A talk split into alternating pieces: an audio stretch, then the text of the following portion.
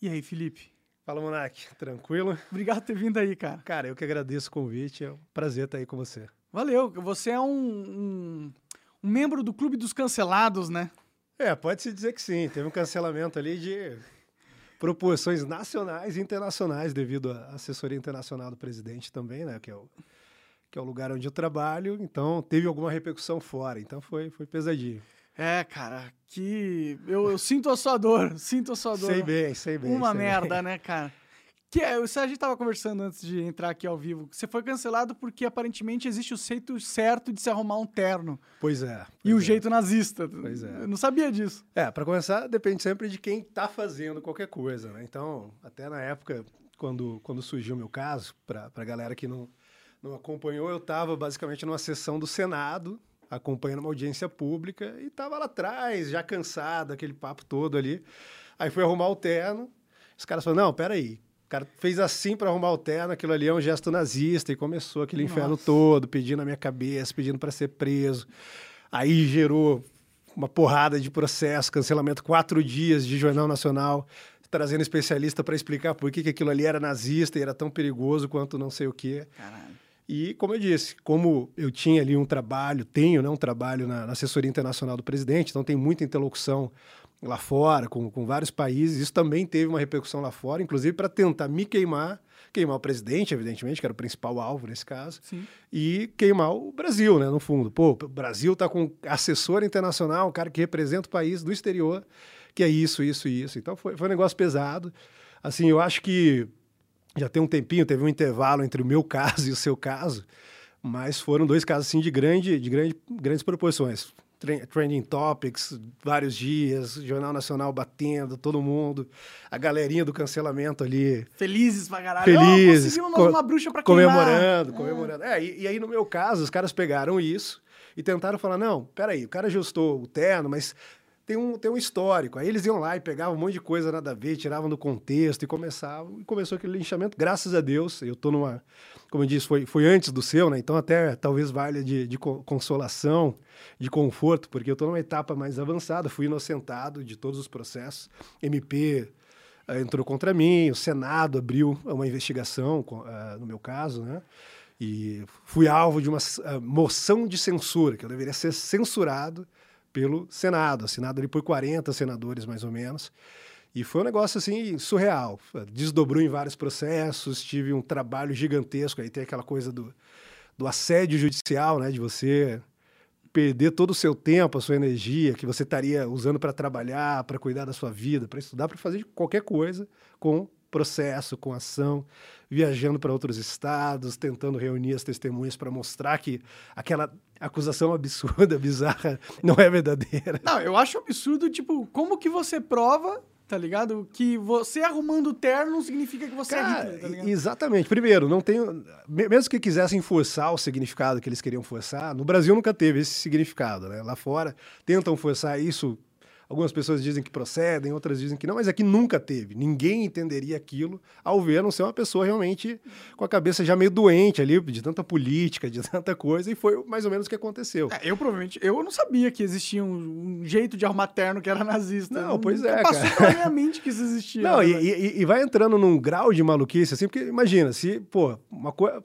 Palavras desencontradas, os caras já tentam fazer o carnaval que fizeram. Aí, se você dá o poder para os caras de ficarem fiscalizando o seu gesto, independente de quem você é, se os caras querem te mirar, eles Sim. pegaram um gesto e falaram: não, isso aqui é prova de que ele é praticamente um genocida, que ele é uma ameaça para a democracia, que ele vai fazer isso, isso, aquilo, outro, e você destrói a vida do cara com base nisso. Assim, eu, eu acho que nem mesmo os caras, assim, sei lá, Stalin.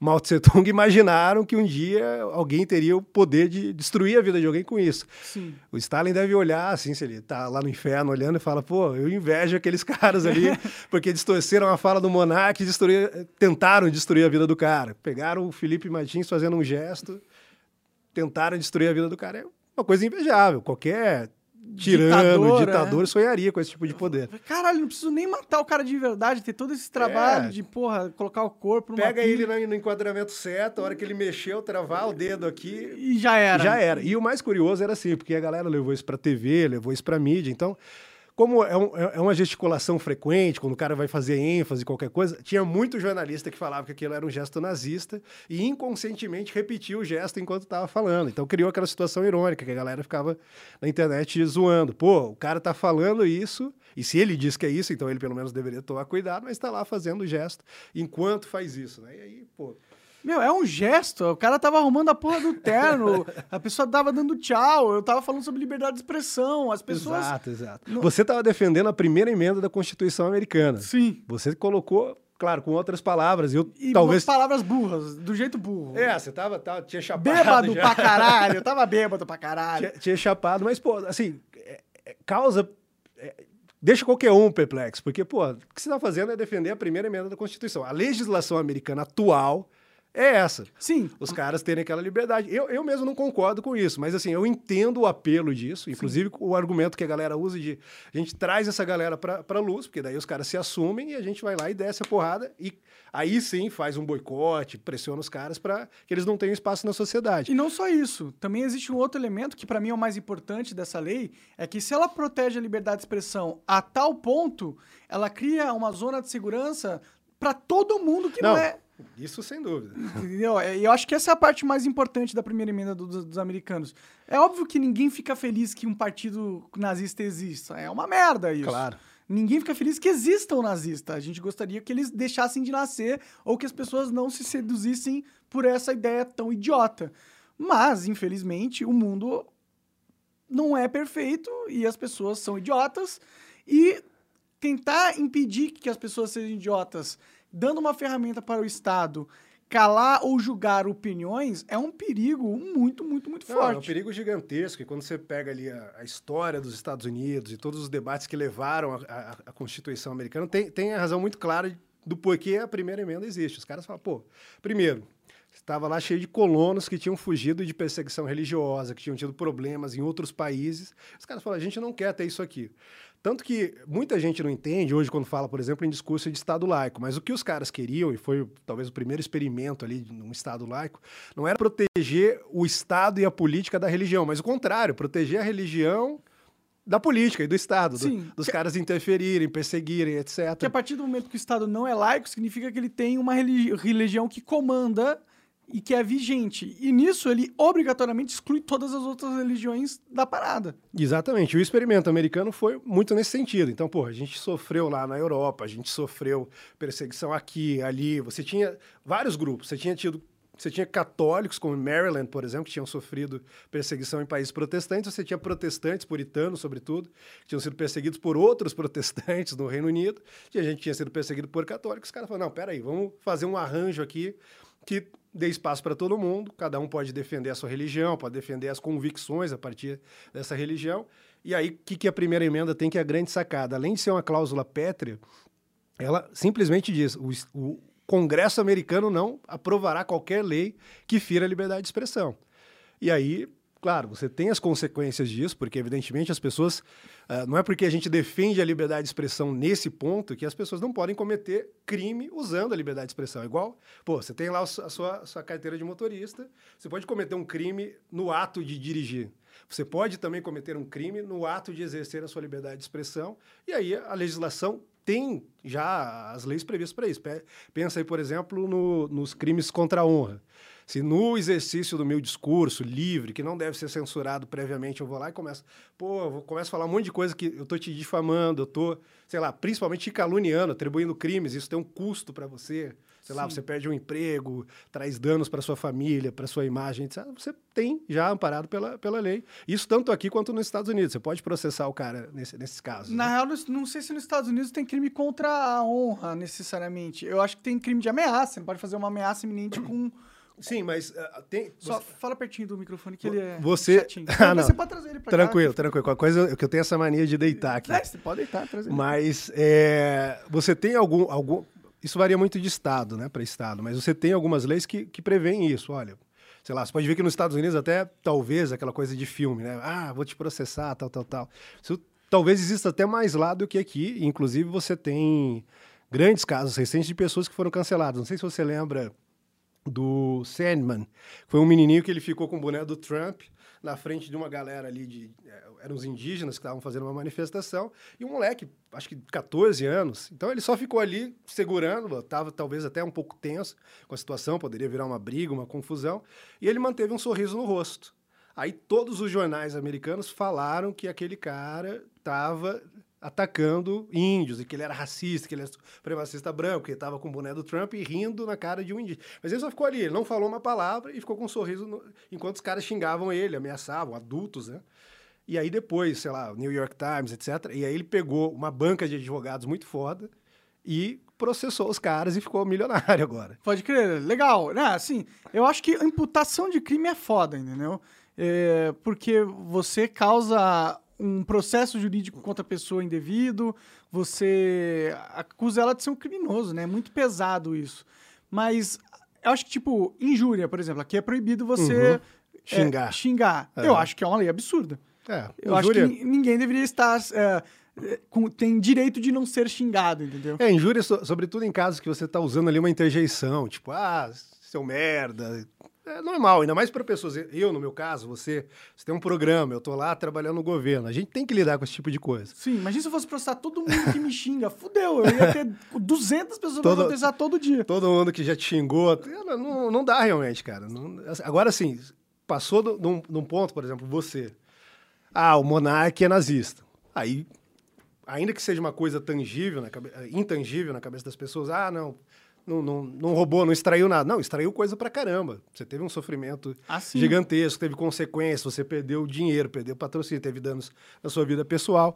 E aí eu acho que ah, esse arranjo que os americanos fizeram também contemplava isso e é, é um modelo mais, mais inteligente. Só que, como a gente estava falando, pô, imagina os grandes ditadores, imagina que ia chegar um momento que eles poderiam simplesmente falar, "Ah, não, vai lá, fica filmando aquele cara ali, ah, quanto você puder. E aí pega ele nesse ângulo aqui que a gente vai emplacar que ele é um inimigo do povo, é um nazista, é uma grande ameaça, até um... Ameaça à democracia? É uma ameaça à democracia, Tá quase, falando do STF? Não, não. quase uma ameaça à, à saúde pública. E aí, o que, que acontece? Você vai lá e joga o cara para um gulag. É, é um pouco o método que utilizavam no passado, sei lá, se pegar a União Soviética, se você pegar...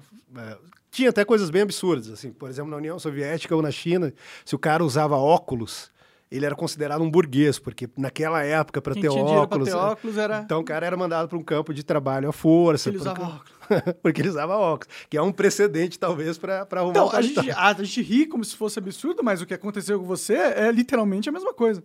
Literalmente a mesma coisa. Num país supostamente democrático. Assim Sim, e- como que fizeram com você também. em 2022. 2022. 2022. É meio bizarro, né, isso? É, e por que, por que, que você acha que as pessoas não acordaram ainda pra essa realidade? Cara, eu acho, assim, é, a minha, a minha visão disso, assim, eu acho que muita gente percebe e se incomoda com isso. E aí entra uma outra coisa que é a politização de tudo. Sei lá, eu sou de uma época que a gente, na internet, ia pro Orkut e juntava aquelas comunidades de debate, cristão com ateu, liberal com conservador, sei lá, socialista, e juntava todo mundo e tava ali conversando. Muitas vezes os caras terminavam a conversa ali, iam beber uma, iam jogar um futebol e não misturavam tanto as coisas. Mas teve, não só no Brasil, evidentemente, mas no mundo to- todo, teve um processo de politização muito grande e começaram a pegar essa coisa da, da violência simbólica, de você não se associar a uma pessoa que é de esquerda, ou que é de direita, ou que pensa diferente de você. Isso fez um mal gigantesco. E o que, que acontece? Eu acho que a maioria das pessoas, pô, os caras querem curtir a vida, eles querem ter uma vida confortável, não querem ficar pensando nas consequências políticas de tudo que eles estão pensando, dizendo, fazendo. Os caras querem ficar um pouco mais tranquilo. Pô, o cara já trabalha, rala, sei lá, o dia todo, chega em casa, quer ali trocar uma ideia com os amigos. E hoje teve uma politização muito grande da vida das pessoas e isso faz com que as pessoas fiquem ali sempre aware, né? Sempre Com medo. com medo, pisando em casca de ovo. Será que se eu falar isso aqui vai pegar mal? E tem o, o outro lado, que é a, a sinalização de virtude, né? O virtue signaling. Eu gosto de traduzir como ostentação de virtude. O cara Uhum. não se preocupa com determinado assunto, mas como tudo está politizado, ele, não, pô, peraí, eu vou fingir que eu me importo com isso aqui, porque pega bem, eu vou pegar uma mina por causa disso aqui. E também é um- pode ser uma forma de proteção, né? Acho que o ser humano percebe que, Também. que é um perigo iminente. A fala, a expressão virou. tá virou uma arma, né? E aí eu acho que as pessoas usam virtual signaling ou a ostenta ostentação de virtudes Isso. pra, pra meio que tentar se proteger. Tipo, eu vejo muitos influenciadores que pagam um pedágio enorme pra essa galera da ostentação de virtudes pra literalmente conseguir proteção deles. Com certeza, com certeza. E você vê isso muito claramente no que fazem com os caras que saem um pouquinho fora da linha. Estão fazendo com o Gustavo Lima agora. E fiz... Thiago Thiago Leifert. O caso do Thiago Leifert é impressionante, porque o cara simplesmente falou que ele não quer votar nos dois principais candidatos. Um dos lados deixou o cara em paz, beleza, segue sua vida aí, comenta futebol, vários caras estão lá acompanhando futebol com ele. Não... Agora, os outros caras, simplesmente porque ele não quer votar num candidato que tem um histórico de corrupção, etc., os caras falam, não, pô, esse cara é um nazista. Eu vi gente chamando o Thiago E Leifert o cara é de nazista. judeu. Ele é judeu, Exatamente. tá ligado? Você tá chamando um judeu de nazista, velho. Porque ele não quer vo- votar num candidato. Exato. Você, tipo, não percebe, vocês não percebem. Essa galera, eles não assistem esse programa de qualquer jeito. mas eles não percebem o quão hipócritas eles estão sendo. Mas e deve ter um monte que assiste escondido, pode, pode ter certeza. assiste pra tentar fuder, né? é, tanto você quanto eu, os outros convidados que vêm aqui. Pode crer. E, e o quanto eles pisam na memória do- dos judeus. Uhum. Quando você começa a chamar um judeu de nazista, você tá fazendo uma desonra gigantesca em toda a história que os caras passaram, velho. Não, é, É, é, é noje- é nojento, é nojento fazer isso. E, mas as pessoas fazem isso e ainda se sentem virtuosos. Não, e tem dois, duas coisas aí, Monark, porque eu, eu mesmo, assim, a minha família é paterna, é, no judaísmo se diz que você tem que vir de um ventre judaico. A minha mãe não é judia, então, estrito senso, eu não sou judeu, mas eu cresci convivendo com meus primos que são. A minha família é paterna, pai e mãe judeus, serviram o exército em Israel, tem família lá, fui para lá várias vezes. Inclusive, é até curioso pensar que eu acabei sendo acusado de nazismo, porque no começo do governo já me fala- falavam que eu era agente do Mossad, que eu estava arriscando muito a política externa brasileira, aproximando demais Brasil de Israel e que isso poderia acabar ah, negligenciando o relacionamento com os países árabes, acarretando talvez até em sanções e coisas desse tipo, que também depois se mostrou uma grande inverdade. Mas é, é curioso isso, porque na época eu coloquei isso. Falei, olha, eu, para todos os efeitos, inclusive eu tenho, tenho cidadanias em, outro, em, em- outros países por, por causa disso. Estou num processo agora, inclusive, falei, ah, vocês querem me chamar de judeu? Então agora eu vou tirar a minha cidadania de Israel só para vocês terem um problema a mais para lidar. Mas eu cresci nisso, pô, meus primos, etc. E quando isso veio, traz toda uma carga de- de- de, De ranço, né? é, a a minha família falou, pô, nós somos judeus. Ah, o meu primo está sendo acusado de nazismo. E aí tem um outro lado que, mesmo no seu caso, por exemplo, você não é judeu, acredito que é pelo sobrenome Ayub, né? A, a origem árabe. Assim. igual, igual a minha mulher também é, é- é de origem árabe. E, e aí, cara, a banalização do negócio. Pô, se o monarque é comparado com um cara que ah, exterminou ou tentou exterminar a parte de um povo, você está claramente banalizando o sofrimento daquela pessoa. Você compara o cara que quer lacrar em cima da sua fala, porque não acredito que teve muita gente realmente, algumas pessoas podem de fato ter, ter, ter se magoado com aquilo, mas a grande maioria só estava ostentando virtude e querendo mostrar, porra, eu Eu sou do lado do bem, viu? E ele é É. mal, ele é mal. e ele querendo é mal. jogar você pro, pro, pro fogo. Então, o cara tá banalizando aquilo e ele, ele tá ofendendo a memória do Holocausto, ele tá ofendendo a memória dos judeus que sofreram, que foram vítimas do nazismo e, e das demais vítimas também. E, e eu acredito, se eu não me engano, o presidente, quando teve o seu caso, ele, ele fez uma thread sobre isso, que ele falava justamente isso. Ele falava, cara, o, o- o nazismo é uma coisa abominável, é uma coisa, assim, claramente desumana, execrável, tem que ser combatida com todas as forças, justamente por isso, justamente por isso, nós não podemos banalizar e chamar qualquer um de nazista. Primeiro, porque você está banalizando um negócio que tira totalmente da proporção o tamanho do mal e do sofrimento que aquilo causou. Segundo, porque você está ofendendo uma série de pessoas ao usar o nazismo como um mero porrete verbal. Eu quero ganhar uma discussão no Monark, é aquela coisa da internet. né? Todo mundo que eu discordo na internet é nazista. E Eu quero, quero ganhar uma discussão com você, em vez de eu argumentar, de tentar mostrar por que eu tô certo, eu vou lá e te chamo de nazista. E o que, que você está fazendo? Pô, abstrai todo mundo que morreu, abstrai todo mundo que sofreu, abstrai todo mundo que teve algum tipo de problema com o nazismo, porque eu quero satisfazer meu ego numa discussão e vou usar aquilo como um porrete verbal. E, pô, quem tá ofendendo de fato é o cara que te chama de nazista, não é você. Sim, e outra, ele não percebe que ele tá criando um mundo onde é possível que as pessoas ficam, fiquem tão desensibilizadas com todo mundo sendo chamado de nazista que na hora que alguém realmente for nazista, todo mundo vai falar: ah, tá bom, tá bom, entendi. É, entendi. é isso, no fundo é isso. E aí, a, a, a velha história do menino que gritou lobo. E aí o que você faz? Faz com que abre a, a brecha para que um verdadeiro nazista consiga se camuflar na sociedade, porque quando tem todo mundo é nazista, Ninguém. o verdadeiro nazista é igual todo mundo. Sim, se todo mundo é nazista, ninguém é nazista, né, na verdade. Porque, pô, se você falar que o que você falou, ainda que tanto você quanto eu concordemos que poderia ter expressado aquilo de uma forma melhor. Com certeza. Ou se você, sei lá, arrumar seu paletó, ou como tentaram fazer com o presidente, uma campanha para que consumissem mais o leite brasileiro ao lado da, da ministra da Agricultura. No dia do leite, tá É, ligado? no dia do leite, no dia do leite. Não, aquilo ali é, é, é apologia ao nazismo. Ou então o presidente lá na motociata, com o motoboy, com a galera dos aplicativos, com os caras do motoclube. Não, aquilo ali é nazismo ou fascismo, porque o Mussolini lá atrás andava de moto também. É mais ou menos aquela piada que a gente sempre ouvia virando realidade. Ah, sabe quem mais bebia água? Hitler. Então, você também é nazista. Exato. É, é. É triste, é triste É mesmo. triste demais, cara. É triste Será que demais. isso só vai piorar, cara? É, será que quando chega um momento que as pessoas acordam para essa realidade ou começam as pessoas que já acordaram começam a ser mais vocais contra ela?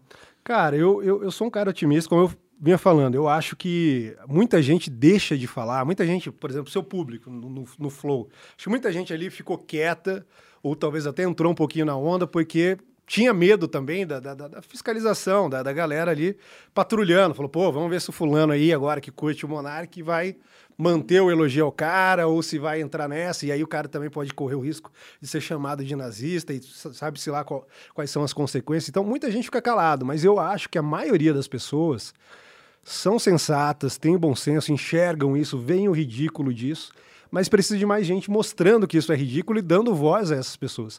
Por isso que eu, quando você voltou pro, pro, pro programa e falou, porra, eu vou, não, não, não vou parar não, tô agora no Rumble, vou continuar, vou bater um papo com a galera que eu vibrei. Falei, pô, é isso, é isso. Você deve se lembrar que a gente não tinha tido nenhum contato até o episódio, mas como eu, eu tinha sofrido muito na pele, né, o que você estava passando, eu te mandei uma mensagem, falei, cara, força, tenta não se desculpar, vai pra cima. Essa galera sabe que você não é nazista. Eles estão fazendo isso porque são cínicos, porque querem te destruir, porque se incomodam com as suas posturas políticas, porque sabem que por mais que você não seja aquele cara de direita, etc, mas você também não está ajudando a esquerda e como a gente viu no episódio do Thiago Leifert, isso já é o suficiente para os caras atacarem. Então eu acho que se a gente tiver esse diálogo aberto, que é o que você faz aqui, e talvez o motivo, grande motivo pelo qual você é atacado, na minha opinião, foi isso. Porque vocês com o Flow e com esse ecossistema todo de podcasts que vocês criaram, vocês estavam meio que criando um antídoto para a cultura do cancelamento. Pô, vou colocar aqui um cara de direita para bater um papo na segunda, na terça-feira vem o Rui Costa Pimenta, na quarta vem um cara que não gosta do Rui Costa Pimenta, mas também é de esquerda, na quinta vem um outro que é de direita, mas é de direita. né, um é direita, apoia o Bolsonaro, outro é uma direita que, que não gosta tanto assim. E essa abertura e esse diálogo é o que cria a solução para isso. Eu até sempre, sempre disse isso, assim, e, e mesmo estando no governo, eu continuo pensando isso. Eu acho que o grande caso do Brasil não é você advogar assim, soluções específicas, pautas específicas. Eu sei que você tem uma simpatia, por exemplo, com o lado ali anarcocapitalista, libertário, embora você também não, não, não goste de, de se incluir aí em nenhuma coisa, mas o que eu penso? O Brasil é um caso de você criar as condições mais gerais para que as soluções apareçam. E como você cria isso? Primeiro lugar, você precisa de liberdade. As pessoas precisam discutir os problemas. Quais são os problemas nacionais? Eu identifico que são esses, esses e esses. O Monarca vai falar, não, peraí, mas tem esses outros problemas aqui que também são importantes. E aí a gente vai debater qual é a melhor solução. Aí vem a Gabriela Prioli e fala: não, só se você tirar de um livro, ou só se você tiver estatística, não sei o que que vale. Ou vem, aí vem eu aqui e falo: não, peraí, mas a gente também tem que olhar para a experiência do homem comum, do cidadão que está ali, que talvez não seja algo que possa ser captado e, é, e levado para números, etc. Sim. Então, pô, é esse debate, todo mundo conversando com todo mundo, incluindo essa galera, a galera que tenta nos cancelar, que vai levar às soluções que o Brasil precisa. Que precisa na, na, na, na para combater a criminalidade, que precisa para ter um país mais livre, mais próspero, gerando mais riqueza. E eu acho que o caminho é esse, cara. E, e, eu acho que vale a pena insistir. Assim. Eu sei de todas as dificuldades que a gente tem tido, dessa politização enorme, que a coisa piorou bastante, mas eu vejo assim aquela coisa meio luz no, no, no fim do túnel, entendeu? A gente está começando uh, a partir do surgimento de uma outra posição. Antes era talvez mais cômodo, a galera ficava de boa ali ah, não tem tanta briga, mas era todo mundo concordando e pensando mais ou menos a mesma coisa que era, sei lá, a Globo mandando eles pensar, Sim. ou que era a Folha de São Paulo, é, a USP. Havia uma hegemonia do pensamento no passado aqui Isso. no Brasil, né? É. No, no, pensamento político, né? Tanto que, pô, os caras achavam que o Alckmin era de direita. Pensavam que o Alckmin era de direita e agora é o vice o do Lula. O cara é o vice do Lula. Como que esse cara é, tipo... Como que ele é de direita, velho? Sim, não, o cara que tá lá se emocionando com a Internacional Socialista. E aí isso também é outro fato engraçado, né? Porque você fala, não, tem uma ameaça de esquerda no Brasil. Os caras, não, que absurdo, você vem falar de comunismo tal, isso não existe, tá querendo voltar para 1989, quando caiu o Muro de Berlim. Não, peraí, peraí. Você tem grandes potências que ainda são comunistas ah, oficialmente. As maiores, né? É. China. pois é. A Rússia. Não, a Rússia não é comunista. É, a Rússia né? não é exatamente comunista. É, ela é mais autoritária pra caralho. Mas aí, você pensa na China, aí você pensa em vários países ali do Sudeste Asiático. São países que ainda mantêm o regime socialista. Sim. Você tem no, no, Brasil, sei lá, Partido Comunista Brasileiro, você tem o PCB, PCdoB, esses partidos todos. Então, isso existe. Aí você tem lá o Lula coligado com o PCdoB, inclusive o Haddad, em 2018, teve como vice uma, uma comunista declarada, que era a Manuela Dávila. Os caras, não, não, vocês estão fantasiando, não existe comunismo. Aí a tiazinha lá de 90 anos, com uma camiseta da CBF, um cartaz, cartazinho dizendo Supremo é o povo, ela representa ela representa o nazismo. Então, a ameaça verdadeira no, no, no Brasil é o fascismo.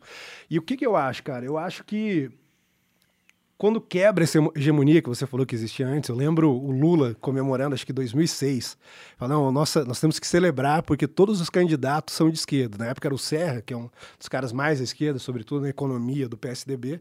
Ele falou, nós temos que comemorar porque hoje no Brasil nós temos a verdadeira democracia todos os candidatos são de esquerda. Então, o que, que, é que democracia tipo para esses caras? É, essa, é né? tipo, é mais ou menos a discussão interna do Partido Chinês. Você tem lá diferentes grupos, diferentes linhas de pensamento. Tem uns caras que seguem o Deng Xiaoping, tem uns caras que querem voltar ao maoísmo raiz, tem uns caras que já querem uma coisa mais modernizante como o Xi Jinping. E estão lá, diferentes grupos de esquerda debatendo.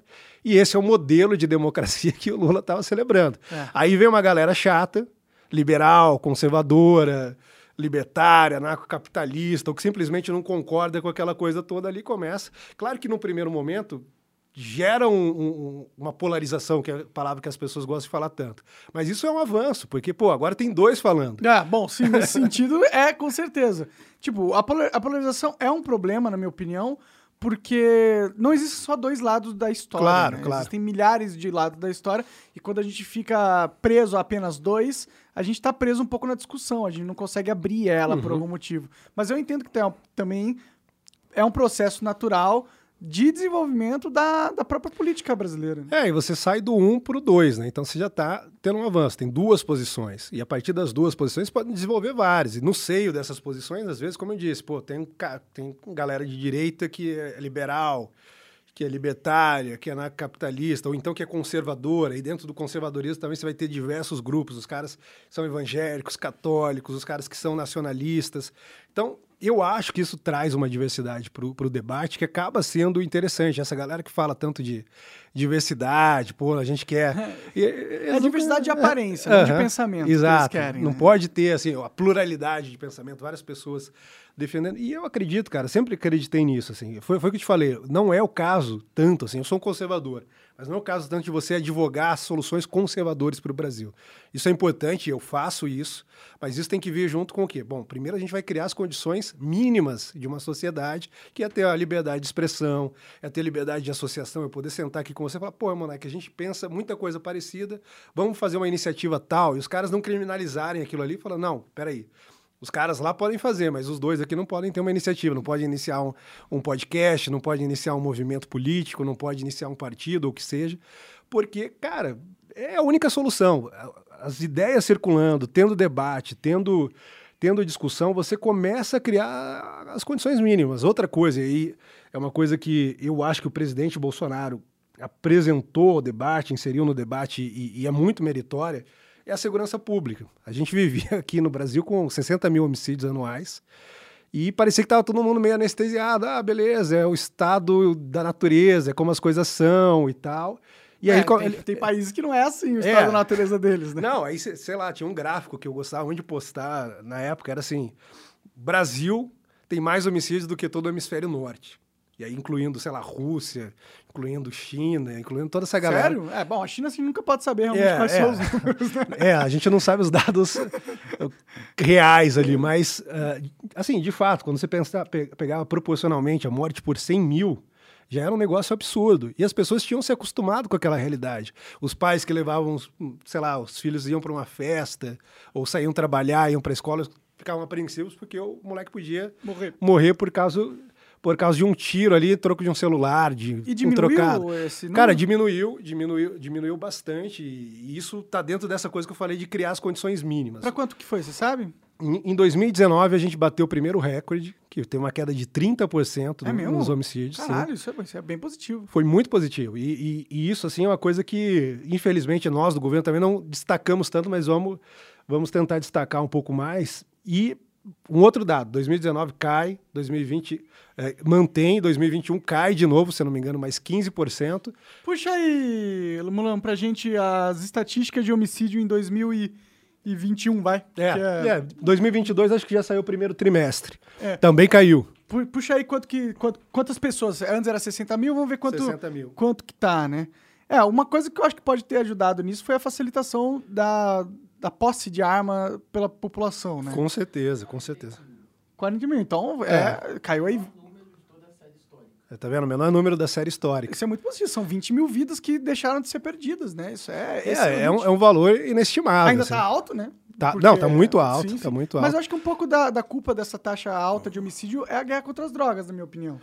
Cara, é, pode ser, mas assim, se, se, você, se você pegar tudo que foi feito ali, primeiro você tinha um trabalho de inteligência a ser desenvolvido, que foi o que foi feito em 2019. Uh, ah, um pouco já vinha uh, reconhecendo os méritos até do, do, governo anterior, mas o Temer já tinha começado alguma coisa ali. Mas em 2019, o que, que a gente faz? Primeira coisa, agir com inteligência. Você tem as facções criminosas que são um grande problema do Brasil, que são coisas gigantescas que criam uma, uma guerra civil uh, no Brasil. Eu lembro de, não lembro de cabeça as estatísticas, mas eu lembro de conversar com o pessoal da PM do Rio de Janeiro, por exemplo, e aí o número proporcional de PMs abatidos é maior do que o número de soldados americanos que morreram na Primeira e na Segunda Guerra Mundial juntas. Sério? Proporcionalmente. Caralho. Proporcionalmente. Você pega ali a cada 100 PMs do Rio de Janeiro, a cada 100 soldados, soldados na guerra. da guerra, morreu mais. Então, assim, era uma guerra civil, só que era um negócio que estava meio encoberto. E a galera tava ali meio, pô, é a normalidade, a vida do Brasil, o Brasil nunca vai mudar. Só que não era assim. Na década de 80 a gente não tinha esse índice. E uma coisa que eu, assim, como analista político, como alguém que estuda essas coisas, consigo reparar muito claramente que conforme a gente tem, vai avançando ali uma certa revolução cultural, essa, essa, esse morticínio vai crescendo também. Porque, primeiro, você tem na cultura uma certa eh, uma idolatria, até uma idealização do bandido. O bandido é quase o, o bom selvagem que se rebela contra o sistema capitalista. Aí aquela ideia do, da vítima da sociedade. E, pô, a gente vem quebrando isso. Daí lá atrás, em, se não me engano, 93, o Olavo de Carvalho, que é um cara que também muita gente fala muita coisa sobre ele, mas que é um cara foda pra caramba. Ele escreve um livro chamado Nova Era e Revolução Cultural.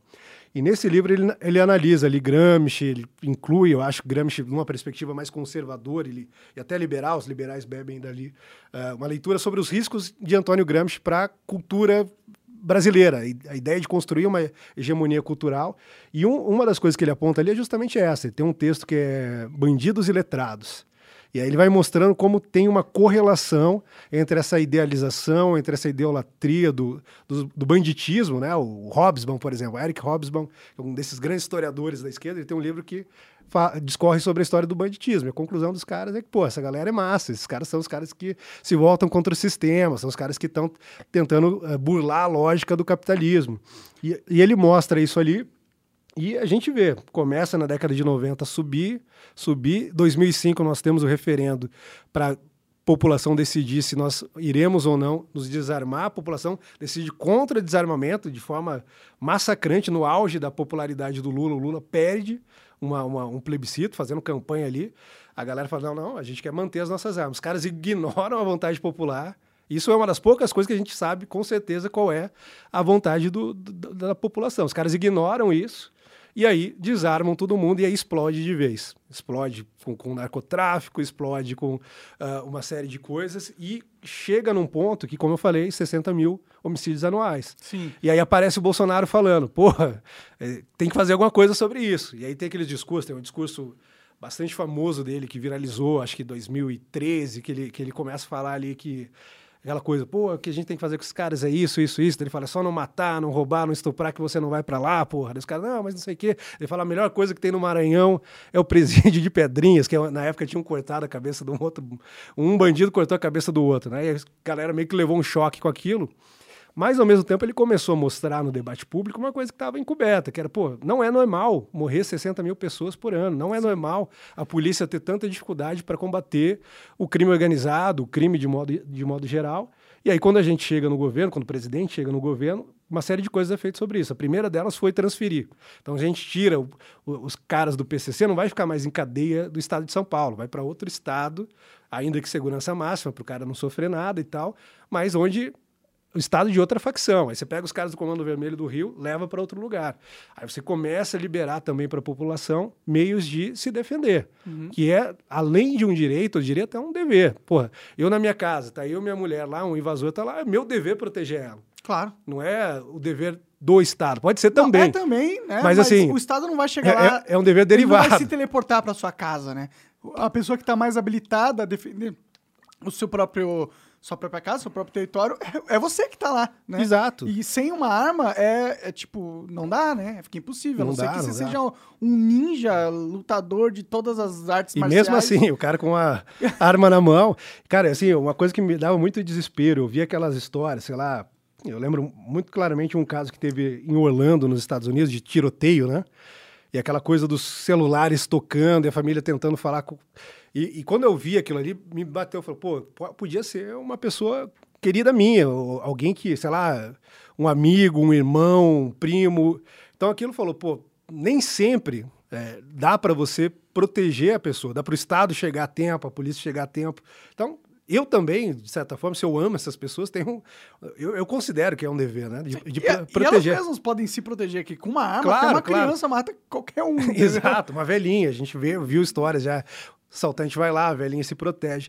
E isso é uma outra coisa. A gente teve, se eu não me engano, nesse período aí de três anos e pouquinho, um milhão e meio de novas armas habilitadas aumentou a facilidade para conseguir o porte, a posse de armas, uh, ah, para o pessoal se tornar caçador, atirador esportivo. E tudo isso eu acho que tem a ver com isso e também, de certa forma, assim, eu, eu acredito muito no, no, no impacto cultural das coisas, né?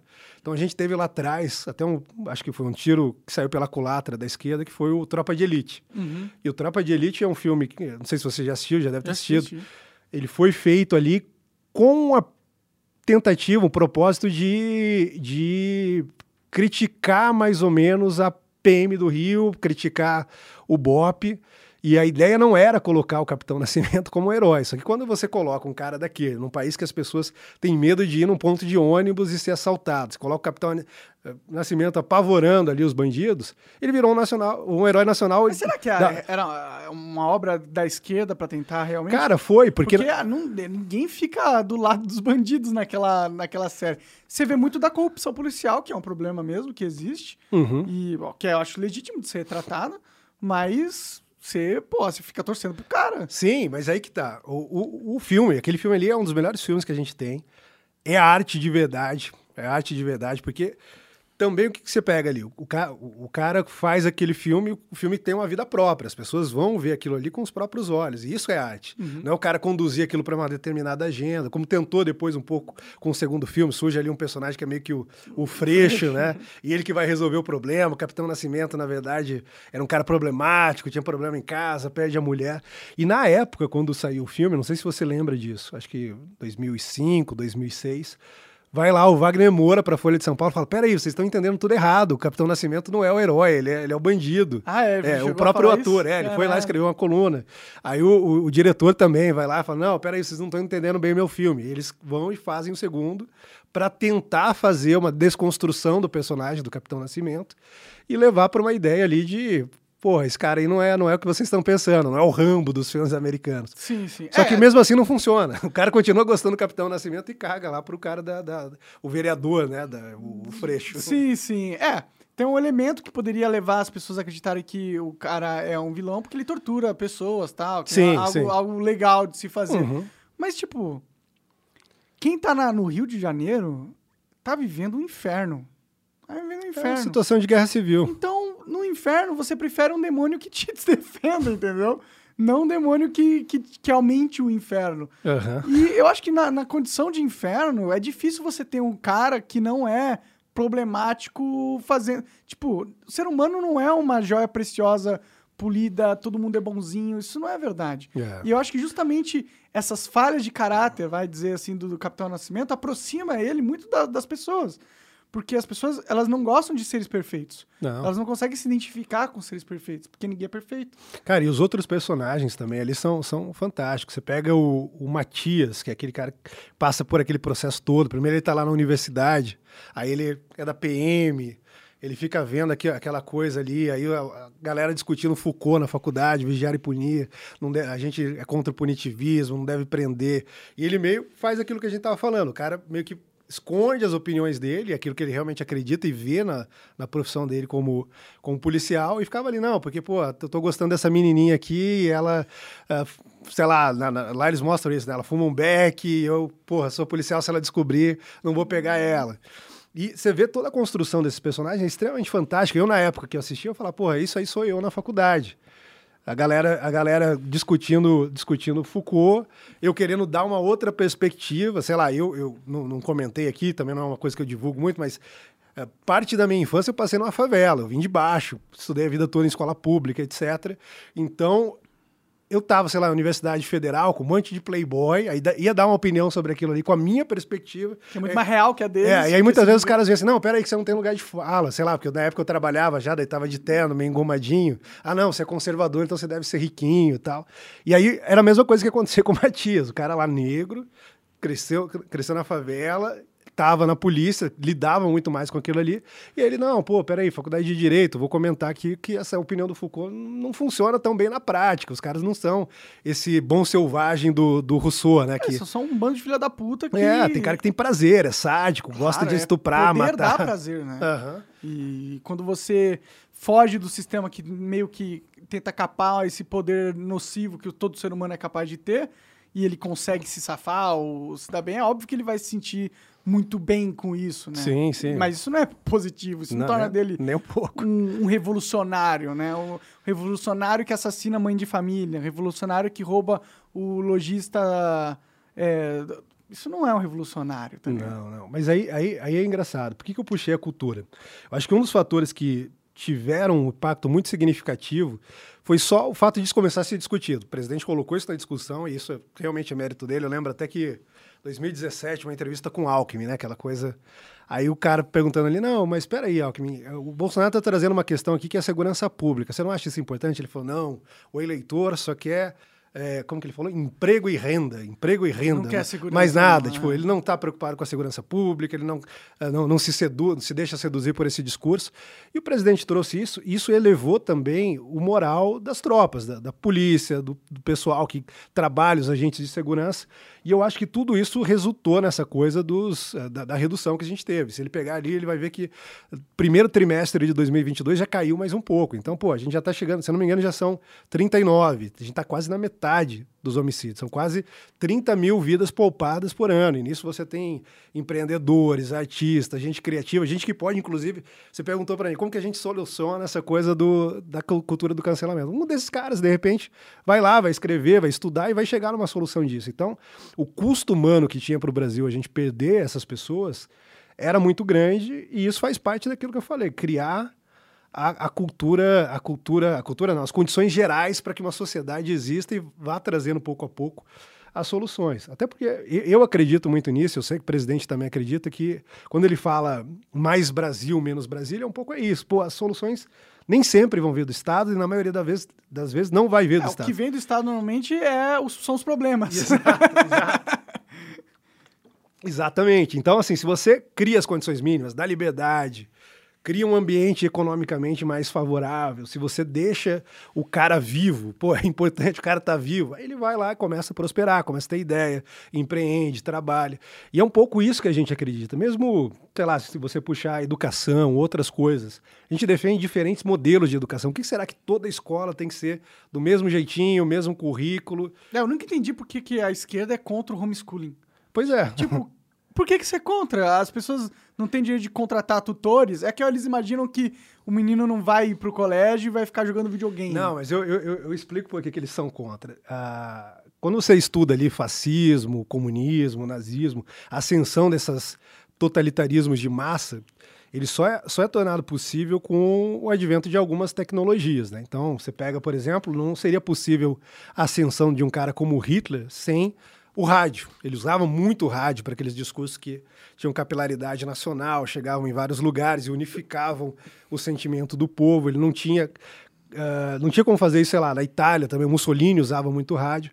E um desses instrumentos foi justamente o ensino universitário em alguns casos gratuito, em outros não gratuito, mas obrigatório, em que todo mundo precisava passar pelo mesmo sistema de ensino, precisava passar pelas mesmas aulas, pelas mesmas lições. Aquilo ali, na mão do Estado, é um instrumento perfeito. O que eu quero que essas crianças, quando se tornarem adultas, pensem. É um jeito de manipular quais, a população. exato. Quais ideologias eu quero incutir elas. E aí, pô, é um instrumento dos caras. Então, eles não abrem mão disso. Aqui no Brasil, quando você olha, a esquerda ainda domina as escolas, domina as faculdades. Então, eles vão falar, pô, eu vou deixar com o pai que vai ensinar ali os valores dele. Se o cara é cristão, vai ensinar a ser cristão. Se o cara é ateu, vai ensinar a ser ateu. Ou vou colocar os meus valores de esquerda, impor, impor no moleque que eles são totalmente contra isso. Eles querem massificar, e pode ver que hoje se fala, não, não fala mais em formar, sei lá, livres pensadores, não se fala em formar uma pessoa que tenha capacidade de lidar com problemas e tal. Não, a gente vai formar cidadãos.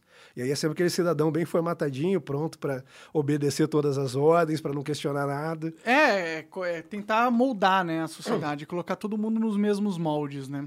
Realmente, dá para perceber isso problema da dominação intelectual da esquerda né, nessas, na, na, academia é realmente um grande problema. Eu tenho sorte de não ter ido para a faculdade, não sofri com isso. Mas eu já conversei com muitas pessoas que são professores e também que se formaram uhum. e, e se ele não é de esquerda, não estou falando nem que ele é de direita, mas se ele não é de esquerda, o relato de todos é sempre o mesmo. Existe sim um viés ideológico nas faculdades, existe sim uma doutrinação das pessoas lá, existe também uma, uma campanha política que se faz lá. Sim, de sim. professores indicando partidos, indicando pessoas, indicando ideias que ele, você tem que pensar. O trabalho do professor não é indicar o que você deve pensar, é indicar tudo aquilo que você pode estudar para conseguir formar um pensamento uh, da forma com que você achar melhor ou se sentir preparado para fazer, né? E é um problema muito grande realmente, né? Mas sempre quando a gente fala isso, eles falam que a gente que as pessoas estão atacando o é. ensino, né? atacando os professores. Ah, é. Ferindo a liberdade de expressão dos professores, já ouvi esse discurso é. também. Eu acho que ó, se o professor quiser na, no, no recreio ou depois que a aula acabou, quiser falar as opiniões dele políticas e falar para a pessoa votar em algum candidato, faz, faz. Uhum. Mas não deixe de ensinar a pessoa todos os fatores e todos os lados de uma sociedade e todas as ferramentas que a pessoa pode ter para ela chegar num pensamento próprio. Perfeito, é isso, é isso, cara. Sim, eu, eu passei por algumas universidades, né, todas públicas tomadas pela esquerda inclusive a Universidade de Brasília, que é uma, federal, e ali, é, como está muito próximo dos partidos políticos, do Congresso, é um negócio extremamente radicalizado. Então, a UNB, por exemplo, alguns anos atrás, já saí da UNB, acho que dois, dois, final de 2014, início de 2015, e tinha lá dentro da UNB, por exemplo, já um espaço de convivência negra. Era um espaço exclusivo para os negros, uma espécie de safe space, como tem se formado lá nas universidades americanas. Aí tinha um movimento feminista extremamente radical, aquela coisa toda, todo branco é racista, todo homem é um estuprador, etc.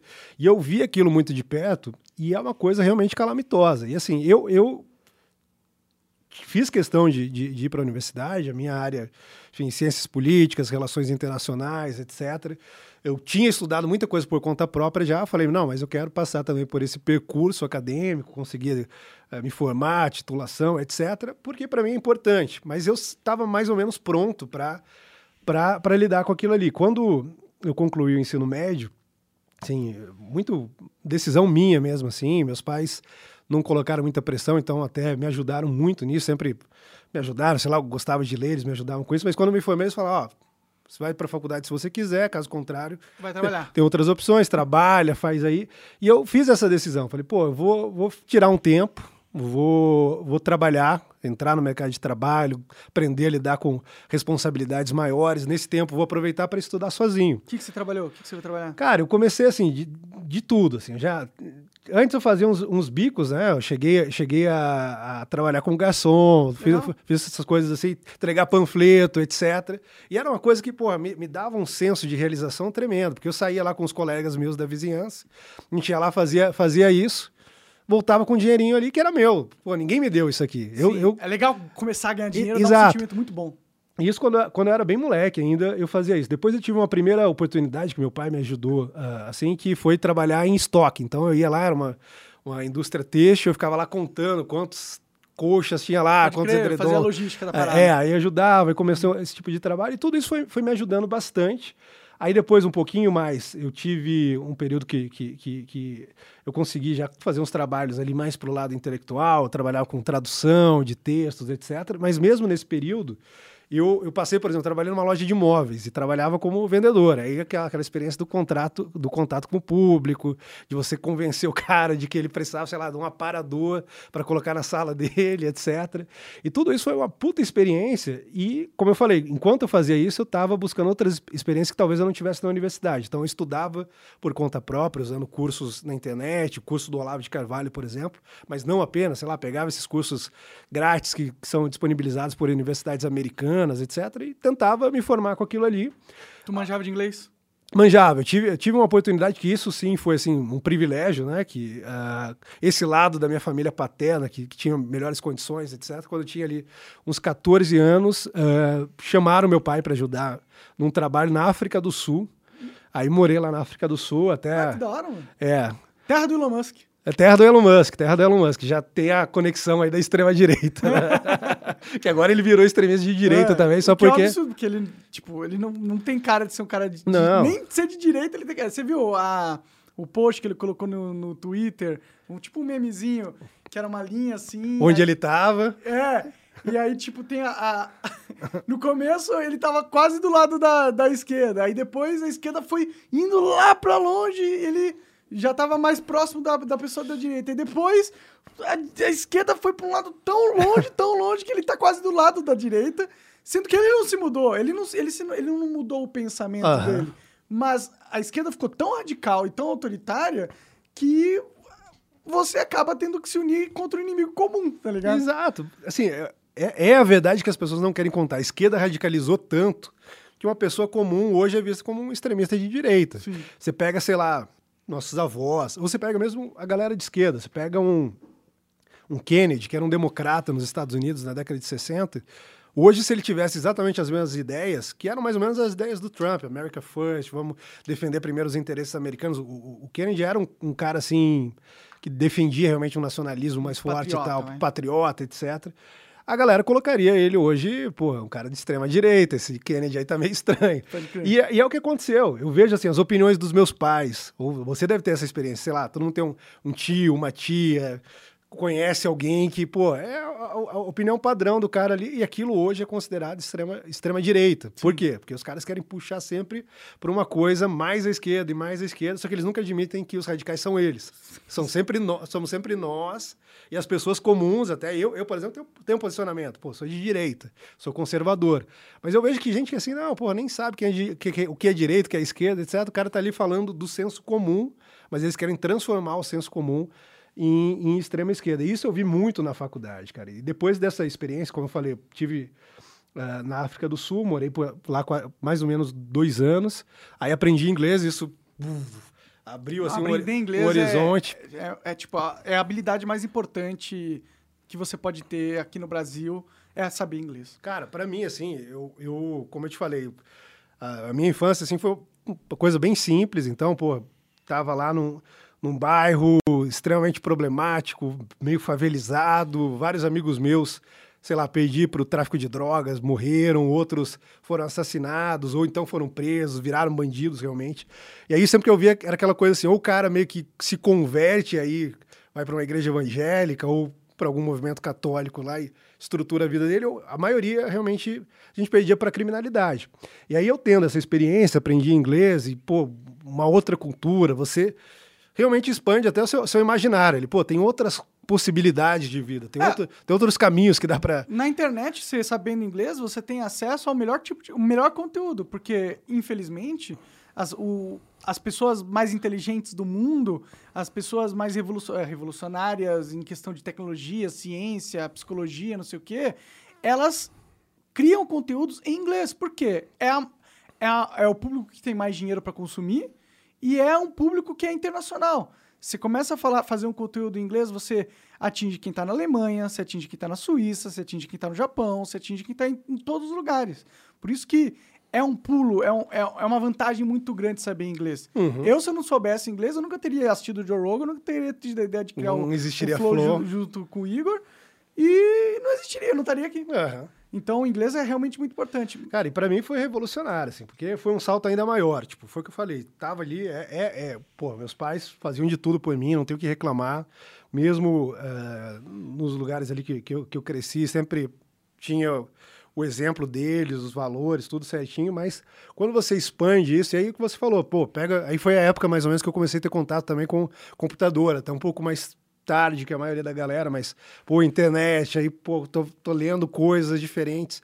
Aquilo realmente mudou muito significativamente a minha vida eu comecei a estudar, como eu falei, por conta própria, até uma coisa assim, voltei de lá, aí implicava com o sistema de ensino brasileiro.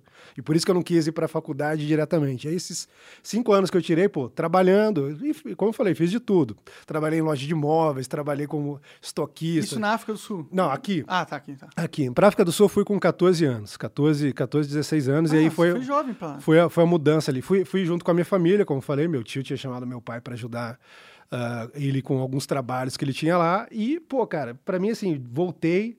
Aí já come, consegui. Espera aí, como, como, que é a África do Sul? África do Sul? Eu nunca não fui lá, não sei exatamente. É legal o país? É, cara, de boa? É igual ao Brasil? É muito diferente? A África do Sul é um país muito bacana, muito bacana mesmo. Eu, quando meu pai chegou assim um dia, pô, 14 anos, escola pública, jogando futebol, e chego lá, meu pai, pô, a gente vai para a África do Sul. Primeiro, como assim? Bom, Onde fica isso? Que que... Aí, aí, aí, na minha cabeça era assim, pô, eu vou, vou, vou significa que eu vou para a escola na costa de um elefante? O que, que eu vou fazer? Realmente, assim, eu, eu, tinha uma ideia vaga do que era. Normal, tinha 14 anos. É, e, e, e, assim, eu gostava assim, de ler, tinha alguma ideia, né? Mas ah, realmente eu não sabia o que esperar quando, quando chegasse lá. E eu fui e realmente mudou totalmente a minha percepção. Eu acho que a África do Sul até um país que sofre um pouco daquilo que o Brasil sofre. Assim, as pessoas que não conhecem, às vezes tem uma imagem, sei lá, tipo, tudo favelizado, selva. Pensa que é, é o comum da. Tipo, é, o, é igual ao, sei lá. Angola. Não sei se Angola é tão ruim. Cara, assim, hoje Angola também já está bem melhor. Eu conheci, conheci, na época, depois tive a oportunidade de voltar. Uh, mas, assim, Cara, a África do Sul realmente era, era, era um outro país. Uzbequistão, vai. Sei lá se existe esse país. Era, é, existe, existe. Mas também não é, não, é, não, é, não é tão pobre. Não. Mas assim, esses países que são pouco conhecidos normalmente sofrem um pouco esse estigma. Sim, né? sim. Aí o Brasil sofre um pouco disso e eu vejo que a África do Sul tem essa, essa similaridade. É um país uh, que já foi um país muito rico, inclusive é um dos poucos países que teve armas nucleares e abriu mão depois. Um erro. É. É que foi, foi naquela transição toda, quando Sim. os caras venceram o apartheid, romperam com aquilo ali, falaram, não, agora a gente vai para uma outra pegada, vai ser uma coisa de paz, etc. E fizeram isso. Agora, o que me chocou mais na África do Sul, e isso pra gente que a gente tá falando aqui, essa coisa de nos acusarem de racista, de nazista, essa coisa toda, o choque que eu tive quando eu cheguei na África do Sul e vi como se davam as relações raciais. Isso mesmo depois do apartheid, né? Tinha pouco tempo. Foi é, 2000, 2001 que eu fui, que eu fui para lá. Então, 94 tinha acabado o apartheid, tinha seis anos. Ah, é pouquíssimo tempo. Mas era pouquíssimo tempo, as feridas estavam todas Sim, abertas. E aí eu, pô, brasileiro, então cheguei lá, quem gostava de jogar futebol? É, os negros gostavam mais de futebol, os brancos gostavam mais de cricket, gostavam mais de rugby. Falei, pô, eu vou jogar futebol com, com, com a galera que gosta de jogar futebol. Sim. E pra mim aquilo era a coisa mais normal do mundo. Mas algumas pessoas lá da África do Sul, os brancos, ou mesmo os negros, meio que se escandalizavam. Peraí, mas você é branco, tá, tá, tá, tá, tá jogando com, com futebol com, com negro e tal. Eu, não, peraí. Arrumei umas na- namoradinhas lá e os caras, pô, não existe é, relacionamento interracial. interracial. E a nossa experiência aqui não é essa, não é essa. E mesmo comparado com os Estados Unidos, com a Europa, com outros lugares, não, não vou dizer que é um, é um paraíso e que a gente tem aquela ideia da, da democracia racial que falam tanto, mas o Brasil é um país que tem uma outra experiência, uma outra vivência de como se relacionam a- as raças. Às vezes você pega aí uma família brasileira acho que tem mais mistura e miscigenação do que um continente inteiro. E pra gente isso é comum, e é comum desde o começo. Você pega lá a carta de Pero Vaz Caminha, ele já está falando que os portugueses se, se engraçaram com as índias, etc. E, e- e é uma experiência diferente da deles. Né? Lá mesmo assim, essas coisas mais grotescas da história que a gente lê, que é um, sei lá, um senhor de engenho, vai lá e, e começa a namorar, ou às vezes até estupra uma, uma escrava negra. Lá, até isso era uma coisa que os caras, ou, ou quando acontecia, não admitiam, porque era uma coisa realmente tabu, mas aqui não, era todo mundo meio A junto. gente não tem um histórico de re- segregação racial recente, né? Não temos histórico de segregação racial recente, e aí tem uma coisa que tem uma diferença. O Brasil não é um país racista, embora exista racismo no Brasil. Sim, com certeza. Porque assim, você pegar os Estados Unidos, Estados Unidos, pô, você tem a KKK, você tem as, as leis Jim Crow, você tinha instituições racistas e que defendiam o racismo, que escreviam panfleto defendendo a separação das raças, tanto do lado branco quanto do lado negro. Você pega o Nation of Islam, que era um grupo até que sei lá, o, o Muhammad Ali fez parte, ou era simpático desse movimento, ou você pega o Malcolm X e todo o discurso dos Panteras Negras, eles falavam, por exemplo, não, eu não quero me misturar com a mulher branca, eu quero a minha mulher negra. Tem um, uma entrevista do, do Muhammad Ali que ele fala isso. Fala, não, eu não troco a minha, a minha, as minhas neguinhas por nada. Não, jamais. E falando das brancas assim, até com termos um pouco carregados. Aquilo pra gente era estranho. Pô, Pelé lá atrás já tava com Com a Xuxa. com a Xuxa. Antes da Xuxa tinha outras. E todo mundo achava barato, achava o máximo. Então, assim, não, o Brasil nunca teve instituições propriamente racistas desde que a gente se livrou do escravismo, né? Porque o escravismo talvez for, seja aí o, a maior mácula que a gente tem ne- ne- nesse sentido. E mesmo assim, quando você pega lá atrás, já era uma coisa meio bagunçada, diferente da- da- da- das, outra, das outras experiências. Então, a gente não, não, não, não tem aquele DNA, aquela na, na- na origem das nossas, nossas instituições, a gente não tem isso. Claro, existem pessoas racistas, existem. ah, É um problema, É um problema, assim. etc. Mas não é um país, como querem trazer, importar esse discurso americano, não. O racismo sistêmico, no uso das palavras, no uso daquilo. Aí começa a inventar umas etimologias que não existem, né? Esses dias eu vi uma que era você falar, não, pô, o monarca. E eu dei entrevista para o Monark nas coxas. Não, não pode falar, porque isso, na verdade, Ah. é. Só que não, aí você vai e conversa com um cara que estuda de fato etimologia, ele fala, não, não tem, nada, a ver. Tipo, criado mundo. Criado mundo É. não, tinha, não tem nada a ver com. com racismo, tá ligado? Eu conversei com a Madalena Lasco, ela me explicou, agora eu não lembro exatamente o que ela falou, mas, tipo, era criado mudo por um outro motivo. É, eu também não, eu também não me recordo É. exatamente o que era, mas eu, eu, eu já vi vários exemplos desses assim, e as pessoas usam e, e, e no tempo que se fala tanto de fake news, ninguém corrige. Não, isso aí, como é politicamente correto, deixa lá. Me é manda legal. aprender, né? É, exato, exato. E aí, cara, assim, para mim o maior choque na África do Sul foi esse, essa diferença. Então, por exemplo, lá tinha também muita favela. Eu morei na cidade de Porto Elizabeth, na África do Sul, litoral ali, mais pro, pro leste, né? E, e, e ali, assim, a cidade, inclusive, que era a cidade onde o Mandela, Mandela eh, morou muito tempo e tal. E tinha algumas regiões mais favelizadas e tinha um tabu. Pô, branco não entra nessas regiões porque pode dar realmente atrito, briga, etc. E eu, como tinha uns amigos ali do futebol, falei, não, pô, eu quero conhecer. Ia lá, conhecer a família dos caras. Já e... teve algum, teve algum problema? Nunca, nunca, nunca. Aí outra coisa, transporte público. Não, não tinha o transporte público que nós temos aqui, com ônibus, metrô, essa coisa toda bem desenvolvida. Mas também não era elefante. É, mas não era elefante. Eram as vans, mais ou menos como as vans clandestinas que já pode tiveram crer, aqui. Só que também era uma coisa que branco normalmente não usava porque tinha medo. Eu pegava, e às vezes assim, já tinha, já teve algum início de alguma coisa, eu falava, não, peraí, sou brasileiro. As caras, pô, Ronaldinho, Ronaldinho Gaúcho, é, o brasileiro Pelé. Um, um, passaporte de, de todo mundo gosta. Todo mundo, do, todo brasileiro. Mundo. Aí os caras já queriam tirar foto, não porque ninguém sabia quem era, mas tipo, ah, pô, um brasileiro aqui, seja, lá, lá, seja bem-vindo né? e tal. Aí tinha uma galera de outros países da África também, sei lá, galera de Senegal, Angola, que falava português. Todo mundo se amarrava no brasileiro. Então, a experiência ali de olhar aquilo como brasileiro e depois voltar para cá também me fez valorizar isso. Falar, pô, sei lá, eu, eu, eu por exemplo, quando, quando era pequeno, o bairro que eu cresci lá, como eu falei, tipo, era um lugar mais pobre e tal, tinha muitos colegas negros, e a cultura ali era um pouco a cultura, cultura do rap. Então eu tenho a memória de eu, quando era pequeno, pensando, pô, eu queria ser negro, porque os caras negros são os caras mais legais daqui. Pode Aí eram os caras, sei lá, que pegavam as menininhas, que faziam mais sucesso, que sabiam cantar rap melhor e fazer as rimas.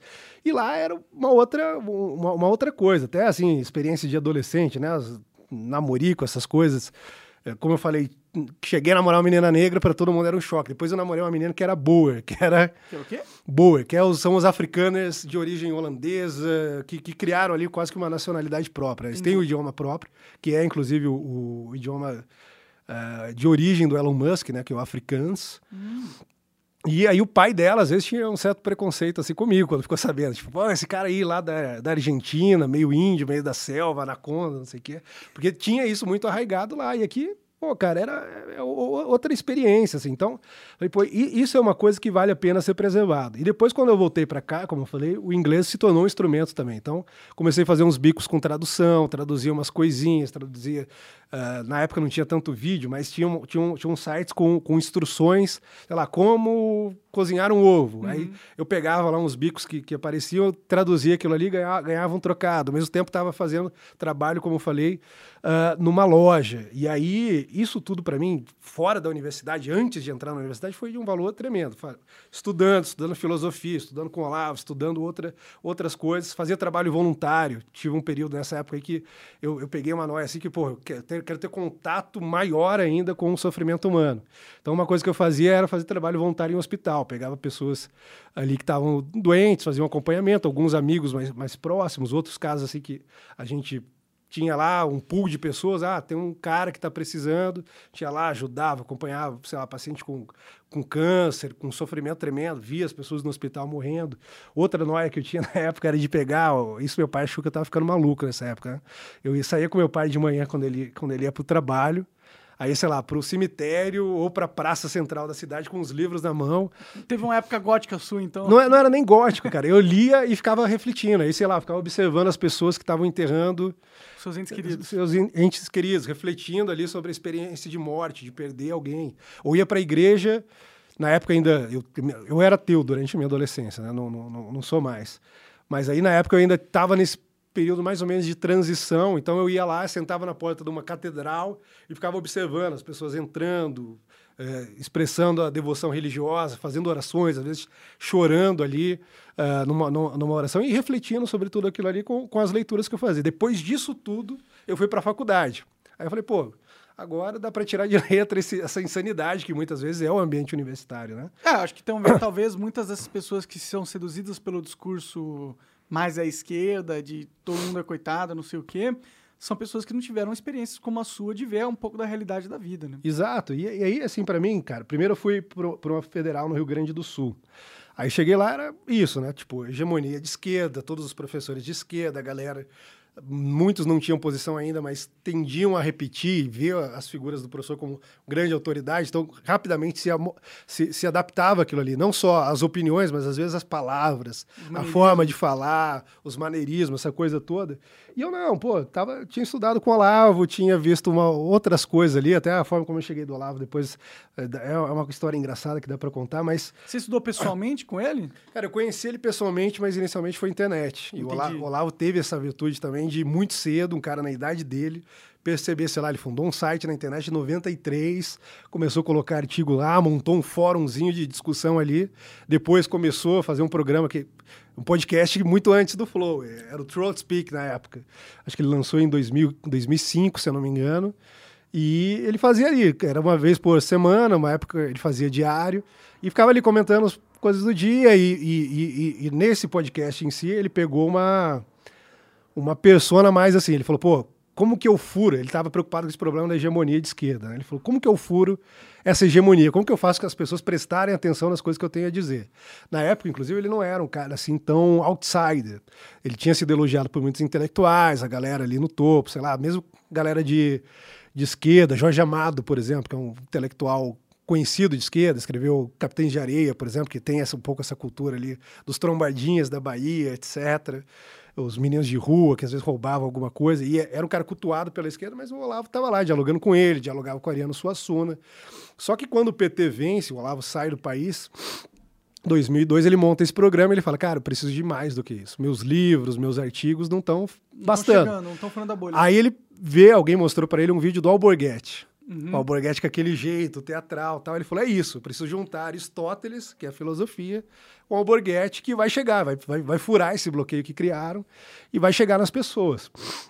E ele fazia isso, cara. Então ele pegava lá, sei lá, as notícias da semana e começava a comentar com aquele jeito meio alborguete. Ele era uma figura bastante engraçada, também comentava e, e, aí fazia os recortes. Na época não era ele, né? não tinha uma equipe fazendo recorte, mas o, a galera que acompanhava gostava e pegava, sei lá, recorte. Daí, sei lá, um recorte que era ele xingando alguém. Aí a galera dava risada, que ele colocava apelido, etc. E pouco a pouco com isso ele ia colocando algumas ideias. Depois de um tempo, em 2009, ele abriu um curso online de filosofia, quando também não, não era tão comum, né? E aí foi aí que eu entrei. Em 2009, falei, pô, curso online de filosofia, já lia, gostava das ideias dele. Falei, vou fazer isso aí. Eu vou fazer isso aí enquanto não, não, não, não, não, não, tô, não tô na faculdade. Estudava com ele por outros meios ali, com livros, as sugestões que ele dava uh, em redes sociais, etc. E foi mais ou menos coincidiu na época que eu estava entrando na faculdade. Então eu tive uma experiência pedagógica paralela. Universidade Pública Brasileira, curso online do Olavo, e essa vivência dos cinco anos ali, que, que e claro, de tudo anterior, mas e isso me deu uma perspectiva assim que, que, que realmente me fez uh, ter uma boa, extrair uma boa experiência da universidade que muitos colegas infelizmente não conseguiram. Eu ia para lá, sei lá, ia ler, ia ler uma carga ali, uma bibliografia de uma determinada disciplina. Às vezes eu conseguia com o Olavo, às vezes eu mesmo pesquisava e pegava uma, uma carga de leituras paralelas. Então, pô, tô lendo tudo que o professor pediu, mas estou lendo uma outra visão também. Estou uhum. tentando lidar com isso para juntar essa coisa toda e, e formar o, o, melhor. Às vezes o que o professor tinha pedido lá era melhor do que eu, que eu tinha achado na internet, mas muitas vezes não era. E aí, na época também, eu, eu tive uma experiência no Rio Grande do Sul que foi tentar criar movimento estudantil de direita. Isso 2000, 2011 na época que falava-se pouco em direita, né? Então eu lembro que na época lá eu, eu comecei com isso, mais um, um, alguns amigos e, e, e assim era um, um, grupo bem, bem diverso no, sentido da esquerda mesmo. Tinha uns amigos homossexuais, tinha negro, tinha branco, tinha tudo e mesmo assim a galera toda foi rotulada de ah olha aí um grupo de um grupo de fascistinhas. um grupo de fascistinhas. Não, eu lembro que uma professora falava assim não esse cara ele é fascista. E eu, aí perguntar não mas por que ele é fascista? Porque ele acha que o PSDB não é de direita e ela, assim, extremamente Caralho. antiética. Aí hoje ela vendo o Alckmin no palanque do Lula, ela deve Exato. falar assim, nossa, olha, não, tava enganado. É, é talvez não... Talvez eu não merecia, o cara não merecia se chamar de fascista. Cara, mas aí é isso, essa experiência, assim, foi muito louca e com isso tudo, outras pessoas tiveram essa experiência, apoiadores do presidente, gente que está no governo, fora.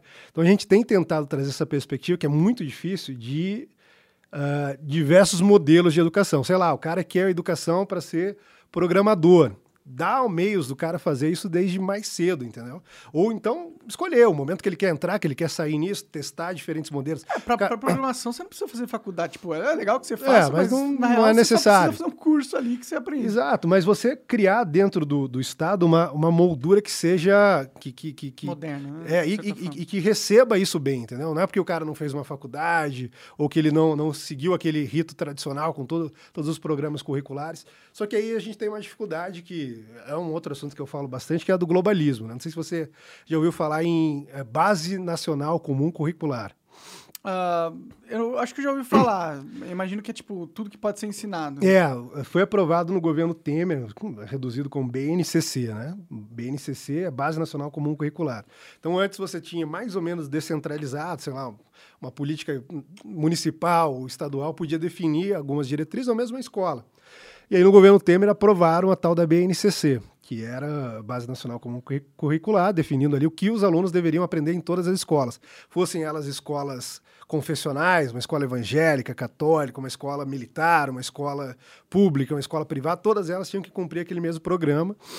E aí, quando você olha, olha para isso, assim, porra, que troço estranho, mas será que é uma coisa do Brasil? Aí você vai ver no mesmo momento que estava sendo aprovado aqui, em 2016, era o assunto nos Estados Unidos, que era o Common Core que era uhum. uma outra palavra, mas a ideia era exatamente a mesma. Definir um programa nacional de currículo para que todas as crianças e todos os alunos aprendam exatamente as mesmas coisas. O Trump, inclusive, em 2016, uma das, das bandeiras de campanha dele foi: eu vou de... acabar com É, não tinha sido implementado. Então ele falou: eu vou impedir de implementar isso aí, não vou deixar que implemente isso. E adotou um outro modelo, que era os da Charter Schools, que era School Choice. Então, pô, você quer ter uma escola confessional?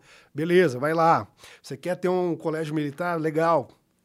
A gente dá aqui as condições de você ter isso. Você quer ter um, um, um colégio que seja focado mais em educação financeira, empreendedorismo ou ensino técnico? Beleza. Você quer ter um você tem uma diversidade de opções, inclusive para diversificar depois a, a, as vivências, as experiências tal.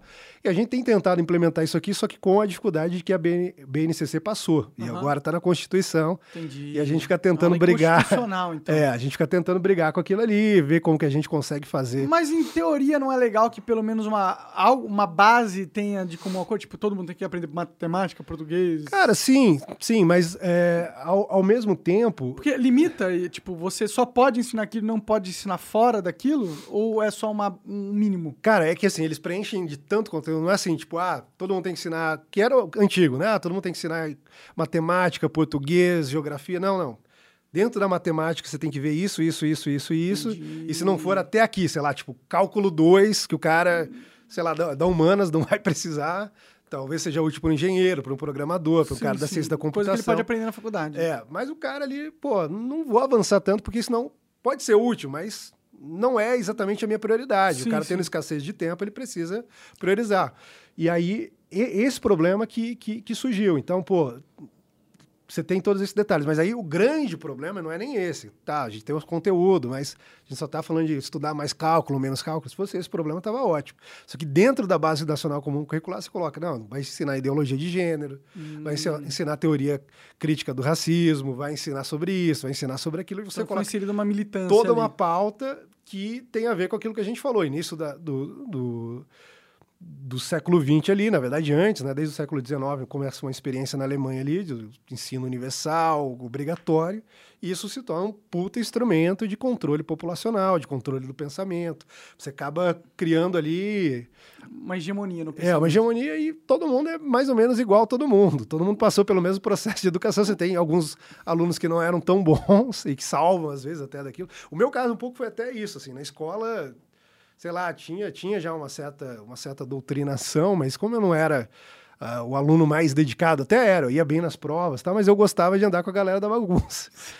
e aí eu salvei um pouco. Depois na faculdade, como eu falei, já cheguei em um outro momento, já tinha estudado, tinha mais consciência do que eu queria fazer, entrei um pouquinho mais, mais velho do que a maioria entra, né? então, sei lá, com os 22 anos ali, pô, já tinha uma, uma noção melhor. A galera toda indo só para, sei lá, zoeira, etc. Que às vezes acaba sendo até um alívio daquele ambiente opressor, de você ter que ter as opiniões certas, se posicionar sempre de uma forma. Sentido. Não é, não é à toa que os barzinhos são a, a sala de aula mais frequentada exato, da faculdade. Exato, exato. Então eu, para mim, ali não, pô, já quero. Então é isso que eu falei, já lia o que o professor mandava e lia uma coisa extra, porque era o momento que eu queria estudar aquilo ali realmente.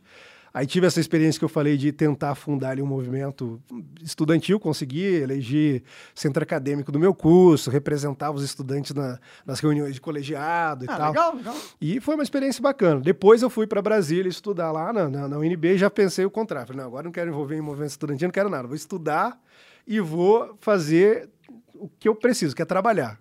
Aí comecei a trabalhar de, desde então. Aí tive várias experiências assim, muito bacanas também, consultoria, e já foi um contato com o Brasília, né? Que me trouxe aonde eu estou hoje como, Como assessor como do- assessor. Aí comecei a acompanhar a política mais de perto, já tinha um grande interesse, mas co- comecei a acompanhar mais de perto, comecei a ver ali como era realmente o dia a dia. Depois disso, tive uma experiência extremamente curiosa, que depois a gente pode conversar um pouquinho também, que é o TSE, eu fui assessor internacional no TSE, não Olha era, lá. não era o principal.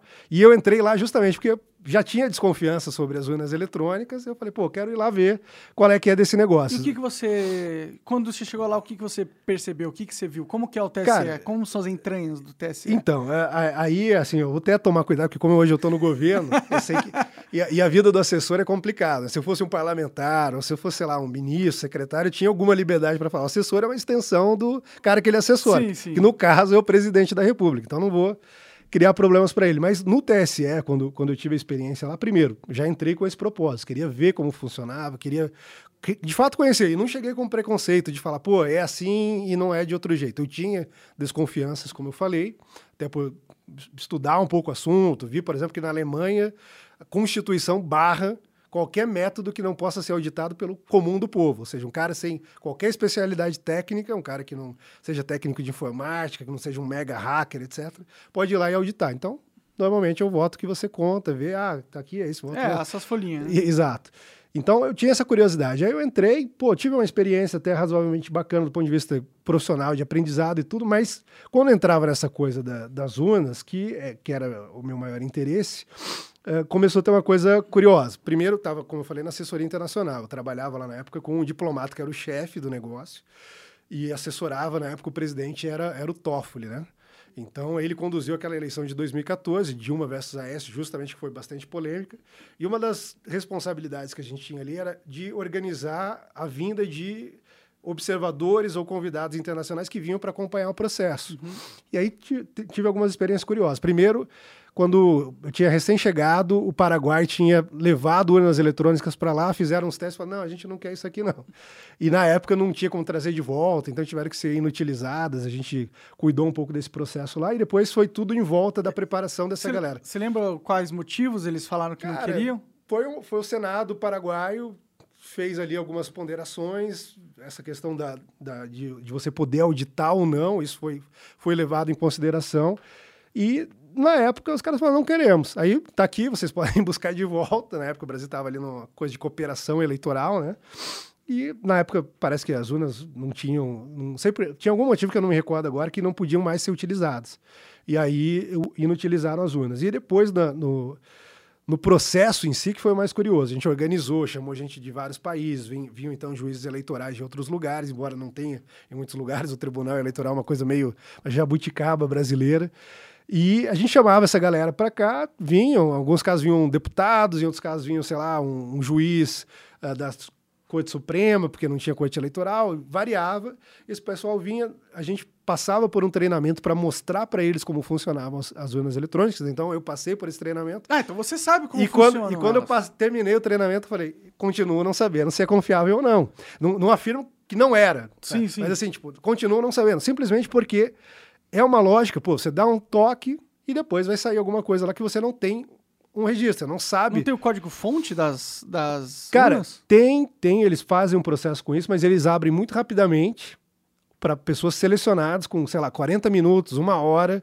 O cara vai lá, faz um teste e vê se acha alguma vulnerabilidade. Ah, não encontrou, passou.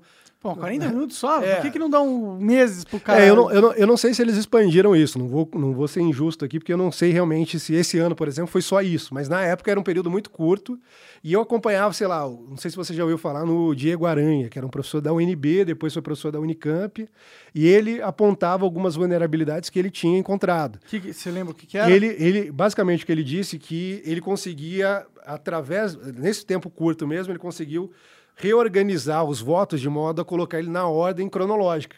Então ele sabia, sei lá, o Monark entrou ali nessa linha para votar, foi primeiro, depois o Felipe fica alguém na porta, digamos, né? E a urna embaralha para que não tenha nenhum risco de eh, romper, sei lá, a ordem que foi assinada, ah, o voto Pra e tal. não ah, comprometer a... O segredo o do segredo voto. do voto. Isso. E aí ele conseguiu reorganizar aquilo ali e colocar na ordem. Então ele falou: não, peraí, então tem uma brecha aqui Porque eu consigo comprometer o segredo que, do que, voto. que consigo comprometer. Então, um cara de posse disso, ele vai lá e descobre se o monarca de fato votou, sei lá, pode fazer um, um com, compra de voto. Pô, Aham. vou te dar tanto, mas depois eu vou lá conferir se você votou realmente no negócio Sim. ou não. O que é um, um pouco inviável, se for para pensar, porque é um puta hack que teria que fazer É, tudo mas pra assim, só... O cara conseguiu em 40 minutos fazer isso. E com uma Bom. estrutura, uma estrutura grande, digamos assim, pô, o cara tem esse, esse meio, tem, tem forma de fazer isso, tem como, tem como, tem como fazer isso, e ele vai lá e pega uma estrutura partidária, paguei para uma galera ali num bairro, fica ali, pô, um cara anotou, depois a gente vai lá, puxa aquilo ali.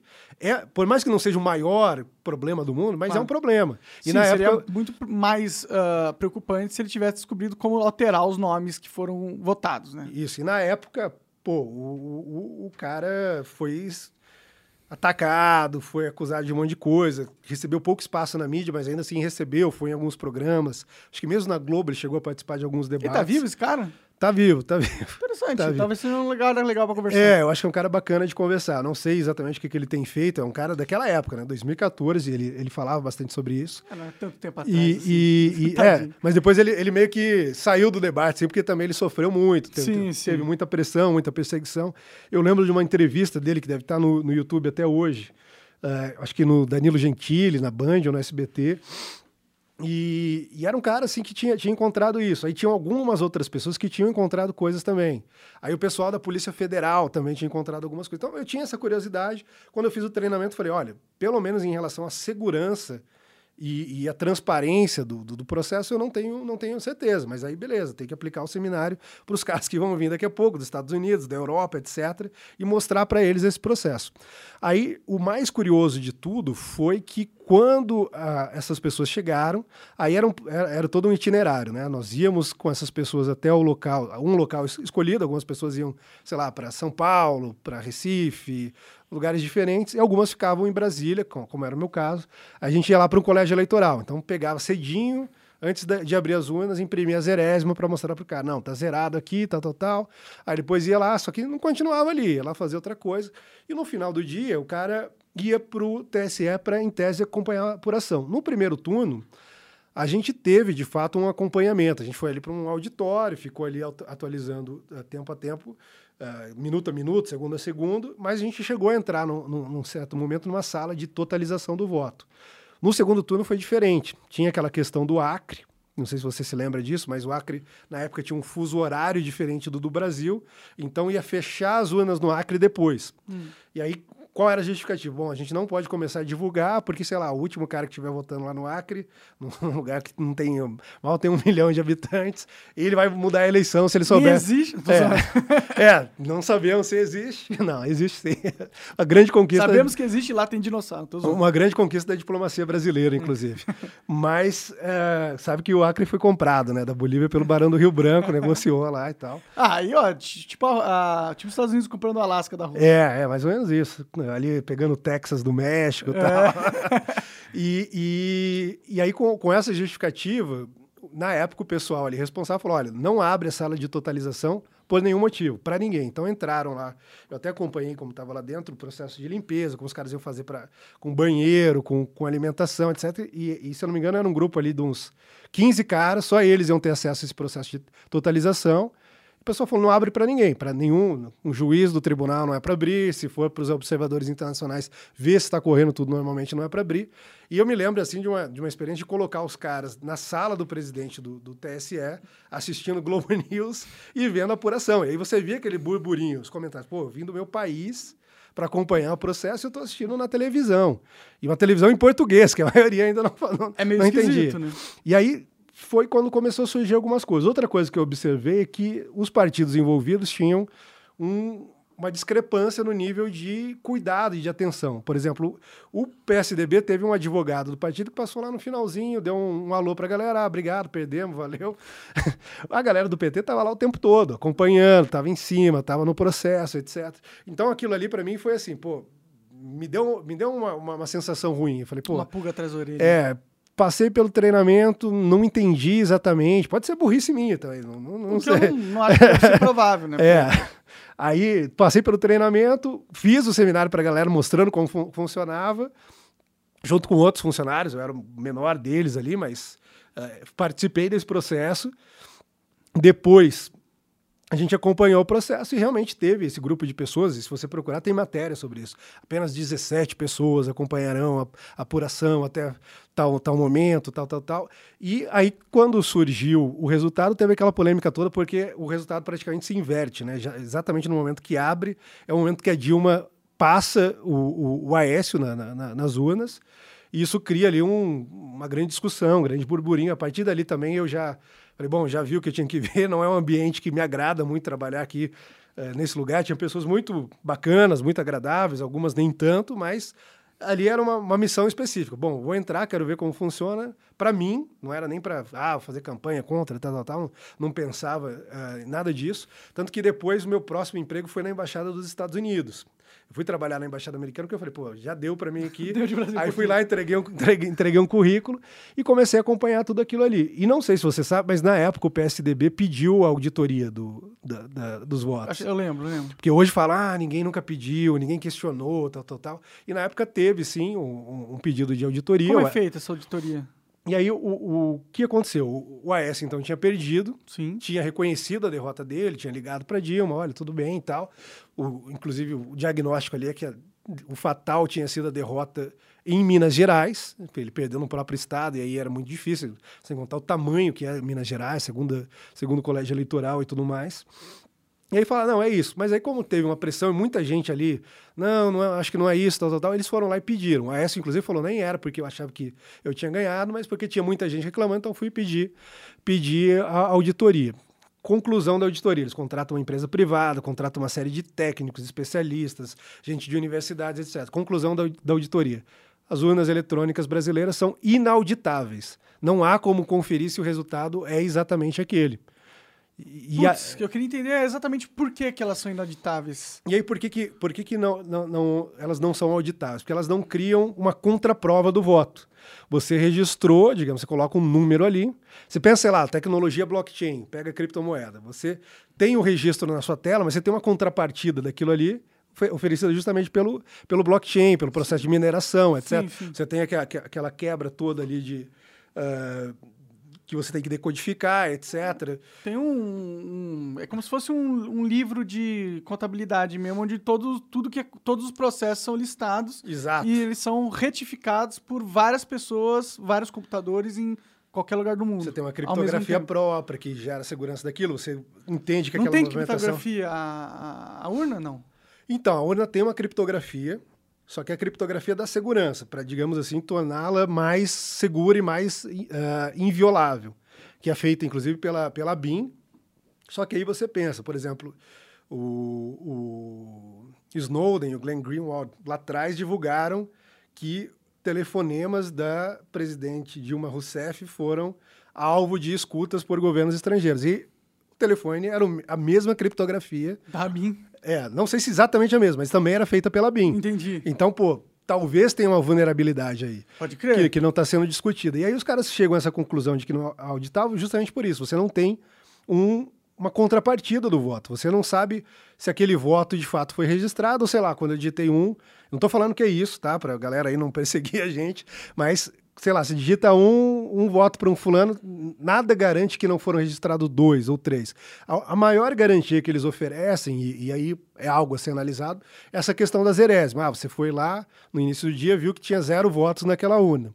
Mas no final do dia tem, sei lá, X votos. E aí, do zero para o X, você sabe que foi, mas você não sabe se foi do zero para o 500 para o fulano e 600 para o Beltrano, e como esse voto foi distribuído. Então, esse era o problema. E aí, lá atrás, então, 2000, 2014 ainda, começa a surgir, ressurgir, né? Porque já havia, sei lá, o Brizola, que era um cara de esquerda, por exemplo, ele defendia o voto auditável, defendia que tivesse a, as urnas eletrônicas ali para você ter justamente essa contraparte do voto e saber que, pô, se a gente quer abrir uma urna e saber quem realmente votou em quem, quantos votos, não, não quem, quem votou em quem, mas quantos votos teve, Uh, a gente abre e vê que para cada voto ele, registrado eletronicamente, você tem um voto impresso e ele defendia isso lá atrás. E 2014 volta esse debate, começa a ter toda uma discussão se não era melhor a gente ter uma contrapartida. E aí, num primeiro momento, parece assim até uma coisa estranha, né? Os caras falam assim, não, mas isso aí viola o, o segredo do, do voto. Só que a proposta que estava não era de o cara pegar o voto, levar para casa, mostrar para o traficante do bairro, mostrar para o amigo que pode ter dado um dinheiro. Era registrava o voto, colava num vidro no qual você não tinha contato, um, um receptáculo inviolável, você via que era o voto realmente no seu candidato, você clicava confirmar, aquilo era depositado. Então fica, era um duplo registro, uhum. um registro eletrônico e um registro físico.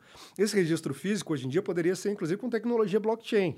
Se a gente avançasse, digamos assim, para você garantir que, ó, esse voto tem lá todo o processo criptografado e é isso. Não sei como, como implementar isso, não sei os problemas que surgiriam. É, eu, eu entendo um pouco da preocupação na questão do, voto, do impresso, porque a partir do momento que você dá para a pessoa o, o, voto impresso, mas aí tá. ela pode só tirar do bolso. Não, não, mas a pessoa não, não encosta, ela não tem contato. Ela não tem é, é um recipiente de vidro inviolável. Ele, ele, ah, ele já imprime lá dentro do é, recipiente. Ele, ele imprime e só te mostra. E aí você. Ah, entendi. Viu que, viu que depositou falou. Então tem ali como se fosse um recibo, mas o recibo não vem para você. Uhum. O recibo é registrado e fica também de posse dos tribunais regionais eleitorais. Depois é mandado para o processo de totalização, caso seja necessário uma contraprova.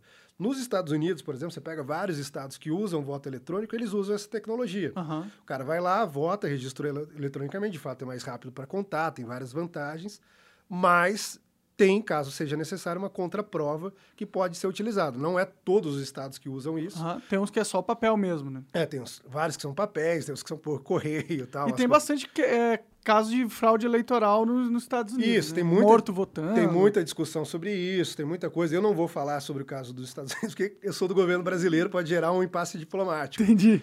A gente teve uma reunião... Difícil ser importante, hein, cara? É, não, não é importante, não. é só o peso. Né? Sim. E, e, a gente teve uma reunião muito boa agora lá com o Biden, as coisas estão tranquilas, então eu não vou colocar fogo nisso. Mas, assim, surgiram... Só puxa o microfone para você, desculpa okay. encher o saco. Não, tranquilo. Surgir, surgiram questionamentos lá a, a, respeito disso, e aqui também. Só que eu estou preocupado com o nosso país. Então, a partir do momento que surgem esses questionamentos, lá atrás, 2014, quem, um, uma das pessoas que capitaneia esse processo é o deputado Jair Bolsonaro. Ele vai lá e fala: bom, tem esse problema. Eu estava, inclusive, presente, como na época eu trabalhava, se não me engano, trabalhava ainda na Embaixada Americana. Então, acompanhei ali pela Embaixada Americana, escrevendo, inclusive, relatórios, etc., sobre essa questão. E vi ali os congressos que eram realizados, etc. E o deputado realmente era muito, na época, então deputado, né, era muito ativo nessa questão. Aí ele vai lá, faz uma proposta, que era justamente da, da, da, gente ter a contraprova, consegue aprovar aquilo com ampla maioria, tanto na Câmara quanto, quanto no Senado, de uma, de uma veta, eles conseguem derrubar o veto, e aí deveria virar lei. Não vira lei, porque o STF fala, não, e, e aí eles usam esse argumento que já foi esclarecido várias vezes. A pessoa não teria contato, ela não vai levar para casa, ela não vai ter posse, ela não vai ter qualquer tipo. É uma urna de vidro inviolável que simplesmente deposita uma contraparte. Só que eles falam, não, isso viola, tal, tal, tal, tal, tal, tal. É bom. E, e toda vez que você adiciona fazem... mais uma mecanismo, você cria mais uma bre possível brecha também. Tudo bem, mas ao mesmo tempo pode ser também um, um, um mecanismo de segurança mais, sim, de transparência sim. mais, etc. Sim. Por que Por... não um blockchain mesmo? Fazer uma Cara, coisa mais tecnológica, eu, assim? Eu, eu, acho que é um caminho a ser seguido. Eu não, não assim, eu sei o básico de Bitcoin, entendo mais o lado econômico do que o lado tecnológico da coisa, mas é uma tecnologia a ser considerada. E eu acho que vale a pena considerar isso justamente porque tem, sei lá, uma parcela da sociedade, se as pessoas, ah, não, é um pequeno grupo, não, pelo menos 20, 30% talvez que concorda com, com o presidente, ou mesmo os caras que concordavam com o Brizola lá atrás, o Ciro Gomes já falou que ele, ele por ele levaria adiante esse debate, criaria uma camada maior de segurança, de confiabilidade para as urnas. Então, por que não garantir para essas pessoas, pelo menos que também são cidadãos, que também participam do processo, a garantia de que, pô, meu voto tá, tá lá, tá depositado, tô mais tranquilo, tô tranquilo que vai ser o candidato que eu votei mesmo, mas acabaram embargando o debate com, esse, com essa narrativa de antidemocrático. Pô, Por que, que é antidemocrático? Ah, é antidemocrático. Pô, o cara tá pedindo transparência, cara tá pedindo mais segurança para o eletrônico. Não, ele está atacando. E aí começa essa narrativa de que ele estaria atacando porque ele está com medo de perder e viu que não sei o quê. Não, não, peraí, busca o histórico do cara. Lá atrás ele já falava. Em 2014 ele briga e consegue aprovar quando, e... ele, quando ele vê nessa auditoria do, e do nesse caso ele nem tinha como saber que ele ia virar presidente. Não, não tinha. Eu, eu tive com, com, com presidente Bolsonaro, quando ele era deputado em 2013. Hum. Assim, em maio de 2013. Ele, acredito que nem lembra disso.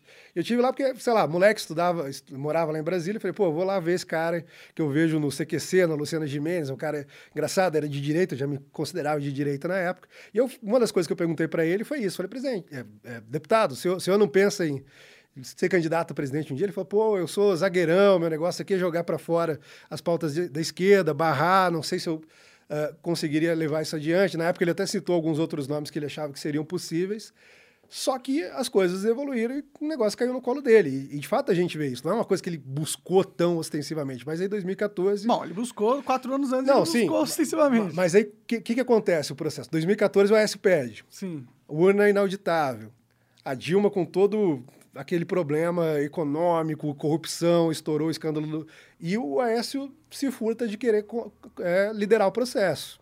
Ah, não, deixa pra lá, tal, tal, tal. Aí ele falou, porra, não tem ninguém, então sou eu. Foi um pouco aquela coisa assim mesmo, tipo, não tem outro, vou, vou eu, vou, vou pro sacrifício, vou me, vou me...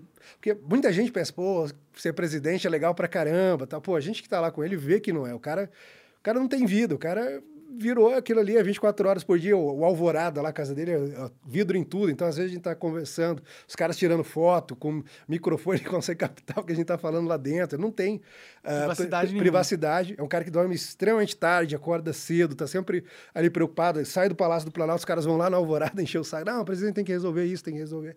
E, e que eu vejo que realmente está ali para fazer o melhor, dar o melhor dele. Então, para ele foi realmente o sacrifício, só que ele foi atrás por causa disso. E na época ele não tinha tanto essa, essa pretensão e já pensava na questão do, do voto auditável, que ele achava que era uma segurança mais. Até tem uma curiosidade, não estou falando que tem correlação, mas tem uma curiosidade que o primeiro voto eletrônico que nós tivemos na história foi justamente a primeira vitória do Lula. Antes disso não tinha, tinha até um debate que tentaram, tentaram não implementar, talvez uma, uma eleição municipal antes, mas assim, nível federal foi, foi o primeiro. E aí criou toda, toda, toda essa celeuma, acusam o presidente o tempo todo. O TSE abre o processo ali para que as instituições diversas, universidades, Polícia Federal, etc., incluindo as Forças Armadas, deem contribuições para ampliar a segurança. A- as Forças Armadas vão lá, dão uma série de, de sugestões, os caras aí que lidam com cyber war, os caras que lidam com.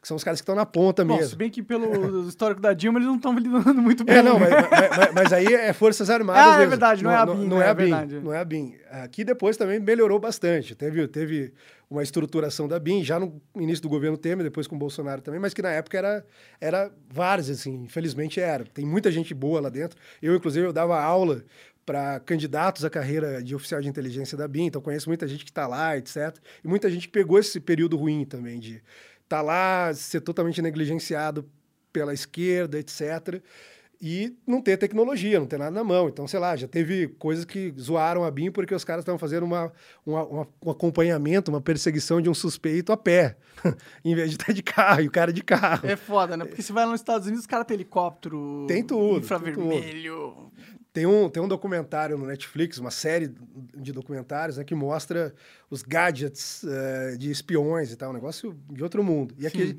a gente não tinha nada disso. É. E- Tem agora? Cara, começou a ter mais investimento, mas ainda é muito difícil. E a legislação também restringe muito, né? Porque o, o- quando, quando a, a BIM é criada, você tinha ali um pouco o, o temor de que voltasse a existir o que era o Serviço Nacional de Inteligência Entendi. do período militar. Então os caras meio que demonizaram a inteligência, achavam que aquilo ali era para perseguir adversários, para fazer uma série de coisas aí que. Bom, se você for olhar o histórico da CIA, eles não estão muito errados de pensar É, dessa de novo, forma. eu não posso comentar. é, de novo, não posso comentar. Já me acusaram, inclusive, de ser É, ag- eu vi ali no... ag- agente da CIA. Tu é agente da CIA, cara? Não, não, é, mas é até engraçado, saiu num site americano isso. Porque os caras falam assim, não, é muito estranho, porque esse cara estava na embaixada americana quando a Dilma sofreu o impeachment, e eu de fato trabalhava lá. Aí ele sai, passa poucos meses, ele começa ali a defender o Bolsonaro, aí logo se junta a campanha, o Bolsonaro se elege, ele vai para a assessoria internacional e começa a defender uma aliança com os Estados Unidos, etc. Então os caras tiraram disso aí e jogaram. Bom, mas se você fosse o espião, você não falaria. É.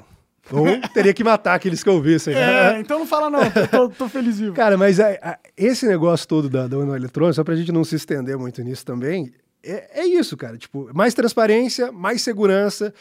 Aplacar, inclusive, a desconfiança dessa parcela da sociedade, que também é brasileira, também merece ter uma confiança no processo eleitoral, mas os caras simplesmente negligenciam. Não, pô, isso aí é diversionismo, porque o cara tá com medo de perder. Não, lá atrás ele já tinha feito isso, tinha aprovado uma lei, inclusive, a lei não foi aceita, a gente tentou uh, trazer isso de novo agora mais recentemente, foi criada uma comissão especial.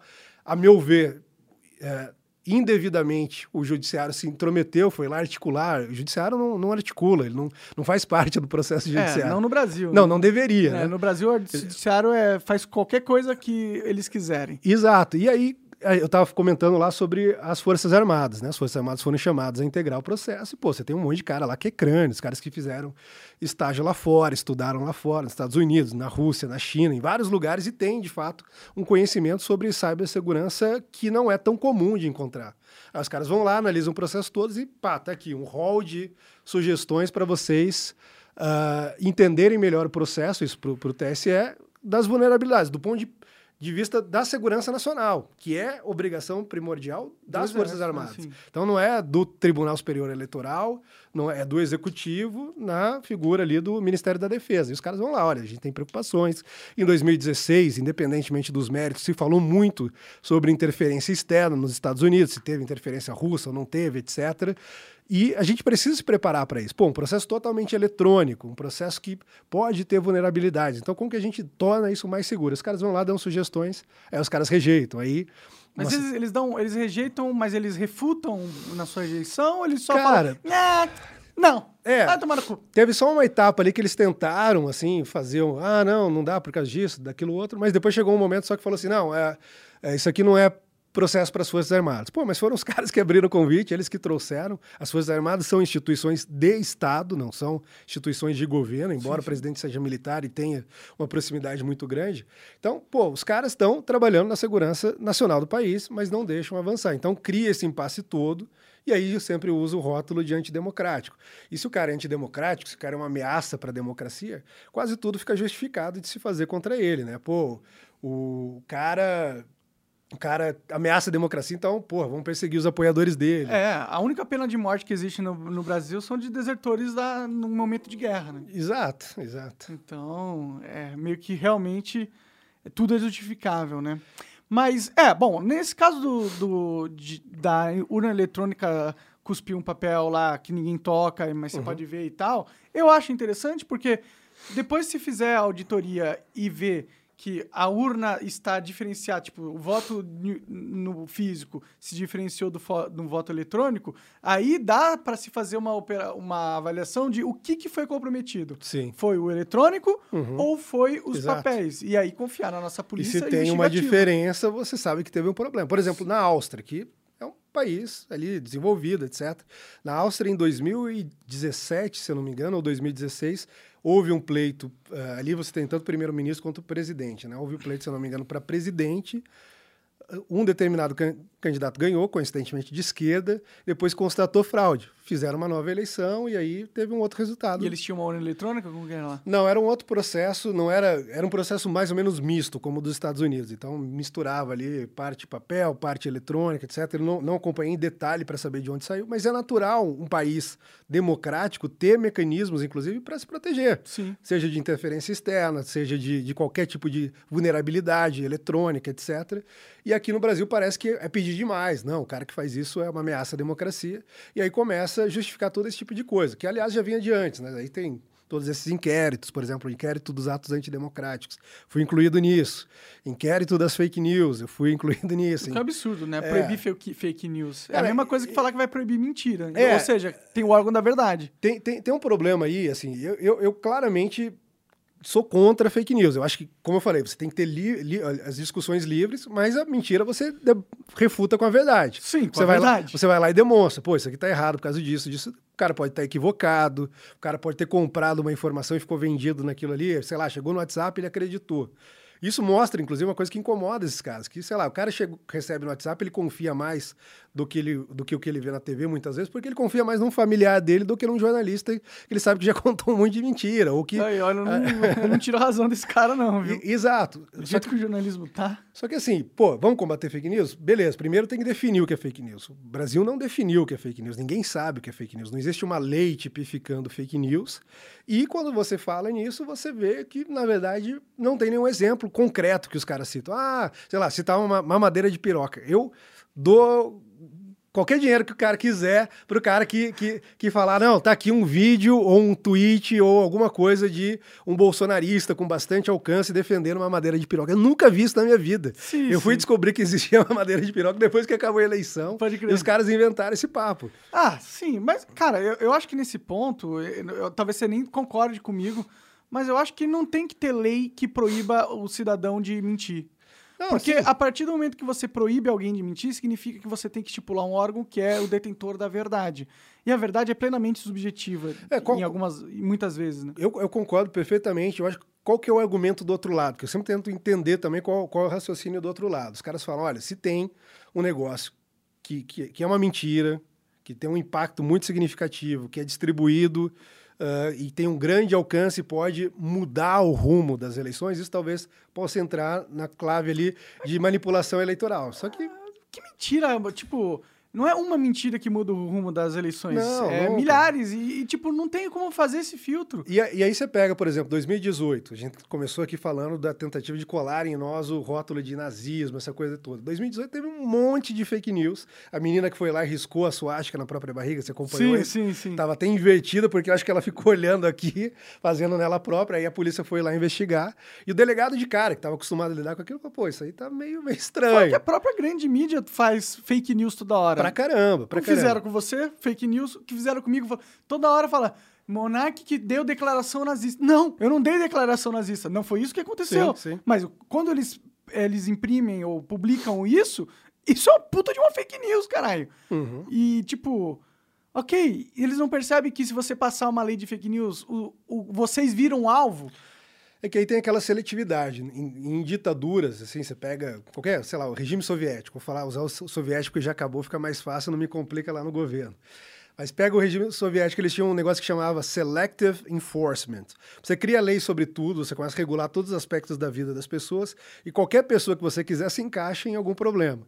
E aí o poderoso vai lá e fala, pô, beleza, tem aqui uma lei que no momento que eu quiser, eu ferro lá a vida do monarca. Mas se o monarca está me elogiando, o monarca está comigo, Tá tra- tranquilo. Tá tranquilo. Agora vem um outro cara faz exatamente o que o moleque tá fazendo, eu vou lá e encaixo, porque tem, tem lei para tudo, tem regra para tudo. E um pouco é isso quando você fala em fake news. Os caras têm os próprios critérios, têm os próprios métodos, não tá nem definido em lei. E aí ele vai lá e fala: não, pô. A, a- a menina que fez lá o negócio foi só patética, mas um cara que falou, ah, não sei, eu acho que pode ter fraude eleitoral, esse cara merece ser preso, ou merece ter a vida dele devassada. ou Então, perdeu o mandato. ou né? perdeu o mandato, como aconteceu lá com, com, Facchini, né? com o Francisquini. É Francisquinho, desculpa. E a galera fala, ah, o Francisquini é bolsonarista. Em 2019 teve uma ruptura do, do Francisquini, pelo menos do filho ali com o Bolsonaro, etc. Mas o que fizeram com o cara é injusto. Não importa que teve briga, que não teve. O que fizeram com o cara é injusto. Sim, não, é, é literalmente o Supremo Tribunal Federal agora tem um poder arbitrário Aham. De decidir quem que eles querem na, no jogo político ou não. Exatamente. Sem uma le- legislação, ou seja, pô, você quer. Não estou falando que eu concordo, mas você quer ter leis para isso? Primeiro discute a questão no parlamento. Você vai ter vários partidos, representantes de vários setores da sociedade discutindo, vão chegar no, num mínimo de- de- denominador comum ali. Ah, a gente tem aqui o que é considerado então fake news. Aí é aprovado, o executivo vai vai analisar, veta, não veta, etc. Você tem uma lei. A partir do momento que você tem uma lei, tem uma previsibilidade de que aqui a pessoa está avisada. Bom, se eu fizer isso ou aquilo, não, não, não que seja ideal, não defendo também a criação disso. Inclusive, tem combatido lá em Brasília a lei das fake news. Mu- Muito curiosamente, inclusive, com apoio de grandes empresas de tecnologia, que antes eram favoráveis, agora começaram a falar, pô, os caras estão querendo entrar aqui também no, no, no- na- É, no nosso campo. É, imagina o tanto de problema que o Google, o Facebook, o YouTube, o Twitter não vai ter prob- com fake news. Porque mentiras são contadas no Twitter toda hora, todo o tempo dia. todo. Agora já contaram umas 30 mil nesse exato segundo. Exatamente. Inclusive sobre nós. Estão lá no É. Twitter falando, ah, dois nazistas conversando, É. essa bobagem toda. E a gente pô, o cara atribuiu o crime, beleza, vai lá e processa. Agora os caras estão falando, ah, tem dois caras falando lá que tem que fraudar o processo eleitoral, ou que o processo eleitoral tem que ser descartado, o Bolsonaro não deve aceitar. Não, não é isso que a gente está falando. Os caras estão lá mentindo, Sim. eles não estão mandando prender ninguém. Sim, nem, nem deveria. Deixa é, exato, o cara criar exato. as teorias das conspirações que ele quiser, foda-se ele. Enquanto ele não me afetar a minha vida, não uhum. pedir para os meus patrocinadores saírem, que hoje é o Rumble, valeu Rumble. Rumble. Mas eles não vão, eles não vão sair, eu espero. não, não vão, não Virão outros. Agora eu preciso fazer uma provocação para você. Vamos lá. Eu recebi aqui um convidado essa semana mesmo, que foi o Marcelo Brigadeiro, e ele me informou que o senhor usa bots no Twitter para criar um falso apoio às pautas do Bolsonaro. E ele falou que tinha, tinha mensagem que trocou com você, alguma coisa assim. Não, ele nunca trocou com, mensagem comigo. Quando você falou ali, até pensei, falei, pô, brigadeiro, será que o cara da aeronáutica? Eu me dou bem com a aeronáutica, já, já dei palestra lá para os caras. Tá? Depois você explicou quem era. É, cara, assim, o que aconteceu, e, e aconteceu com algumas figuras, tá? É, a galera vinha lá, ficava me xingando, pô, não sei o quê, porque tinha essa coisa, gabinete do ódio, e os caras ficavam lá atacando, atacando, atacando. Aí uma vez eu fui lá e fiz uma piada com esse cara aí. Aí a galera vem embaixo e, sei lá, coloca uma piada que eu gostei, eu fui lá, dei um retweet. Aí vem outras e começa, pô, também quero ser retweetado, também quero entrar na brincadeira. Aí uma galera fez, uma vez eu até zoei o Gentili com isso, né? Que ele veio, ah, lá, tá usando robô. Eu falei, aí eu coloquei uma bandeirinha assim que era se eu não me engano, um Pepe correndo, dando risa, risadinha e é, falando alguma coisa sobre zoeira. Eu falei, pô, um comediante reclamando de zoeiras. O nome disso aqui é copia e cola. Os caras estão copiando e colando. E a gente tava dando retweet. Aí os caras, não, isso aqui claramente é robô. E são pessoas identificáveis. Por exemplo, o, antagonista fez fez uma matéria sobre isso depois e várias das pessoas que estavam lá vieram mandar mensagem. Ó, oh, eu tô aqui, tenho CPF, sou uma pessoa real, esse meu perfil existe desde, sei lá, 2000 e tanto, e se você quiser processar o antagonista, a gente vai processar, porque nós somos pessoas reais e estamos aqui. A gente entrou numa brincadeira de copia e cola, zoar o cara o cara poderia reclamar, talvez, da zoeira. Porque, sei lá, o cara pegou pesado comigo, eu zoei, veio uma galera, eu amplifiquei ali uma zoeira que eu, os meus seguidores estavam fazendo com o cara. Uhum. Mas, não, porra, não tem. Mas você concorda comigo que existem bots? Cara, existem bots, mas nada em controle com robôs. Normalmente o bot é um negócio muito tosco ainda. Você vê, você identifica. O Twitter, se eu não me engano, ele tem agora o método de, de, de identificar bots. Então tem aquele bot, sei lá, Xeolê, que vai lá, pega um negócio. Não, com... não, mas que dá pra ver que. Mas, não, mas existem bots coordenáveis, né? Cara, assim, eu, eu não tenho essa experiência. E lá, desde 2018, sei lá, se você pensar como a eleição do presidente ocorreu, ela ocorreu de forma muito orgânica, com uso muito eficiente da internet. Ele continua tendo esse uso muito eficiente da internet. E havia ali algumas premissas que eram quase que negociáveis. Por exemplo, a gente não, na época a legislação permitia, não sei se permite agora, mas a gente não impulsionava nenhuma nenhuma postagem. Por quê? Porque a gente sabe que aquilo cria um, um, um vício ali no mecanismo, na própria plataforma, falar, pô, esse cara aqui é um cliente potencial, só vou dar alcance para ele quando tiver isso. Então a gente não usava nenhum desses instrumentos. O processo ali, inclusive, uh, de, de postagem, etc., era uma coisa quase que artesanal, assim, de pensar, refletir, fazer uma análise do que estava, e aquilo começava a ser replicado. O que, que havia, e, e, eu acho que aqui tem até a ver com aquela coisa que a gente estava falando sobre cultura do cancelamento, ostentação de virtude, tem algumas pessoas que acham que são tão maravilhosas que elas não podem ser criticadas, ou que alguém não pode discordar dela, a não ser que estejam pagando alguém para isso, ou que estejam fazendo bots, etc.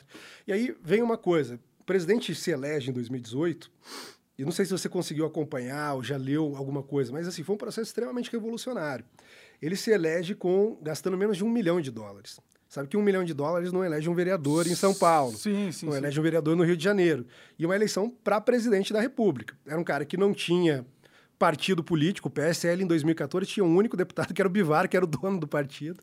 O Bolsonaro vai lá para o partido, traz uma galera já com ele, depois elege a, a segunda maior bancada da, da, Câmara. Ele não tinha recursos, o PSL, por ser um partido pequeno, não tinha fundo partidário, era, era insignificante. Ele não cola no primeiro momento ali com nenhum empresário, com ninguém, não tinha ninguém, ninguém ajudando ele.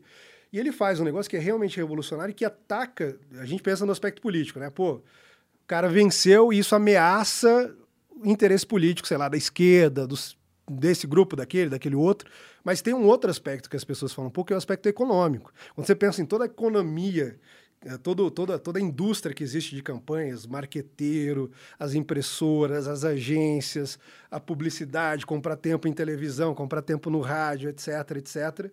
O presidente não usou nada disso. E ao não usar nada disso, ele afetou os interesses de muita gente poderosa. Então, pô, dá aquela sacudida, os caras, o que, que aconteceu aqui? Como que esse cara, que veio do nada, ninguém achava, você lembra que na época os analistas políticos falavam, ah, Bolsonaro é uma coisa passageira. Depois, conforme, mesmo conforme ia chegando, não, ele tem um teto aí, ele não vai, não vai passar de 10%, depois não vai passar de 20%, não vai passar de 30%, até que ele se elegeu. Pegou todo mundo de surpresa, e aí os caras começam a querer racionalizar. E, e, eu, assim, trabalhando como analista político, essa é uma outra coisa que eu fazia antes de entrar no governo. Por exemplo, eu tinha acertado a eleição do, dos Estados Unidos, a vitória do Trump em 2016, em 48 dos 50 estados. E isso depois até foi bacana que eu tive oportunidade de conversar com o Trump. Ele falou: Porra, você foi o cara que mais acertou no mundo, então, porque ninguém chegou tão perto, todo mundo achava que eu não ia ganhar, os que achavam era, sei lá, 46, 47 e tal.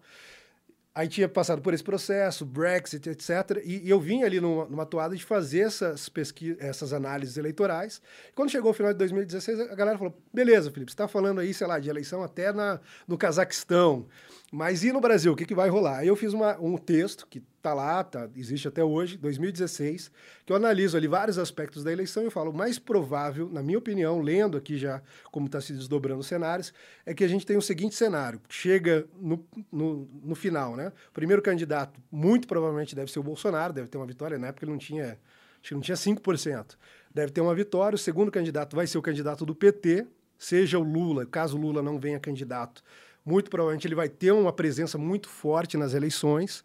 Depois eu falo o terceiro, ao contrário de, do que todo mundo pensava, que o Alckmin seria o vitorioso naquela eleição, eu falo, o Alckmin não vai ser nem o terceiro, ele vai ser o quarto colocado. E o terceiro vai ser provavelmente ser o Gomes. Passa ali adiante dois anos e tanto para frente. O resultado foi exatamente, foi, foi exatamente esse. E uma coisa que eu fazia era ali ah, não, vai avisando, vai avisando que eu me empolgo. Se você puder pegar uma água para mim ah, também. Tá. Aí uma coisa que eu fazia, e a galera está registrado no meu Twitter, eu pegava as, as, as, as pesquisas eleitorais, eu estudei bastante estatística também, inclusive uma das minhas especialidades é forecasting, que é justamente essas análises prospectivas, antecipar eventos futuros dentro da política, etc. Sim, sim. E uma coisa que eu tinha estudado uh, na faculdade, foi uma da, dos meus trabalhos de conclusão de curso ali, era justamente isso, a, a limitação de métodos uh, quantitativos, que usam números, uma base estatística, e a necessidade de você mesclar aquilo com métodos qualitativos, que é a análise da observação, de você ter métodos para fazer uma leitura correta da sociedade, etc. E eu fazia isso com as pesquisas. Então, eu mostrava que muitas dessas pesquisas tinham premissas embutidas que eram extremamente equivocadas. Aí, pô, tá aqui, o cara tá pressupondo que numa eleição, por exemplo, 2018 teve 30% de abstenção. Aí você pega essas pesquisas de agora, que dão o Lula com uma super vitória e tal, uhum. eles estão chutando qual vai ser o perfil demográfico do eleitorado. Pô, se teve 30% e você não tem dado de quem são os 30% que deixaram de votar, como que você vai dizer que, sei lá, voto efetivo final vai ser de 65% de mulheres. Ou em alguns casos já vi pesquisas que baixavam lá os evangélicos para 11%, sendo que representavam 40%. E a observação nos mostra que os evangélicos tendem a participar mais do processo. Então eu ia mostrando isso tudo e ao longo das eleições ali no Twitter eu fazia uma, uma coisa que era pegava cada pesquisa, destrinchava e falava, olha, a estratégia que está sendo utilizada é essa aqui. aos poucos eles vão fazendo ajustes dentro da margem de erro para ir variando sem uma oscilação tão grande, tão abrupta que chame atenção. E lá na frente vai acontecer isso, isso, isso. Eu praticamente previ ali quase todos os movimentos das, das pesquisas na época. O resultado final foi o que eu falei. Primeiro eu escrevi isso num texto no Facebook em 2016, 2017 quase, quase dois anos antes, né, um ano e tanto antes ali, eu fui na Infomoney, dei uma entrevista lá para o pessoal de investimento, etc. E eu falei isso, falei, pô, o resultado vai ser esse. Eu tenho um vídeo lá, de vez em quando eu jogo, né? Porque eu falo, pô, os caras que não acertaram nada, agora que estão querendo tirar onda comigo, pô, eu pelo menos acertei lá, né? E, e aí falei essa previsão de novo e eu participava lá também num painel com investidores, etc., que tempos em tempos a gente discutia pesquisas, etc. E quando acabou, o que eu vi foi isso, pô, a galera que não concebia que seria possível uma vitória, que não entendia, etc.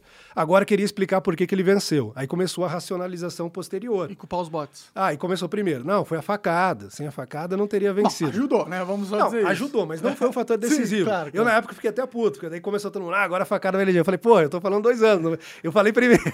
e independentemente de facada, ia ter isso. Pode crer.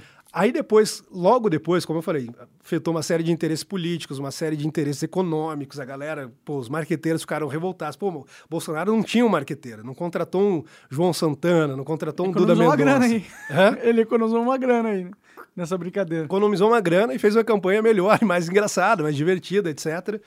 E tinha ali o Carlos ajudando ele, alguns poucos amigos do Carlos, pessoas que era da convivência e confiança dele, um grupo pequeno, ajudando com estratégia para redes sociais, postagens, levando as ideias do presidente adiante. E tinha também aquele, aquele sentimento todo que já vinha desde 2013 com as manifestações, que um processo de tomada de consciência sobre, sobre política, que também tem ali um pouco a ver com a, com a origem da direita. E aí vem esses caras, não, vamos explicar agora por que, que o Bolsonaro se elegeu. Aí a primeira tese, dispara em massas ele usou o WhatsApp para fazer disparo em massa. Beleza, vai lá, o Tribunal Superior Eleitoral abre um processo sobre isso, começa a fazer uma investigação. Vai, investiga, revira, vê, tal, tal, busca evidências, coloca a Polícia Federal, etc. Não encontram nada do lado do Bolsonaro, mas encontram do lado do Haddad. E, assim, na época, inclusive, havia ali, eu acho que uma regulação que per permitia disparo em massa. Então, sequer era crime, sequer era errado, se tivesse feito, não, não teria. Ah, para mim, eu vejo disparo em massa como panfletagem. É a mesma coisa. Você pegar é uma um panfletagem moderna. Só que a gente não ah. usou isso. E a gente era, inclusive, o contrário, porque a gente, como defendia uma, uma filosofia ali de uso da internet, que era apostando mais no que era orgânico, e construindo sempre em cima disso, a gente, pô, não, isso aí não, não serve. Acho que nem teve, eu pelo menos não vi assim, nenhuma oferta desse tipo de serviço, mas se teve, certamente foi, foi, foi, foi negado. E aí descobre do Haddad. O que, que os caras fazem? Eles não encerram o processo. Isso posso falar tranquilamente. Eles mantêm o processo ali e aí, volta e meia, eles usavam com, o presidente. Pô, tem aquele processo lá, porque daí era um processo de cassação da chapa, né? Era tanto o Bolsonaro quanto o Mourão cairiam caso tivesse comprovado alguma coisa e, sei lá, teve algum problema na eleição. Volta e meia, eles usavam aquilo ali meio que para chacar o presidente. Ó, oh, tem esse processo aqui no TSE que se você não fizer isso, isso, isso, a gente vai lá e vai, vai colocar e vai acabar com a chapa. Então, esse foi o primeiro. E aí, de novo, você tem vários desdobramentos disso. Os caras não entenderam como se deu aquele processo e começam a criar várias teorias. Segunda teoria, fake news. E aí eles começam a tentar teorizar e copiar muito descaradamente o que aconteceu nos Estados Unidos. Ah, não, porque quem, quem venceu a eleição americana foi o uso de fake news pelo Trump. Aí eles pegam aquela coisa da Cambridge Analytica, que era uma empresa que de fato lá nos Estados Unidos foi contratada e que trazia uma inteligência para o governo americano direcionar as propagandas. Só que aí não foi uma campanha de um milhão, foi uma campanha mais cara, mais barata do que normalmente uma campanha nos Estados Unidos, mas ainda assim uma campanha milionária, com o Trump, tendo muito recurso, o Partido Republicano é efetivamente um dos dois maiores partidos partidos nos Estados Unidos, a gente não. A gente era o PSL, patinho feio, sem, sem qualquer apoio de grandes empresários ou qualquer coisa do tipo. O presidente ali na raça com os apoiadores, a galera indo para a rua, etc. Eles fazem isso e daí começam a replicar isso. Aí surge Uh, CPMI das fake news, você lembra disso? Uhum. CPMI das fake news foi ali 2019 ainda. Eles falaram, não, agora a gente vai começar a investigar aqui as fake news. Eles começam a fazer as audiências, como teve nessa da Covid, que ficou mais famosa, né? Começam a fazer as, as, as audiências, levam lá uma galera, aí eles levam o Alan dos Santos. O Alan vai lá e dá um show nos caras, porque, sei lá, o relator não entendia nada de internet. O cara ia falar de WhatsApp, mas ele não sabia nem co como funcionava, não sabia, como, não sabia o, nem fazer o, os. O, o básico. Aí, sei lá, a relatora não sabia disso, o presidente não sabia daquilo. E como era uma CP, CPMI, que é uma CPI mista, né? Deputados, senadores. Você tinha presença também de deputados que apoiavam o governo. Então os caras iam lá, davam, pô, aconteceu isso, tal, tal, tal, os caras não conseguiram avançar. Mas não, deixa essa coisa de lado. Eu, inclusive, fui convocado três ou quatro vezes para a CPMI. Aí sempre surgia um burburinho. Pô, se a gente trazer esse cara, a gente vai dar palanque para ele, ele vai vir aqui, vai ter os videozinhos recortados depois dele imitando para cima de nós, então não vamos trazer. Não levaram. Eles usaram esse instrumento e começaram ali, não descobriram nada, levaram, sei lá, o general Santos Cruz, que era dentro do governo, não, entrevista do general Santos Cruz, o depoimento vai ser bombástico, ele vai revelar como funcionava. O Santos Cruz, no começo, inclusive, ele era ministro da Segov.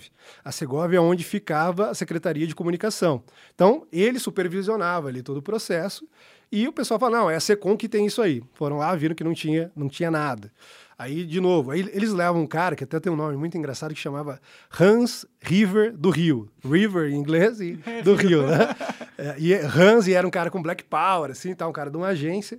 Aí ele vai lá e começa a apontar. Ele aponta na cara do Rui Falcão, que é o presidente do PT. Ele fala: Olha, vocês estão me perguntando aqui se o, a galera da campanha do Bolsonaro me pediu alguma coisa. Tem que ser sincero, tô fazendo um juramento de falar a verdade, posso ser preso. Se eu mentir aqui, quem pediu foi você, seu partido. Caralho. Aí aí encerrou de vez a, a CPMI. Tá dando merda. Da, das fake news, cara. Não, deixa isso pra lá, a gente não vai no confronto direto, dando palanque pra essa galera. Não encontraram nada. Uhum.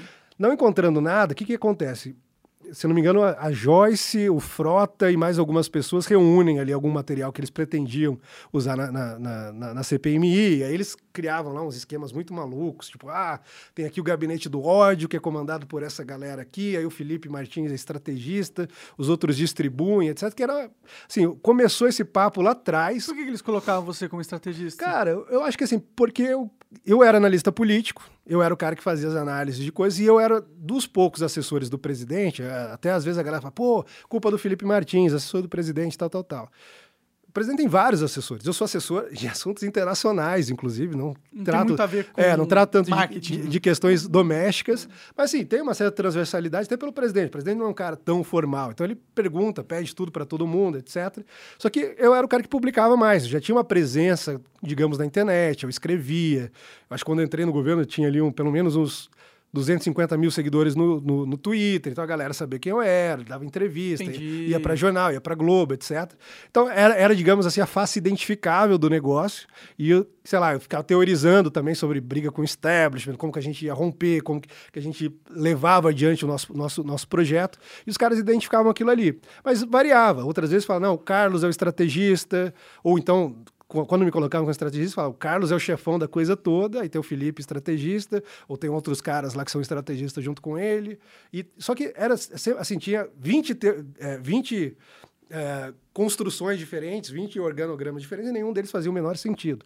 Isso tudo começou com uma reportagem do Estadão, por um jornalista chamado José Fux, que era até desse meio, meio liberal, meio conservador e tal.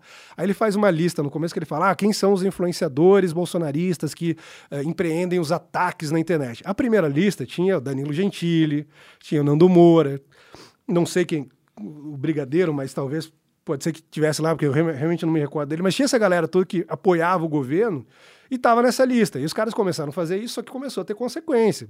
Então, sei lá, pô, começou a ser perse... esses caras que estavam na lista começaram a ser perseguidos, começaram a ser alvo de busca e apreensão, começaram a ser alvo de ataques por parte de parlamentares que pediam quebra de sigilo dos caras, pediam para fazer alguma coisa contra os caras. E, e, e, o que me chamava mais atenção era o seguinte: a partir do momento que o cara falava assim, ah, não apoio mais o Bolsonaro, ou criticava o Bolsonaro, ele era tirado da lista. Ou seja, não era mais uma pessoa de interesse. Por que, que não levava aquele cara que eles falaram que estavam lá antes e que era parte desse processo todo e falava, não, então vamos fazer uma relação premiada aqui. O que, que, que, você sabe sobre isso? Faz sentido. É, nunca fizeram isso. E quando levaram os caras, por exemplo, levaram a Joyce. Ela foi lá, não só não provou nada, como provaram, saíram áudios dela, né? Em que ela fazia isso. Ela, em áudio, assim, pô, cria aí algumas contas, a gente pega um gerador de CPF, cria algumas contas aqui, só que no caso não era bot, né? Eram os assessores administrando, sei sim, lá, sim. 10 contas e postando, tal, tal, tal encontraram dela. Então, assim, ela tentando acusar os caras e não encontraram nada. E eu acho que isso é importante, o Monark. Eles acusam porque eles sabem como que eles fazem, né? É, eu, eu acho isso importante porque, mesmo assim, eu vi aqui algumas vezes no, no, no, no Flow, sei lá, a galera do MBL, uns outros caras, Nando Moura, essa galera que vem aqui, e eles falam isso e você às vezes fica vendido. Pô, talvez eu acho que tenha realmente robô e é tal. Porque, tipo, a, o fato, na minha cabeça, é que existem robôs no Twitter. Tanto Sim. que a compra do Twitter pelo Elon Musk meio que tá minguada, tá em suspensa, justamente porque ele quer que eles provem qual a quantidade de contas que são uh, verdadeiras e quais são Não, bots. né? Exato, exi- existem bots, mas normalmente as funções é outra. Toda conta grande tem bot, porque o cara fica lá replicando, tentando copiar dados Sim, da galera, mas é que pra mim não etc. parece ah, fora da realidade que, tipo, pra mim eu tenho certeza que se você existem empresas hoje, não necessariamente no Brasil, mas existem empresas hoje que se você quiser comprar bots pra eles ah, darem like numa, numa publicação ou comentarem alguma coisa, eu sei que isso é possível. Não, isso, isso sim. A gente já viu artistas, por exemplo, que tem. Acho que tem algumas ferramentas. Eu, eu lembro quando eu ia na CPMI das fake news, por exemplo, eu falei, pô, vou deitar e rolar com essa galera. Eu peguei o perfil de alguns membros da CPMI e joguei nesses aplicativos que fazem essa auditoria, né? Pra ver quantos são fakes, quantos não são. O meu era uma coisa assim, sei lá, 1% dos seguidores de 400 e tanto, tantos mil são fakes. Uhum. Eu pegava o presidente da CPMI, era tipo 35% são fake, porque probabilidade, era um cara que Sim. não, não tinha ali contato com a galera, não, não era um cara popular nem nada. Dá pra você comprar bot pro Instagram, pra dar like nas suas fotos do Instagram. Só que o meu 1% que era considerado fake, ali é- era conta inativa também. Não, não foi eu que comprei isso, eu posso, posso garantir. E, e aí o que eu, que eu falo o seguinte, é, se- é, é, Se eu fosse um inimigo político seu, eu comprava uns bots pra caralho. Jogava na sua jogava conta, e depois lá, depois tá lá. fazia a pesquisa É. lá. Ah, esse cara... tem- mas daí o cara tem que Desculpa achar... se eu dei ideia aí pros caras. Não, mas daí o cara tem que achar o recibo, tem que ver. Pô, quebraram o meu sigilo, reviraram a minha vida. Depois eu conto um pouco sobre isso até. Mas aí, o que, que, que que eu vejo? Às vezes eu vejo você, pô, não, tá, os caras têm robô. E às vezes até entra na afirmação de falar, ah, realmente, não, realmente tem robô. É porque, ó, vou... de- Deixa eu me defender aqui Total na- na- abertura. Eu não confio em político. Entendo, perfeitamente. E eu acho que se o político tiver uma ferramenta que pode dar uma vantagem pra ele, mesmo que essa ferramenta não seja moralmente da hora, ele vai se fazer usufruto dessa coisa. Eu sei que existe essa ferramenta. Sim. Então, pra mim, a probabilidade que o governo Bolsonaro, ou o Haddad, ou o Lula, ou todo mundo, os Calera 4, usem esse tipo de ferramenta é muito alta. Sim. Portanto, quando alguém vem e fala, eu sei, eu vi, eu falo assim, ó, não duvido nem um pouco. É bem provável que isso Claro. aconteça. Não, o que eu falo, assim, de, de afirmar peremptoriamente. E aí o que eu falo, pô, legal, premissa bacana, não devemos confiar em políticos. A gente pode confiar pelo menos, não exatamente confiar, mas vamos ver o que, que os inimigos dos políticos estão fazendo. E aí por isso que eu estou contando essa história. Teve lá atrás o processo no TSE, depois teve CPMI, depois tiveram vários outros inquéritos e nunca foi encontrada uma única evidência. Nunca foi encontrada uma única evidência. Sei lá, no Jornal Nacional, por exemplo, a única evidência que eles pegaram que existia um gabinete do ódio, existe lá um cara que é o Bernardo Kister, não sei se você conhece. Aham. É um youtuber e tal. Aí uma vez ele foi no Planalto, eu não tava, ele falou. Aí ele mandou uma foto da minha sala. Eu falei, pô, quem, quem te levou na minha sala? Ele falou, ah, foi o Técio, que é um outro assessor do presidente. Eu, ah, o, o, o- fundador original, um dos fundadores originais do gabinete do ódio. Porque acusavam ele, a imprensa acusava ele, acusava a mim, e eu fiz uma piada com aquilo. Aí Os caras botam lá no Jornal Nacional, depois de fazer uma busca e apreensão na casa do Bernardo, essa conversa, fala, está comprovado e tal, os caras rindo daquilo ali e tal, pega uma piada e finge que aquilo é evidência. Esse foi o máximo que eles conseguiram chegar, nunca provaram nenhuma, mesmo conversando com a galera que estava no governo e saiu, mesmo conversando com pessoas que eram apoiadores e depois romperam com o governo, quebrando o sigilo. Nunca teve assim um recibo, tipo, ah, comprou isso, comprou aquilo, ou sei lá, está recebendo grana para defender o governo, ou então, sei lá, adquiriu um certo serviço. E foi extremamente destrinchado. E aí por que que eu falo dos inimigos? Você pensa o caso do governo Bolsonaro. Pô, você tem inimizade com boa parte do Congresso, tem inimizade com o STF, da parte deles com o governo, o governo não tem inimizade com eles, mas tem sido perseguido. Tem inimizade com a Globo. A Globo se coloca claramente como adversário do governo da imprensa como um todo, Folha de São Paulo, Estadão. E esses caras todos revirando a nossa vida, inclusive com quebra de sigilo. No meu caso, pô, a quebra de sigilo que fizeram comigo foi maior do que a que fizeram ou tentaram fazer em qualquer outro lugar que eu já tenha. Saiu uma reportagem na Cruzoé, por exemplo, que não é apoiadora do governo, falou a abrangência da quebra de sigilo de Felipe Martins, na época foi a CPI da Covid, eh, é sem precedentes. Aí os caras pediam assim, geolocalização, geolocalização em, em, em dois, três anos, mesmo antes de ter pandemia, pediam fotos e metadados dos, do- das fotos, pediam todos os serviços de nuvem, pediam todas as minhas redes sociais, conversas do WhatsApp, etc. Os caras reviraram tudo isso, reviraram as minhas finanças e tal, não encontraram absolutamente nada. O que, que eles mantêm? Sempre a narrativa. E aí, qual que é o problema? Por que, que eu trouxe isso aqui de que eu acho um problema, às vezes, quando você recebe e fala assim, pô, não, deve ter, eu acho que tem, tal, tal, tal. Porque esse tem sido um discurso utilizado para justificar destruir a vida de pessoas. Assim. Eu, eu sofri muito isso na pele, porque, sei lá, desde o início teve essa perseguição, gabinete do ódio, você começa, pô, a, a, a mídia começa a falar disso, e pra gente, pô, virou motivo de piada, mas às vezes os caras começam a falar como se nós fôssemos criminosos. As pessoas estão atacando a democracia, estão destruindo isso, e aí chega na, na- na nossa família, tem realmente um, um- um- processo aí de assassinato de reputação. E aí, beleza, essa é uma, uma etapa, já é ruim, mas piora. Aí, com base nisso, os caras vão lá e justificam os inquéritos do STF. Que são ilegais. Aí você pega inquéritos que são abertos de ofício, num, num primeiro momento, sem a participação da Polícia Federal ou do Ministério Público, ou seja, sem qualquer autoridade investigativa, o próprio STF conduzindo a investigação, o próprio STF Sendo a vítima. é, sendo a vítima, sendo o juiz, sendo o acusador, sendo, cumprindo ali.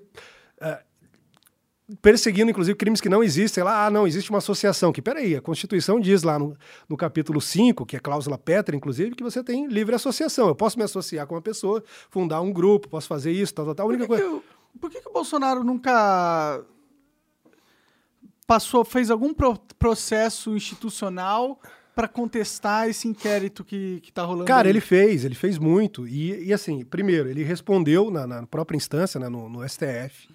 Ele, inclusive, fundamentou pedidos de impeachment com base nisso, mostrando que havia ali um excesso e também uma invasão das competências de, outro, de outros poderes. Esse é o Melatoga que os caras falam, não? Cara, não, o, o Lava Toga... Que, ah, Lava Toga. É, o Lava Toga. Lava Toga que, é meio nojento. Gente, lembra disso daqui a pouco, a gente, só para não perder o fio da, da meada aqui.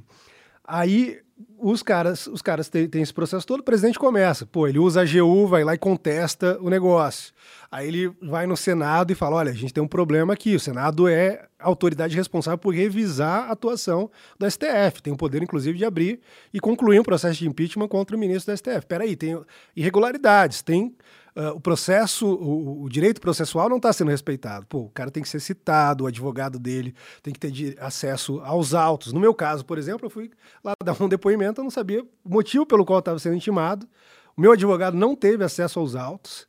Então, assim, pô, o que está rolando? Qual a investigação? Isso não é inconstitucional? Totalmente inconstitucional. E por que que e o que que rola depois que o presidente entra com essas uh, inserções no Senado? O que, que rola? Acaba, qual, morre? Qual que é a grande dificuldade? Nada? No caso do Senado, você tem ali um problema que é o seguinte: tá, o Senado é a autoridade revisora do STF mas foi colocada de tal forma que também é o STF que julga os senadores.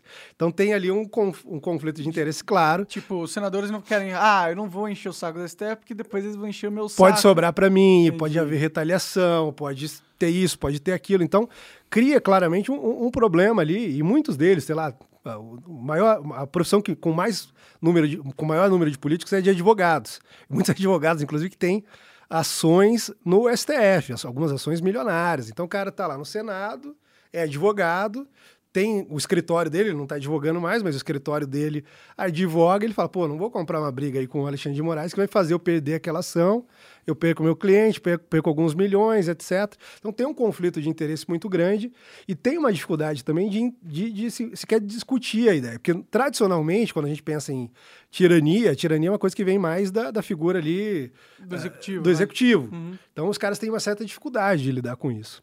E aí, mas tem, tem todos esses esforços. Então o presidente vai lá, apresenta os recursos no STF, pede para levar para o plenário, etc. Mas tem uma lógica corporativista que acaba criando uma certa interdependência. Então, uh, por exemplo, no caso da, do, da, da, do inquérito das fake news, eu acredito, posso ser que, que, pode ser que esteja enganado, mas eu acredito que eu fui um dos primeiros conservadores e apoiadores do presidente a ser incluído. Uh, no começo, não sei se você sabe, mas começou, o alvo era a Cruzoé. A Cruzoé tinha feito ali uma série de reportagens mostrando que, segundo a Cruzoé, não sou eu que estou afirmando isso, por favor, não venha atrás de mim, é, segundo a Cruzoé, havia evidências de que os escritórios de familiares de ministros do STF se beneficiavam desse, dessa proximidade com o Poder Judiciário. E aí tem aquilo ali, os caras vão lá, colocam de ofício, abrem de ofício. Na época era chamado até de inquérito do fim do mundo, depois virou inquérito das fake news, né? Começou a ficar mais conhecido assim. Aí os caras vão lá, mandam retirar todas as revistas de circulação, que é um claro ato de censura, tira tudo de circulação, não deixa fazer isso. E como que eles justificam? Sabe como eles justificaram a abertura disso? Hum. Eles pegam o regimento interno do STF, não é Código Penal, não é Código Civil, não é Constituição. Eles pegam um regimento interno que diz assim, ah, o, o, o, STF deve funcionar tal, tal, tal, que não é. Um, então, ele não é um, uma, não é uma lei, é, é uma Constituição. Não é uma fonte de direito tradicional, não é uma lei. Sim. Aí os caras usam isso como base, abrem aquilo e começam ali, primeiro ato, Cruzoé é o alvo.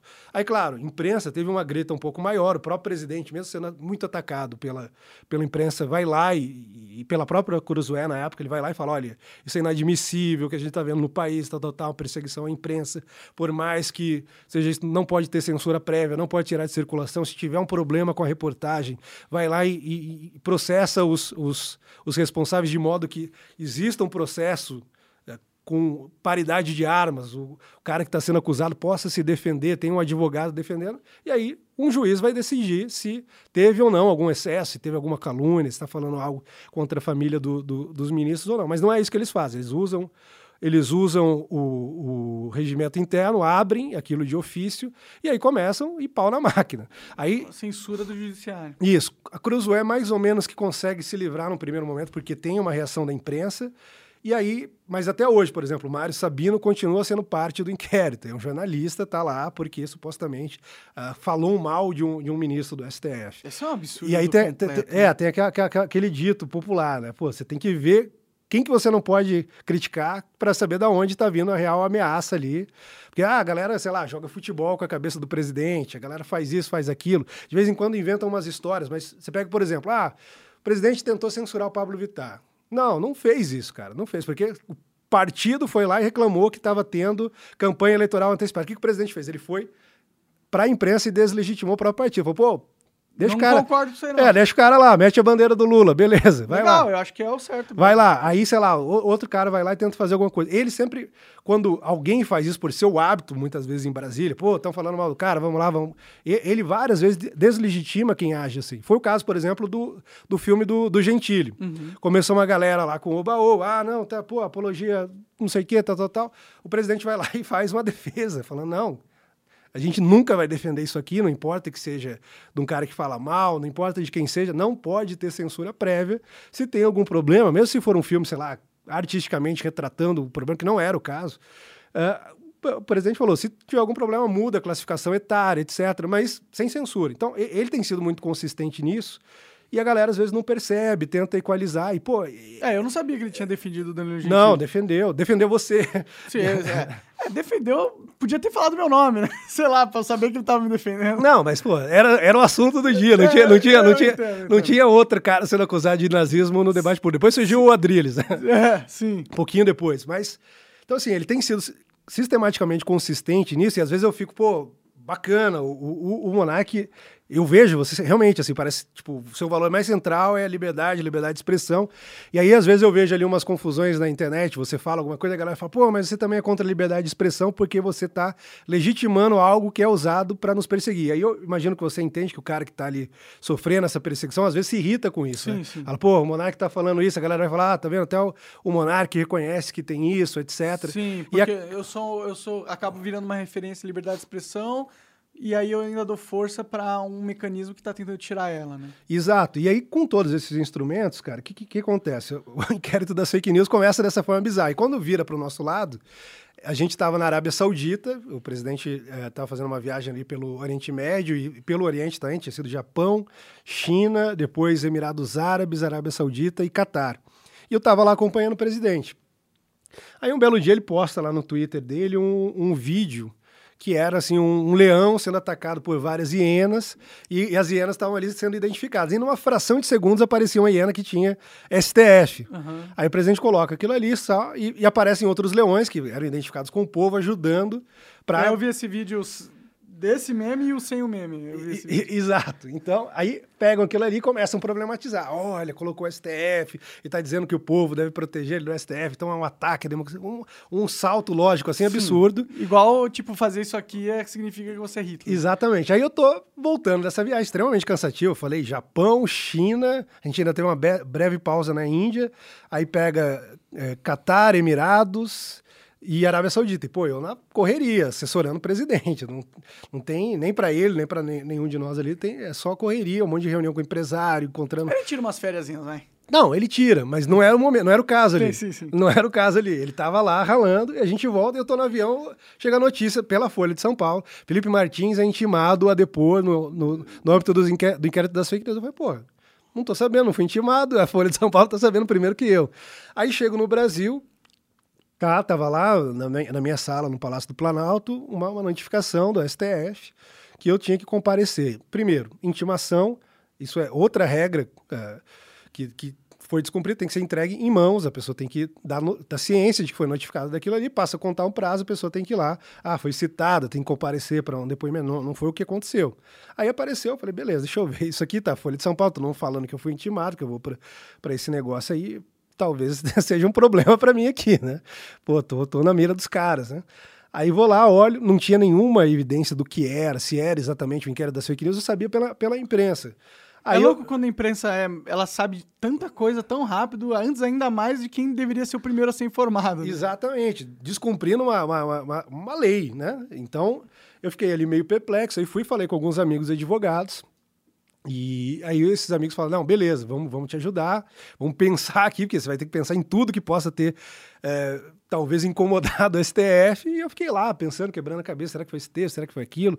Mas não tenho nada falando do STF, inclusive, que é uma coisa que o presidente nos pediu, falou, ó, lá atrás, ainda no governo de transição, ele falou: a gente tem que ter muito cuidado, agora a gente é governo, não é mais campanha eleitoral, não vamos sair no oba-oba aí, fala alguma coisa contra o STF, a gente abre uma crise entre os poderes aqui, eu não vou segurar, porque aí foi cabacice de vocês. Então o presidente deu esse toque, falou: não quero, quero que respeite o STF, quero que respeite o, o Congresso, tudo bem, tem vários caras lá no Congresso que a gente não gosta, mas foi a galera que a população elegeu, muitos casos, porra, que merda, mas vamos ter que trabalhar com esses caras.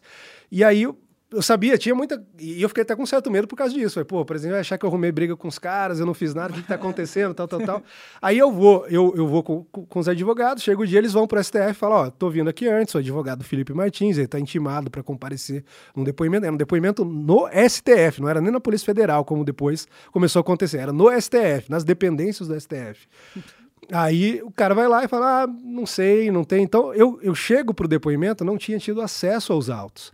E eu tento protestar, etc. Mas eu falo, pô, não, não sei, o que, que eu faço nesse caso? Não vou e levo, corro o risco de sofrer uma, uma, condução coercitiva, os ah. caras me levam à força, etc. Fui. Cheguei lá, os funcionários não sabiam que estava rolando aquilo. Ah, que sala é essa? Não sei onde está marcado, não sei o quê. Não, liga para cá, liga para lá, descobre. Fui na sala de um dos ministros do STF, que era prova... É tipo ser chamado para diretoria, né? É, não, e, e, era pro... e era prova maior, assim, de que não tinha, não tinha polícia envolvida, não tinha o MP envolvido, não eram os caras que estavam colhendo meu depoimento. Era o próprio cara que ia me julgar, estava ali colhendo meu depoimento e depois ele. Isso é muito bizarro. Então é um negócio assim. E ele que estava me acusando, ele que se sentia vítima do que eu ia falar. Sim. Era quase assim, tipo, um cara intimando para quebrar você na porrada. Tipo, agora você vai explicar aquilo que você falou de mim na internet. Sim. E eu, pô, que situação, né? Aí cheguei lá, e, e, quando eu cheguei, finalmente eu descobri. Daí os caras falaram: não, é, esse vídeo que foi postado pelo presidente, você estava na viagem. E aí depois, mais tarde, descobri que a racionalização dos caras era o seguinte: ah, falam que existe um gabinete do ódio, dos supostos membros do, do suposto gabinete do ódio, o único que estava na viagem com o presidente era o Felipe Martins, logo deve ter sido ele o responsável. Por esse meme. É, pelo meme. Ele que mostrou para o presidente, ele que pediu para o presidente, sugeriu que o presidente postasse. Entendi. E assim, eu não tinha nem visto, eu descobri que o presidente postou pelo, pelo, pelo negócio. E aí os caras começam a fazer um monte de questionário sobre aquilo. E, e detalhe, assim que o presidente viu que tinha um STF que repercutiu, ele tirou.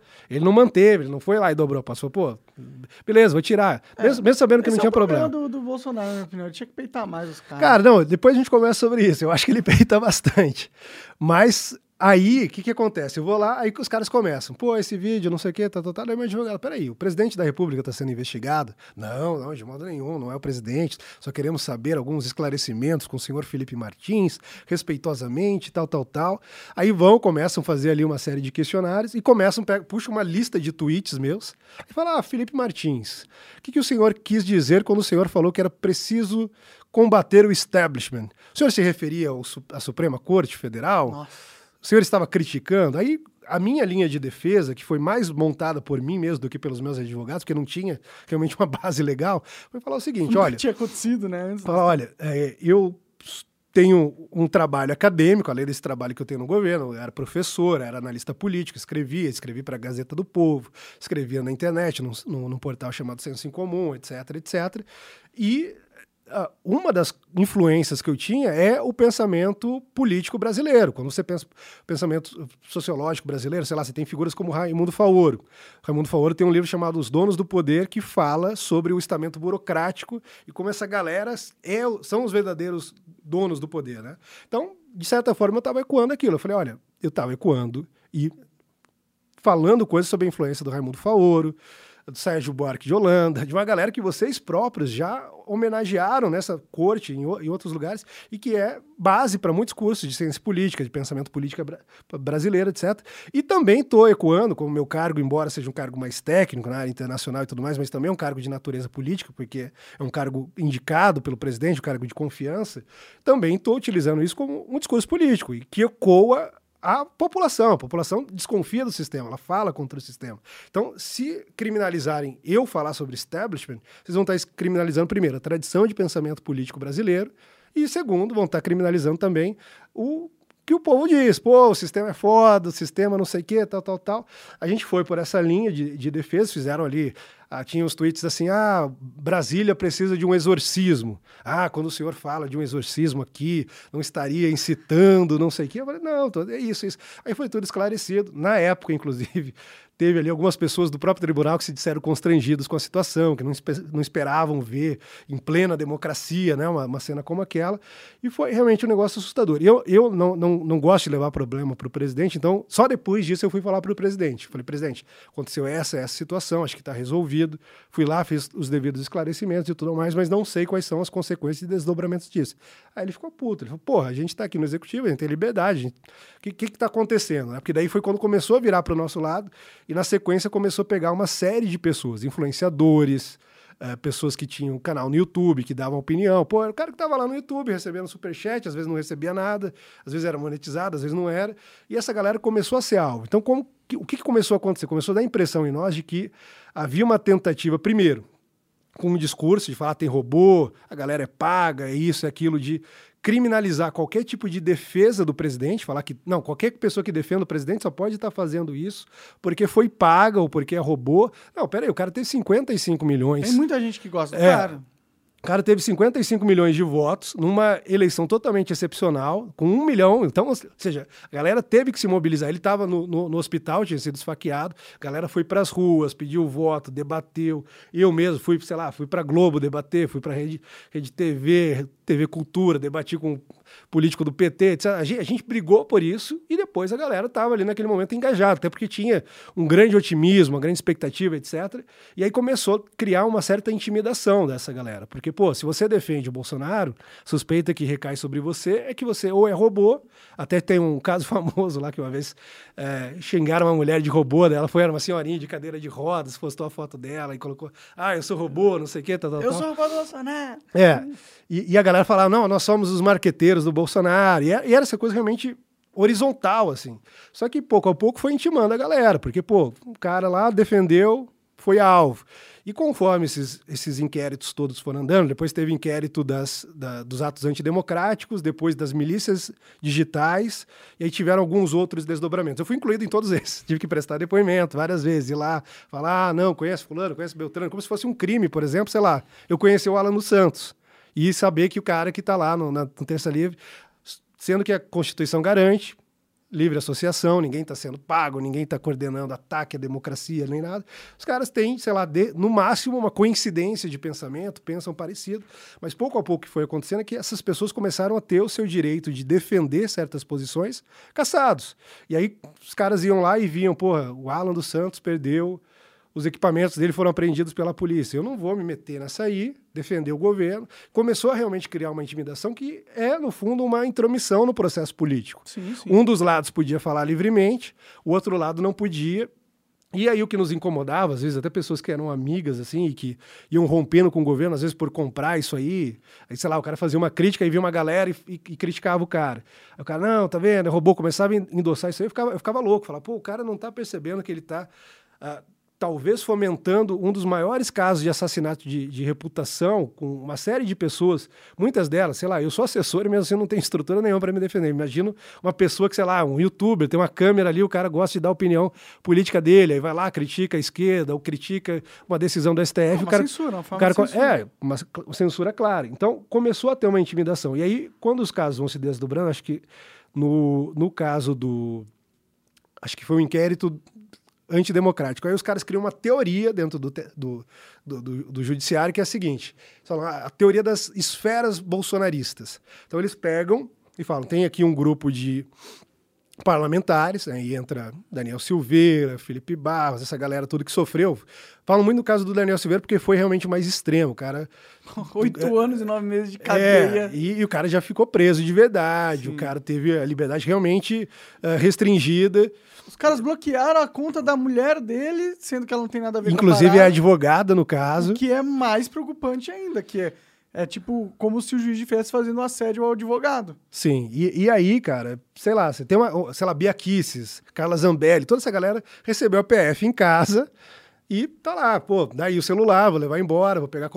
Isso, inclusive, tem um, um, um, Aí sim um risco à democracia, porque você pega um grupo político todo, aí, sei lá, joga isso numa CPI, por exemplo, em que tem opositores daquele grupo político, de repente aquela galera está debatendo alguma ideia, alguma coisa, os caras podem se antecipar de posse daquele material. Então, você tem ali o primeiro, o primeiro a, a tese diz isso, né? o primeiro núcleo, parlamentares. Então, você tem essa galera toda. Teve, inclusive, um, um senador, Heron, Heron de Oliveira, lá do Rio de Janeiro, faleceu com Covid durante a pandemia. Esse cara foi alvo de busca e apreensão, tal, tal, tal. O Senado não fez nada. Um cara ali, par deles, um membro do, do Senado da República, nunca aceitou esse tipo de tal, porque o cara defendia o presidente, ele foi incluído nisso, foi alvo de busca e apreensão. Primeiro eles vieram atrás de não sei é, e eu não falei nada. É, essa, é, é, é, é, isso, cara, no fundo, no fundo é isso. Por isso que, assim, sempre que tem algum caso, eu, eu por exemplo, falei, citei o caso do presidente, mas eu sempre falo, pô, a liberdade do cara, o cara pode ser escroto, pode ser isso, mas não, vamos defender, porque eu sei das consequências que afeta todo mundo. Sim. Se eu fosse só utilitarista, liberdade também, para mim, é, é, é um valor, mas se eu fosse só utilitarista, eu pensaria nisso, pô, vai chegar em nós. Sim. Começa lá com a galera que é bolsonarista, mas chega um momento que vai chegar nesses caras que depois vieram a endossar esse discurso, entendeu? No momento que esses caras estiverem defendendo alguma outra coisa ou quiserem criticar. Então, é, é um negócio problemático. E, quando a, se a esquerda um dia vier para o poder, você acha que o STF não vai usar as mesmas ferramentas contra eles? É, pode ser que sim, ainda que ali, para mim, assim, a maioria dos ministros foram nomeados por, governo de é, Então pode ter uma coisa ainda pior, que é os caras se, jun se juntarem aí, é. perseguirem qualquer tipo de pensamento divergente. Pode crer. E, e aí, quando aconteceu isso, os caras começaram. Núcleo uh, de parlamentares, aí depois um núcleo de empresários. Então eles colocam lá o Luciano Hang, que eu sei que já bateu uma, uma, uma ideia com você. Tal, Gente fina pra caralho, é. de repente ter quebrado a taça dele. Desculpa, Luciano. Luciano Hang, Otávio Facuri, essa galera toda que, sei lá, o dono do Madeiro, por exemplo, os caras colocaram, se eu não me engano, o dono da Smart Fit. Qualquer empresário bolsonarista, os caras falam, ah, não, esse cara é empresário e gosta do Bolsonaro, joga ele aí no inquérito, porque pesa sobre ele a partir de agora, suspeita de que ele está financiando fake news. E aumenta a intimidação de todo mundo que apoia. Isso. E aí o que, que acontece? Você vai colocando esses grupos e você pega cada figura ali como exemplo. Então, pô, você é um empresário e quer apoiar o governo, quer apoiar o que está sendo feito pelo governo, pega aqui o exemplo do Luciano Hang, é assim que você vai ser tratado. O cara pode ter um bilhão, mas pô, a PF foi lá na casa dele, levou o celular dele embora, levou isso. Teve, teve devassa das contas dele, foi ver como que foi a movimentação financeira, etc. Então, pô, você começa realmente a intimidar as pessoas e prejudicar claramente esse grupo político. É, se criminaliza realmente a, a, defesa do governo Bolsonaro, e por isso que a galera talvez fique, às vezes, tão magoada quando vê, sei lá, um cara como você falando, não, pô, realmente tem. Porque é um discurso que lá na ponta, eu sei que não é a sua intenção claro, e que nunca claro. foi, mas que lá na ponta acaba sendo. Uh, se soma aí a várias pessoas que falam isso e acaba sendo utilizado para legitimar essa perseguição. Pode crer, pode crer. E aí, nesse núcleo todo, pô, na, na época, por exemplo, quando o presidente estava conversando com a galera do Congresso que queria apoiar o governo. Bem nessa época teve essa busca e apreensão. Então era quase como se tivesse um recado assim, ó, tá vendo esses aqui que já apoiam, eles estão se ferrando.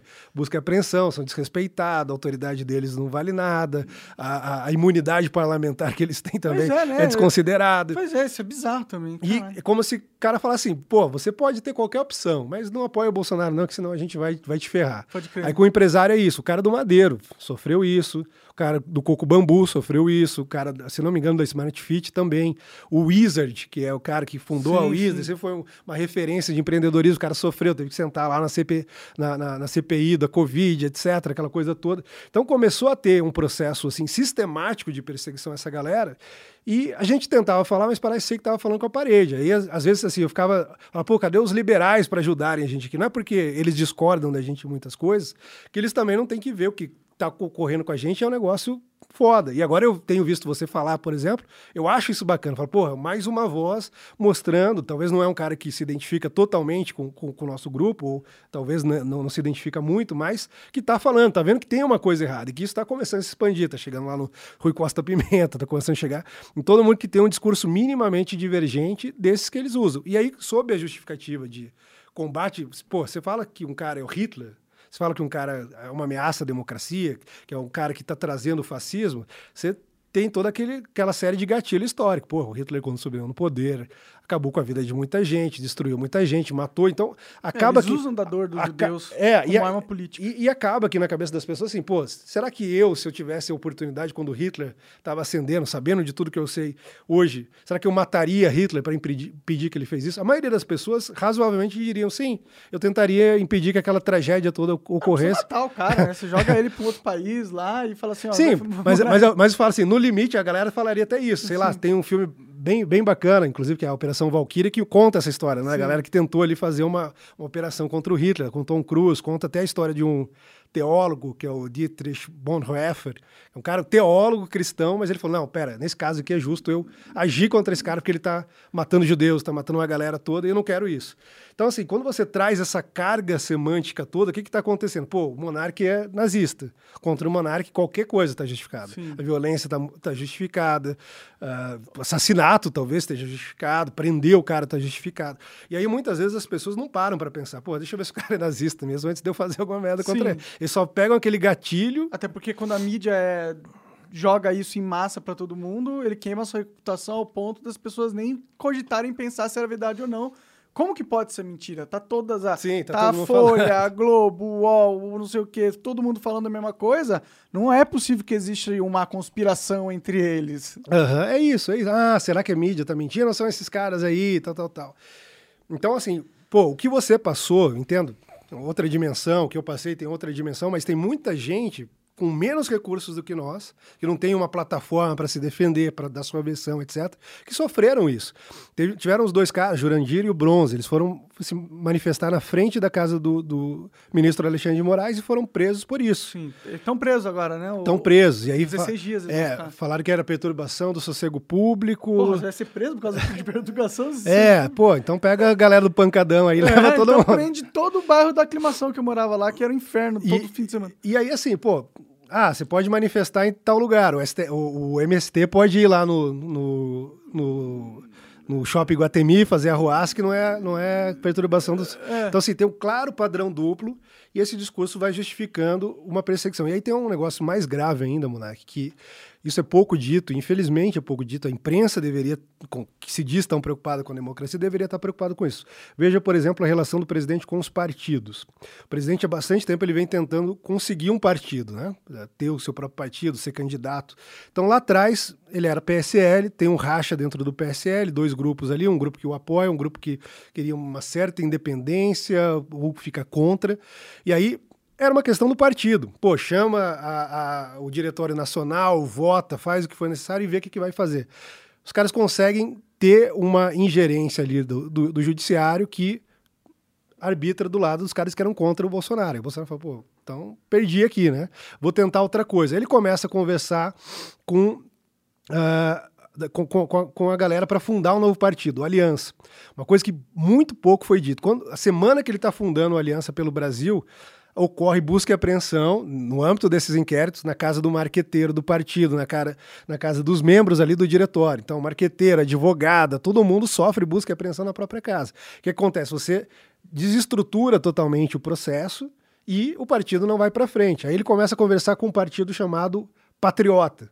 O Patriota vai lá, aciona o judiciário, o presidente tinha, o, acho que, se eu não me engano, até o senador Flávio Bolsonaro já tinha se filiado ao Patriota o, o, o judiciário vai lá e fala: não, destitui o presidente do partido, que foi o cara que estava trazendo o Bolsonaro para cá, estava trazendo o cara para cá, e dá aí para outra galera que é anti-Bolsonaro. Aconteceu esse processo. Então, o que, que acontece? É quase como que se o Bolsonaro não pudesse ter sequer um partido. E aí você começa a ver isso e fala: pô, tem alguma coisa de errado. O cara tá, tá interferindo aqui tá perseguindo a galera que quer fundar o partido ali. Aí ele tá conversando com um partido pequeno, que o Patriota foi o partido do, do Daciolo, né? Se eu não me engano, em, em 2018, acho que foi. E aí, pô, não pode ali no, no, no, Patriota. Ele começa a conversar com o PTB, do Roberto Jefferson. Aí vai lá, usa algumas coisas do Roberto Jefferson, prende, prendem o cara. Então ele vai indo naquilo, aí quando ele chega finalmente e fecha lá com a galera do PL, os caras tá, ah, tá vendo? Olha pra onde ele foi, não sei o quê. Mas teve um processo anterior que aconteceu e que volta aí aquela coisa que eu falei. Bom, bom, a gente tem muitos problemas no Brasil, etc. Mas tem aquela necessidade de criar as condições mínimas, e a mais básica para que a política funcione é a liberdade de consciência, liberdade de opinião, as pessoas poderem se associar, formar agremiações, grupos políticos, e isso claramente estava sendo tirado de nós. esse grupo político que apoia o presidente estava sofrendo. Tem senhoras que, que não, não ganhou caso na mídia, tem senhoras que foram alvos disso, tem uh, jornalistas que foram alvos disso, tem estudantes que foram para Brasília e aí ficaram presos lá, o cara impedido de voltar para o estado dele. Caramba. Tipo, prisão domiciliar, mas aqui em Brasília, não volta lá para o Rio de Janeiro, é que, que, que, que, é, que é essa cidade. E aí esses casos todos causam uma perplexidade tão grande, a gente fica falando e às vezes dá aquele, aquele sentimento de impotência. Pô, eu tô falando, e parece, não, isso aí é uma conspiração de bolsonaristas. É, é, e é importante as pessoas perceberem isso para ver o que está de fato acontecendo. Eu tive a oportunidade, como sou assessor internacional, de levar um pouco isso para fora. Ali antes do 7 de setembro, que estavam falando, ah, o Bolsonaro está preparando um golpe, não sei o quê, tal, tal, tal. Uma das minhas preocupações foi, pô, como que repercute isso lá fora e como isso pode prejudicar o Brasil? Será que a gente perde investimento? Será que a gente tem isso, tem aquilo? Então eu fui a campo para conversar com os embaixadores. E a maioria dos embaixadores não conheciam o que de fato estava acontecendo. Eles viam que estava na imprensa, era aquela coisa sempre meio abstrata. Ninguém fala qual é realmente a, ameaça que o Bolsonaro representa, ninguém fala qual é realmente a, o que esse grupo está fazendo, como que ele está ameaçando. Não mostra um ato concreto, como eu falei, depois de vários inquéritos, investigações, quebra de sigilo, não aponta uma única evidência, uma única prova. E aí eu sentava com os caras e começava a contar. Então, o que, que você acharia se no seu país a Suprema Corte abrisse de ofício, tal, tal, tal, fizesse. Aí. aí eu vou contando as histórias, os caras ficavam alarmados. Falam, pô, é, é um negócio realmente muito estranho, que eles não sabem sequer como lidar. E aí, sei lá, tive a oportunidade de falar isso para a Organização dos Estados Americanos, para a OEA, tive a oportunidade de falar isso com gente da a ONU. OEA, inclusive, recentemente entrou com alguma ação, não entrou? Respondeu uma ação de uma série de vítimas desses inquéritos, pessoas que não tiveram acesso aos autos, pessoas que tiveram seus direitos de defesa violados, foram lá. Você tem uma corte interamericana uh, que fica em São José, uh, da Costa Rica, né?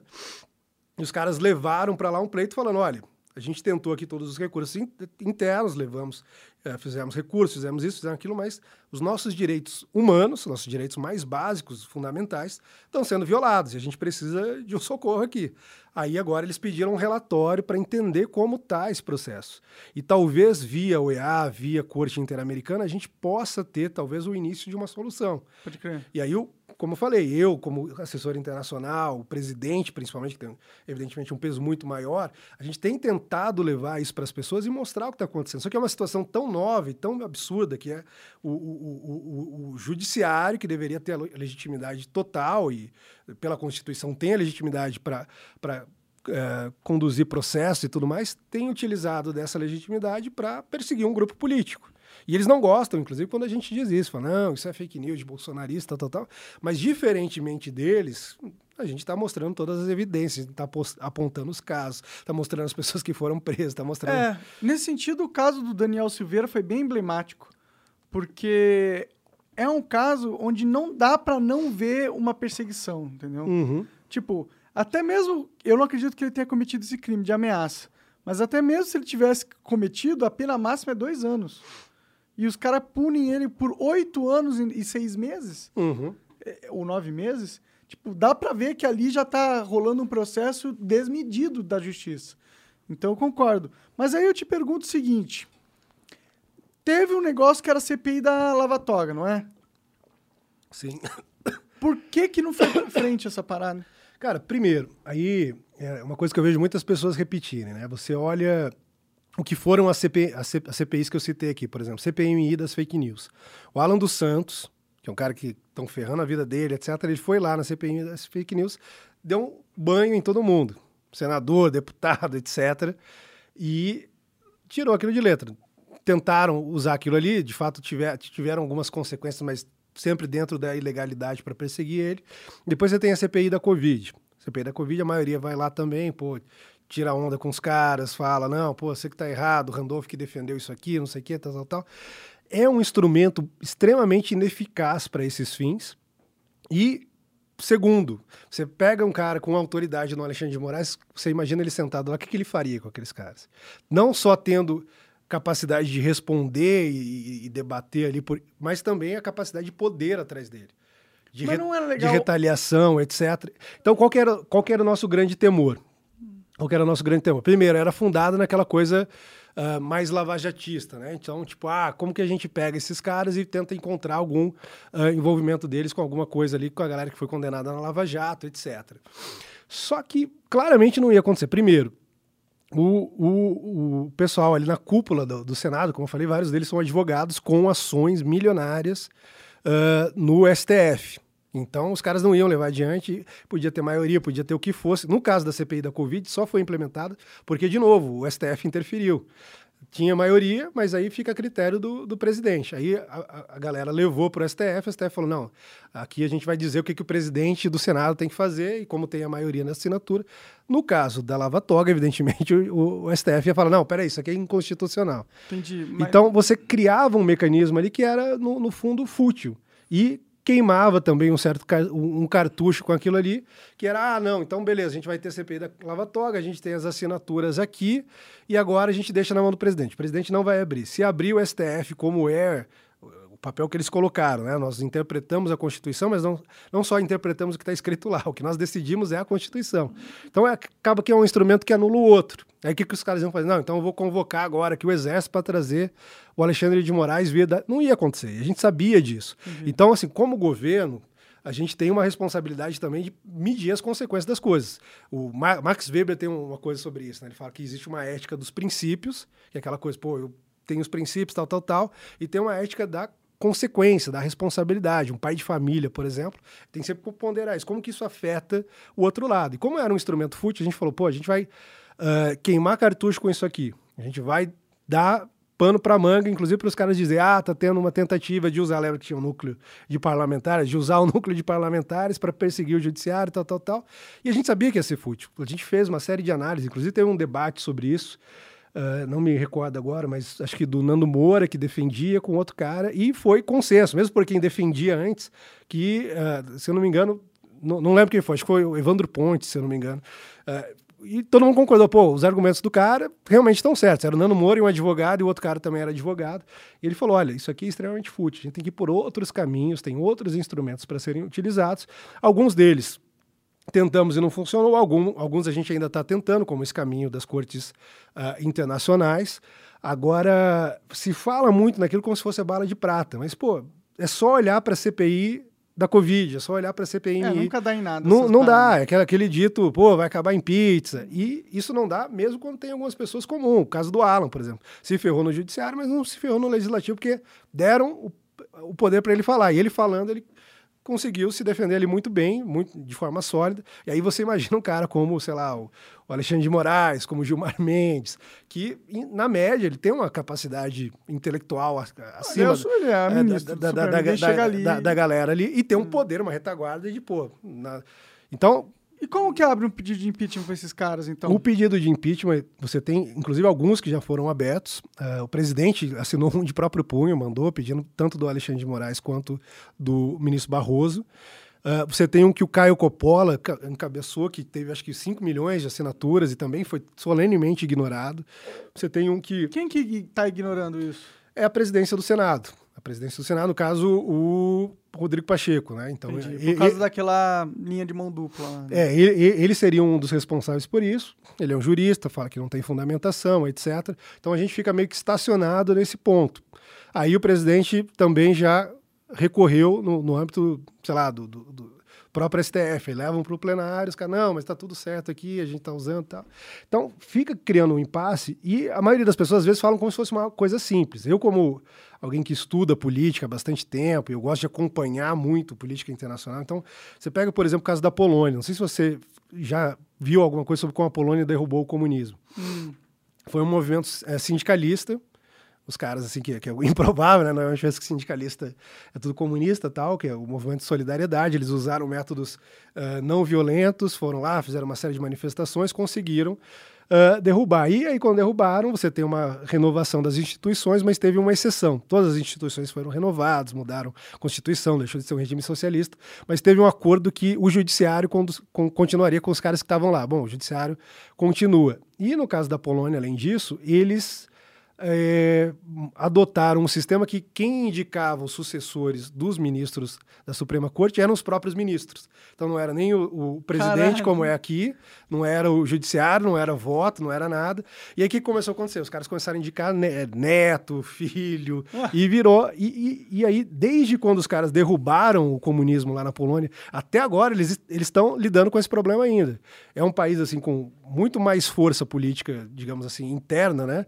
O grupo que governa, que é, que é o Fidesz, é um grupo conservador, católico, de direita, etc. Eles têm uma força muito grande no parlamento, inclusive porque é um, é um sistema parlamentarista também. E eles têm dificuldade para enfrentar o problema do, do, judiciário. E às vezes eu vejo as pessoas falando assim: não, pô, o presidente não faz, o presidente não soluciona, como se fosse o problema mais fácil do mundo.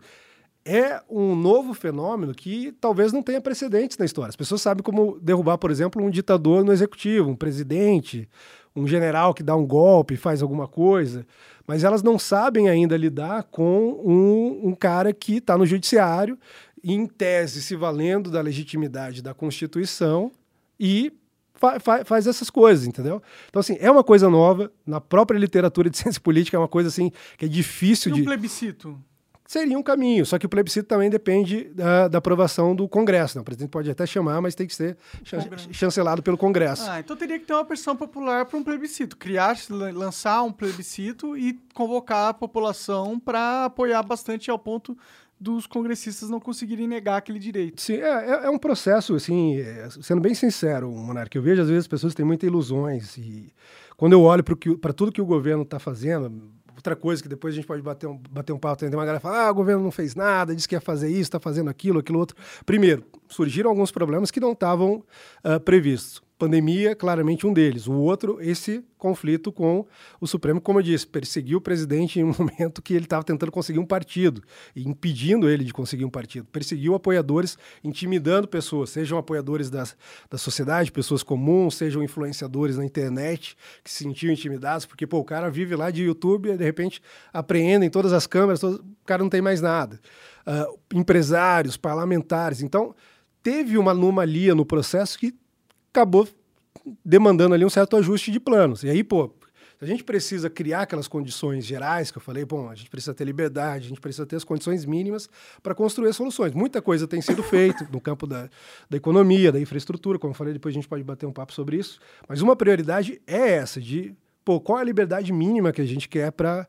E aí, às vezes, eu, eu, eu, eu, falo assim, tipo, com toda sinceridade, eu, eu, me sinto, às vezes, um pouco traído, assim, pelo, pela galera liberal. Tem muitos amigos que são liberais e os caras meio que, talvez por conveniência social ou porque. Uh, realmente não quer um desgaste maior, fala, pô, não, Lula e Bolsonaro é a mesma coisa. Cara, não é. A gente falou lá atrás, né? O Bra Bra Brasília não traz soluções, mas traz problemas. Então, assim, você tendo o Bolsonaro lá, claramente você não está sendo perseguido pelo seu programa, não, ele não está tentando controlar a internet, não está prometendo controle social da imprensa, etc. Se você pensar só no, no aspecto do negativo, do que pode ser feito contra as pessoas, já seria um motivo de pensar, pô, tem uma diferença aqui. Um cara está prometendo claramente controlar a imprensa, controlar a internet, está dizendo que quem vai fazer isso é o povo, mas a gente sabe que isso é um código para, pô, é a minha galera ali, uns sindicalistas, uma galera ali que vai, vai controlar só para legitimar, mas no fundo quem está fazendo isso mesmo é o governo lá na ponta. Então aí já tem uma diferença grande. Pô, eu penso, pô, os liberais e, e, eu conheço muitos, entendo que muitos se importam de fato com isso, mas eles não estão vendo que existe uma ameaça real, uma ameaça real para o país, na liberdade, na liberdade mais básica, de você pensar e expressar essa opinião, de você pensar e dizer aquilo que você pensa sobre o debate público, sobre uma decisão do STF, sobre como você acredita que deve ser o processo eleitoral do seu país, dizer isso num programa no YouTube, dizer isso num debate, num podcast. Isso é uma coisa extremamente grave. Então, quando a gente entende que existe uma gravidade, a gente fala, pô, quem que está disposto a comprar essa briga com a gente, ainda que seja de uma forma imperfeita, e que tem alguma coisa a agregar. E aí é o momento que, por exemplo, tem a transição ali de 2019, início de 2020, quando tem a aproximação com os partidos políticos tradicionais, com uma galera que muita gente às vezes se sente desconfortável de estar do nosso lado, mas que pode dar condição para isso mínimo. Ah, beleza, a gente vai combater esses caras, mas será que primeiro a gente não precisa estabelecer as regras mínimas do jogo ali? Mas é, é, aí você entra num negócio que é que eu sou cético, entendeu? Eu eu tendo a achar que esses caras do Centrão, eles são quem legitime. Quem é o Senado que não dar início ao processo de impeachment? É a porra do Centrão. Não, sim, é, eu entendo que tem uma participação nisso, mas existe um grupo ali dentro, sei lá, e alguns deles, inclusive, têm começado a falar, pô, o STF tá fazendo isso. É, eu acho que tinham que ficar bem esperto, porque no, o STF tá começando a mandar neles também. É, no, no, no, Senado, a gente sempre tem uma dificuldade maior. O governo ficou, acho que, uns quatro meses sem líder no Senado, porque realmente não tinha o cara que era líder uh, do Senado, que era o único que a gente tinha encontrado lá, porque a gente realmente tinha uma base muito menor no Senado, né? E esse cara hoje está tá lá apoiando o Lula, etc. Então, assim, é realmente um pouco problemático trabalhar, mas ao mesmo tempo tem duas coisas. São os caras que foram colocados lá pela população brasileira. O presidente não pode simplesmente, ah, ignora esses caras aí, que é o processo legislativo é um processo importante, o, então, assim como o STF também não pode ficar criando leis, a gente não pode baixar a portaria, aquilo ali valer como uma lei que foi discutida por 513 deputados, 81 senadores, tal. Isso é um mecanismo importante, inclusive, para manter a liberdade e a democracia. O presidente falou, beleza, o que, que tem aí no, no Congresso? Quem que o povo brasileiro elegeu? Elegeram aí 50 e tantos caras que concordam comigo num universo de 513, no caso da Câmara. No caso do Senado, acho que tinham sido quatro ou cinco, no universo de 81. Então, pô, quem mais que a gente traz? Aí, claro, você tem lá a galera da esquerda, da extrema esquerda, etc., uma galera ali, e tem uma galera que, pô, a gente conversa. Aí você cria uma metodologia, isso eu sou testemunha lá, pô, como que a gente vai fazer essa, esse trabalho de aproximação desses caras? A gente entende que tem um, um, histórico complicado e que a gente tem que tomar alguns cuidados mínimos. Então, começa a tentar se inovar na, na forma como você faz isso. Primeiro, o cara quer indicar alguém para o governo, não vai ser da forma como era antes. O cara vai lá, ele assina um termo de responsabilidade e o presidente fala: ó, se der merda, eu vou colocar na imprensa que foi você que indicou, não vai, não vai respingar em mim, não. A gente está fazendo um. Eu entendo, mas será que aí a gente não tem um erro estratégico do presidente? De que, de que tipo? Do, de tipo, vou, vou uh, mudar o inferno abraçando o diabo? Cara, não. E, e, assim, a gente entende, sei lá. Eu, eu, eu, não sou um cara romântico, assim, moleque. Sei lá, eu olho pra política, vejo às vezes o cara, ah, me traiu, fez isso. Parece mulher apaixonada que se decepcionou com o cara, o adolescente que viu que o namorado, sei lá, foi dormir o cara, viu o cara é, peida, escroto, não sei o quê. Não, não é. Não, pô, eu não, não sou um cara romântico. Então, assim, eu, eu falei, eu escrevia lá atrás, em 2016 sobre o presidente. E uma das questões, até na época era uma das críticas que se fazia, ah, mas como que o Bolsonaro vai governar? Como, como que vai ser? E eu tinha textos lá atrás, e, a minha primeira ideia era a seguinte, pô, o presidente tem um, uma possibilidade de governar com as bancadas temáticas, não necessariamente com os partidos, você tem lá bancada evangélica, bancada de segurança pública, bancada Uh, do agronegócio, que a mídia até chamava jocosamente de bancada BBB, boi, bala e bíblia, né?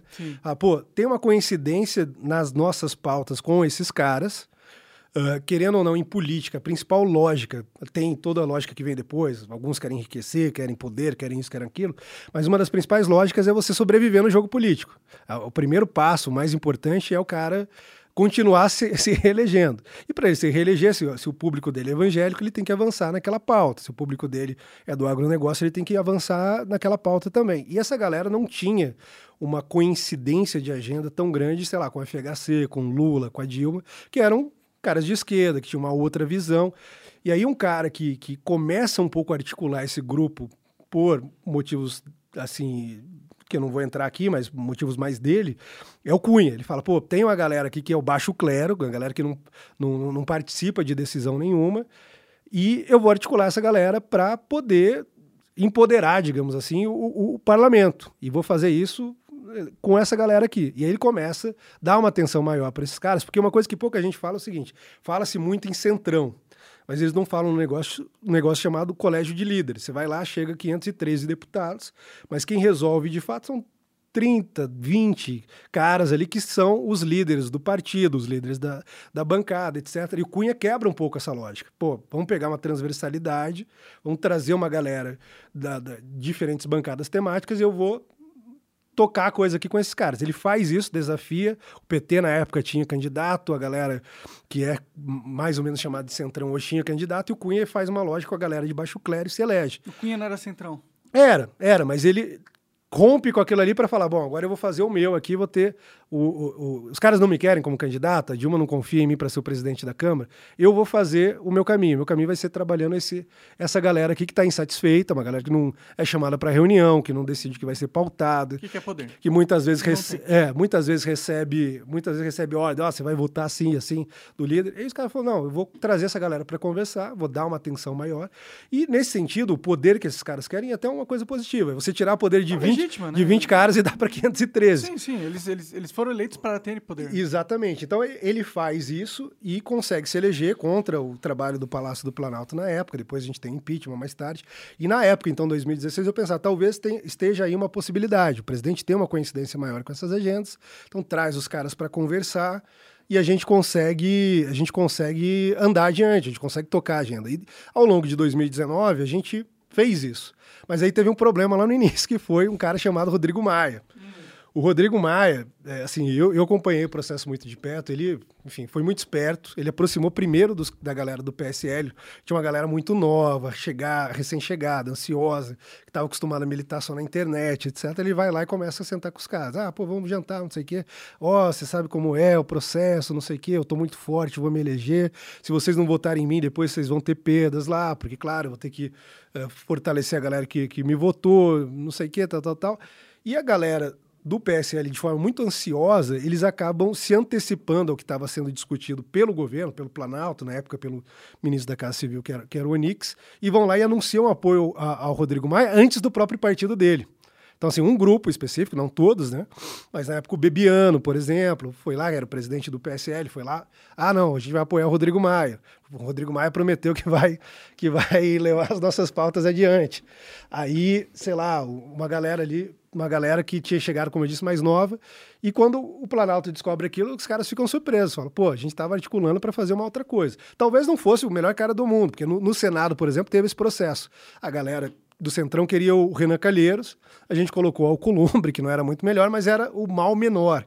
E aí aquilo, pô, uma coisa que eu sempre repito, a política não ocorre num mundo ideal. Numa, lembra de aula de física, né? Uma caixinha fenomenológica, condições de ideais de temperatura, pressão, sem atrito, etc. Não, a gente tem atrito pra caramba, tem muita gente trabalhando contra, a gente tem que trabalhar com as peças que estão ali no jogo. Então, no Senado foi, foi o Alcolumbre que saiu como candidato, mas a opção era bem pior, que era o Renan Calheiros. Na Câmara a gente não teve essa possibilidade. Aí o Rodrigo Maia, ele fez uma coisa que ele vinha fazendo também no governo Temer, que era chacar, e aí ele tinha um negócio, jogava declaração, etc. E teve muita coisa, eu fiz uma thread no meu Twitter quando ele, ele finalmente perdeu ali, não conseguiu fazer o, o sucessor dele, né?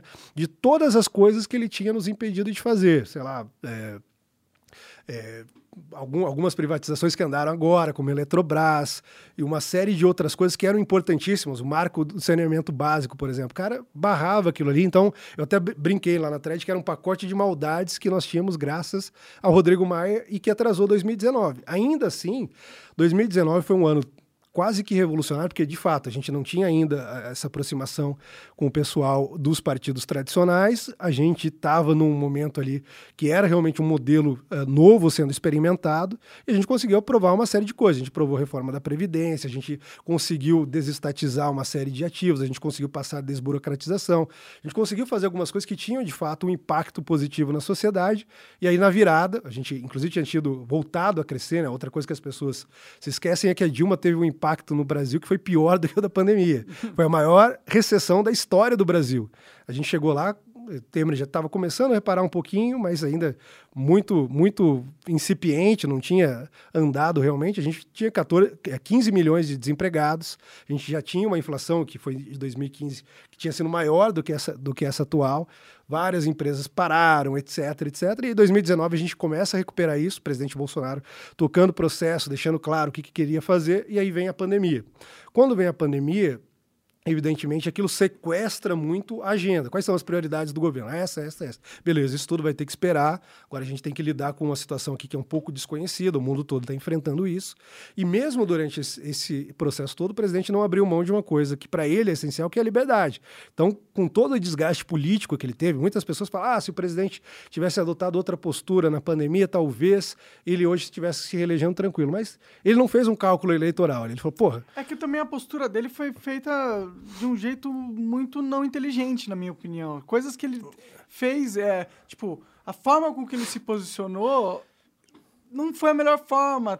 Né? Tipo, eu não sou coveiro, porra. Talvez, talvez, mas assim, muita coisa também era tirada de contexto, sabe? Você pega. Tudo bem, eu cê- sei que a mídia não ajuda. Sei lá, quando ele falava, ah, cê- é, quando ele fala de gripezinha, por exemplo, você já ouviu isso aí. É uma baita fake news, porque quando ele falou isso, ele estava citando o Drauzio Varela, que numa entrevista na Globo falou: ah, se for alguma coisa, vai ser apenas uma gripezinha. Isso antes do carnaval, que a Globo tinha interesse, por, por- por vários interesses comerciais envolvidos. O Drauzio Varela vai lá e fala: não, seria apenas uma gripezinha. O presidente fala: ah, o- inclusive um médico conhecido, tal, tal, tal, disse que no máximo seria uma gripezinha. Eles destacam aquilo, nunca atribuem a fala ao, ao, ao Drauzio Varela. Falam, ah, o presidente minimizando, tal, tal, tal. E ele também tinha um lado que é, pô, é da, da, da cultura militar, que o cara fala assim, eu não posso passar medo para minha tropa. Quem é a tropa dele nesse momento? Meu país inteiro.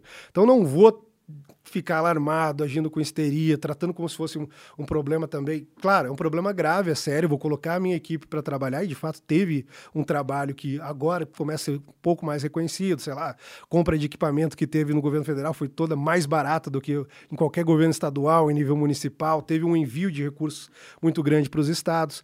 Uh, teve aquisição de, de equipamentos. Só que o presidente falava, pô, eu não vou abrir mão do que é essencial para mim. Eu vi isso várias vezes. Falou, pô, eu não vou quer, sei lá, em vários países na Europa, no- mesmo eh, nos Estados Unidos, os governos assumiam poderes excepcionais com base naquilo. Aí os caras falam, não, o Bolsonaro é um ditador, mas é o único cara que supostamente seria um ditador que não aproveitou a pandemia, que era um estado de calamidade, etc., que inclusive está previsto na, na Constituição, que ele poderia, inclusive, suspender temporariamente o Congresso. Não, ele não fez isso. Mas não foi o STF que falou que ele não tinha que decidir nada também? Não, sim, aí teve esse outro lado. Mas ele, assim, eu falo, ele não quis usufruir desses poderes no primeiro lugar e ele falava o tempo todo: eu não vou deixar que a população seja obrigada a fazer nada. Não concordo com isso. Então ele comprou essa briga. No caso, ele nunca foi contra a vacina em si. Porque ele falava, pô, eu vou comprar a vacina, vou colocar à disposição, inclusive comprou mais do que eh, eh, seria necessário para o caso de precisar para novas rodadas, e depois as pessoas acabaram utilizando assim, mas não vou defender de forma alguma que as pessoas Fica em lockdown. é, que as pessoas sejam obrigadas a se vacinar e que, que se vacinem contra a sua vontade, que tenha o lockdown, e aí eu acredito que ele tem um grande mérito, inclusive, nisso, porque lá no início todo mundo falava, ah, tá, tá, tá, e ele, cara, quando vier a consequência disso, quando vier a pobreza, a fome, etc., aí vão falar que sou eu, mas é um problema que vai ser maior. Economia a gente vê depois. É, vai matar, ah, fica em casa, economia a gente vê depois. E- Mas ele, eh, nesse ponto, eu acho que, tipo, ele faz um trabalho muito mais retórico do que realmente... Porque aqui em São Paulo foi lockdown. Cara, sim e não, porque daí tá, o STF decide isso, então beleza. É, os estados, qual é a responsabilidade dos estados? Eles é, decidem sobre as medidas sanitárias. O governo vai lá, recorre, não tem. O presidente poderia dar um golpe e falar, não, eu que vou fazer aqui agora, e não fez. E não fez justamente porque ele tem apreço pelo. Pela, pela, pela, pela- democracia, enfim, pela forma como ele foi eleito, ao contrário do que as pessoas falam. Ele podia ter feito tudo isso. Daí ele fala: não, tá bom, qual que é a nossa responsabilidade? Nossa responsabilidade, então, é diminuir, tanto quanto possível, o impacto econômico, é comprar e distribuir os recursos que estão sendo necessários. Isso foi feito com excelência.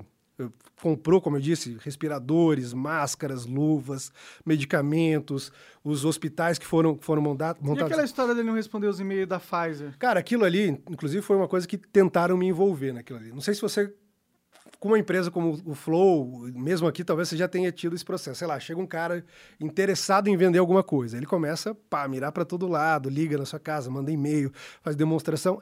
E, no primeiro momento, o interesse da Pfizer era justamente o de vender. Só que era de vender numa etapa que a coisa ainda nem existia. A vacina ah, não, não, não, tinha chegado numa, numa etapa de concretude. E aí eles começaram a disparar para todo lado. Ministério da Saúde, Ministério da Comunicação. Tipo, o cara da comunicação... Só que eles tinham aquele... Pô, a população está pedindo, a mídia está falando, então vamos na, na comunicação. Começa a disparar isso para todo lado. Quando chegam os, e-mails, o que, que o presidente faz? Pô, encaminha para o Ministério da Saúde, que isso é uma decisão técnica. Os caras que têm que decidir lá. E os caras nos informam: olha, a gente está aqui em contato com o pessoal da Pfizer, a gente está vendo, está tendo demonstração, a gente também está conversando com outros possíveis fornecedores e a gente está negociando. Trouxeram, depois o Pazuello, inclusive na CPI da Covid, ele foi lá e ele mostrou os logs dos caras, assim, a câmera, o cara da Pfizer entrando, sei lá, meses antes do que eles falavam que a gente não tinha respondido. E o próprio cara da Pfizer, quando foi lá, falou, não, responderam, tal, tal, tal, isso aí foi uma distorção da imprensa, e responderam no, no Ministério da Saúde, não foi o presidente. E o presidente muito frequentemente não responde esse tipo de coisa. Quem responde é o assessor, é o cara da área técnica, é o cara que vai de fato avaliar isso aí. Então, isso foi demonstrado, inclusive, que foi uma falsidade. E aí, no meio desse processo todo, a gente querendo ajudar, teve uma das reuniões que o contrato da Pfizer pedia lá uma série de coisas. E aí me chamaram como assessor internacional no Palácio do Planalto, falaram: uma das coisas que os caras estão pedindo é que qualquer litígio legal que exista entre a Pfizer e o governo sejam sempre arbitrados numa corte de arbitragem em Nova York. Embaixo das leis de Nova York, não das leis brasileiras. Não faz sentido. É, aí me chamaram lá e falaram, pô, como que é isso? Eu falei, olha, tem algumas possibilidades. Você pega a aviação civil, por exemplo, a Embraer, embora seja uma empresa brasileira, concorda em alguns casos em fazer isso. Então, pega uma corte de arbitragem, conhecendo previamente as regras, tendo uma banca de advogados que pode ajudar, mas também tem outras possibilidades, que é de preservar a nossa soberania e entender que a lei brasileira exige algumas coisas. Então, aí tinha lá um pedido de. Uh, os caras, inclusive, sugeriam da Pfizer, no primeiro momento, ah, criem um fundo um fundo financeiro mesmo, né? coloquem lá recursos, porque pode ser que lá na frente tenham consequências negativas da vacina. Isso está no contrato olha, a gente não teve tempo, e, e era uma, uma, vacina emergencial, então a gente não teve tempo de, apro fazer todo o, de, de fazer todo o teste. Fazer, não, a gente não sabe como vai ser a consequência daqui um ano, daqui dois anos. Será que afeta a gestação? Será que pode ter um, um, um afetar a, a, a, o feto, uh, aquele processo? Então, tudo isso eram preocupações. E aí o presidente, eu lembro, como se fosse hoje, ele falou: cara, não, não você, a Dilma comprando passadina. Você lembra daquela refinaria? Foi lá, não Sim. visitou, comprou um negócio por 30 vezes o valor do negócio. Ele falou: analisem tudo a fundo. E aí teve essa histeria toda, mas começou a vacina acho que, se não me engano, a primeira foi no dia 10 ou dia 11 de dezembro uh, no Reino Unido. Um mês depois, em janeiro, a gente estava vacinando no Brasil. E para um país de terceiro mundo, a gente foi extremamente revolucionário, porque a gente estava na frente, numa escala enorme, com uma capacidade logística, inclusive, enorme. Só que a galera mantinha, mantinha essa coisa toda ali. Essa narrativa. E o presidente, então, ele falou, pô, com, vamos comprar vacina, ter, ter critério nisso, não vamos pagar o maior preço, vamos negociar, vamos trazer isso para ser responsável também, porque ele tinha esse discurso da responsabilidade econômica, financeira, etc. E vamos garantir que a gente está dando uma coisa para a população que seja minimamente segura. A gente entende os riscos por ser emergencial, etc, etc. Então, é, era essa a preocupação dele. E aí transformaram isso numa outra coisa, etc.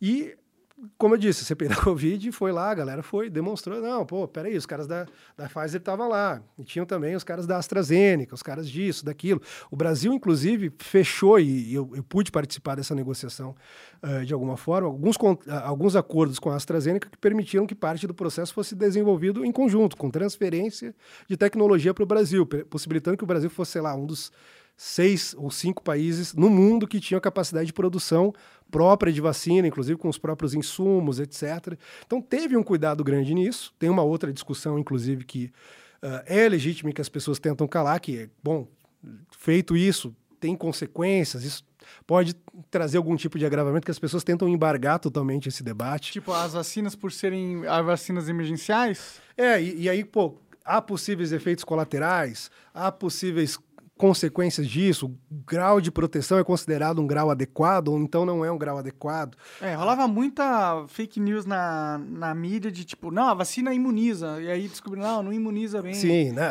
na época eu acho que você deve lembrar, não, tomou, não morre, é 100% de garantia que não vai morrer, e hoje a gente já conhece vários casos de pessoas que morreram, né? Com vacina, sim. Uhum.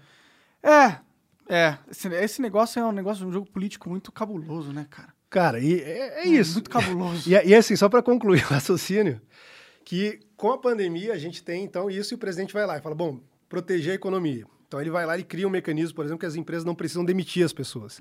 É, o governo paga parte do salário, um salário reduzido, todo mundo faz um acordo. Né? O cara entende que, pô, a gente está no momento de pandemia, eu vou perder meu emprego. Então, em vez de perder meu emprego, eu concordo que eu recebo, sei lá, metade ou um terço do meu salário e a empresa entende que mantém o cara, vai ter um custo, mas o governo entra com metade daquele custo. Aquilo preservou, e existem vários estudos que mostram isso, uh, dezenas de, de milhões de, de, de, empregos. A gente teria um, um, impacto muito maior se não fosse esse tipo de ação. A gente teve auxílio emergencial para ajudar as pessoas, como, por exemplo, os ambulantes. Pô, os caras dependiam de estar na cidade vendendo, etc. É realmente uma situação emergencial, de guerra. Isso mesmo, sei lá, se pegar o livro de, do Mises, ele vai entender que, e vai falar sobre isso, que numa situação de guerra, guerra, essa, esse tipo de ação é legítimo, e talvez o único caso em que seja legítimo. Então, teve um esforço muito grande nesse sentido, e a parte do governo federal foi cumprida, mas isso toda essa história foram dois anos. E aí mais desgaste para o presidente, porque supostamente aí quando a gente pega toda aquela lógica dos, uh, dos inquéritos, da CPMI, das fake news, tem uma coisa muito curiosa, que quando eles Uh, começam a fazer as convocações para a CPI da, da Covid. Eu tinha dito que eu fui convocado para a CPMI da fake news, que fui incluído ali uma série de inquéritos. E na CPI da Covid eu também fui convocado, justamente por essa reunião com a FASE, que fala, ah, por que, que o assessor internacional foi lá? Fui lá discutir a questão da arbitragem, fui lá ver se a gente facilitava, etc, etc. E poucos dias depois, o Pazuello conseguiu concluir o processo, a gente fechou um memorando de entendimento, depois fechou o contrato, foi, foi, foi adquirido. Agora, o que me chamava a atenção ali é que eles colocavam o seguinte: bom, vamos uh, levar também a CPI para tratar de fake news. E aí me chamou muita atenção, e aí eu sempre desenhava isso nos bastidores ali na nossa estratégia de uh, defesa em relação à CPI. Eu falava: olha, tem um ponto que talvez está sendo desconsiderado, o pessoal está muito preocupado com o Ministério da Saúde, etc., mas tem um outro ponto que eles estão apontando aqui fake news. Inclusive, a minha, a minha quebra de sigilo foi um pouco nessas bases. Ah, teve um encontro lá com a Pfizer, talvez esteja estimulando propagação de fake news sobre vacina, etc. E aí, o que, que eles queriam com isso? Lembra que eu falei que todos esses inquéritos, com uma série de quebras de sigilo, busca e apreensão, eles não encontraram uma única evidência. Uhum. E aí, eles queriam, com isso, talvez criar e achar um, um batom na cueca. Eles iam falar: bom, agora a gente vai pegar essa galera e vai falar o seguinte: bom, esses caras aqui que estão falando que talvez seja melhor não tomar vacina, que talvez uh, as pessoas devam ter liberdade de escolher se elas vão tomar ou não, se estão falando de tratamento precoce, disso e daquilo. Essas pessoas estão defendendo teses, e aí eles acreditavam que isso era inaceitável, que pode estar levando a mortes. E aí qual era a grande jogada dos caras? Bom, então a gente pega esses caras aqui agora, porque a gente fala que essas coisas que eles estão falando estão levando a consequências reais, que seria morte, doença, etc., e a gente consegue derrubar eles.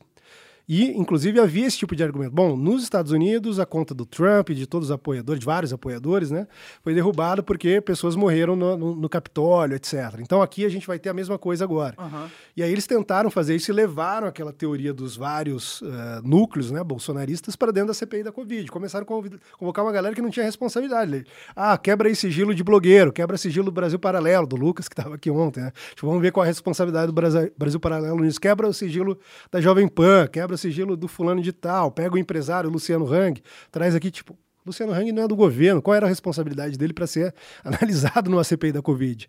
Pega o Wizard, que foi um caso, pô, o Wizard falou que gostaria de uh, fomentar pesquisas e depois, se possível, distribuição de, de, remédios que pudessem ser utilizados. O cara querendo ajudar. Aí não, leva lá. Pô, o cara não é governo, ele estava querendo ter uma iniciativa. Só que tudo isso, de novo, núcleo de empresários, núcleo de parlamentares, núcleo de servidores públicos, núcleo de influenciadores, núcleo de militantes, pessoas comuns, né? Então eles tentam fazer a coisa toda de novo. é foda, parceiro. é foda. Ele vai, ele vai tentar te fuder de todos os jeitos e, possíveis. E, e, aí, quando eles fazem isso, cara, aí eu percebo que, pô, eles querem chegar nisso a, to, a todo momento. Então, por isso que, assim, de tudo aqui que a gente tá conversando, sei que a gente já se alongou bastante.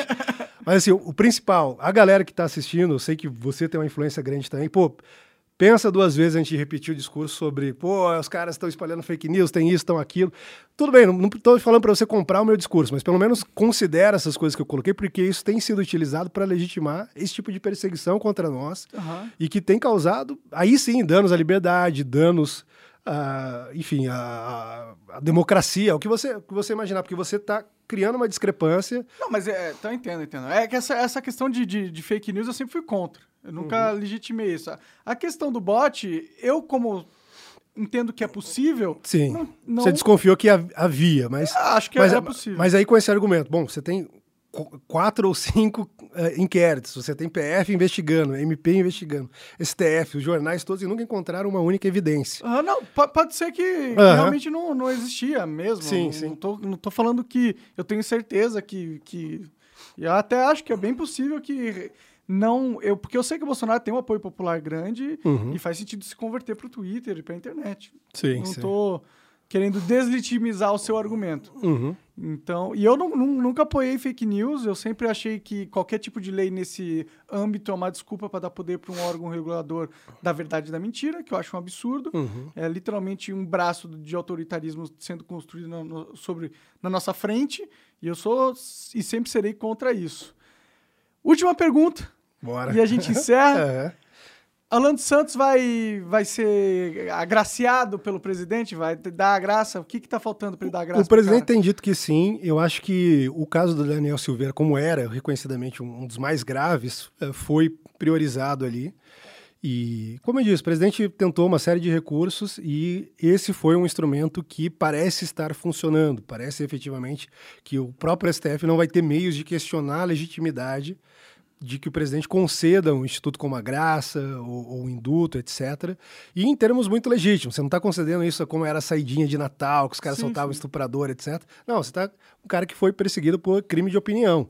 Você concordando ou discordando de qual, de qual era a opinião dele, mas Não foi existe perseguido por crime isso. de opinião. É, exato. Existe. Mas eles tentam instituir isso, Sim, né? estão tentando. E, e, e aí, cara, é, é- o presidente pretende levar isso para outras pessoas. Tá. Apoiadores ou não, seja o Alan dos Santos, seja Rui Costa Pimenta, quem precisar e tiver tendo problema com liberdade de expressão, precisa disso. E aí, e aí é um argumento aqui que, para mim, é extremamente importante. Eu quero que você reflita. Eu sei que você está desanimado com a política, não vim aqui também para tirar seu voto, mas eu, assim, pô, foi o que eu falei aqui, contei um pouco da minha experiência, me abri, e eu realmente tenho uma preocupação com o rumo das coisas, e aquilo.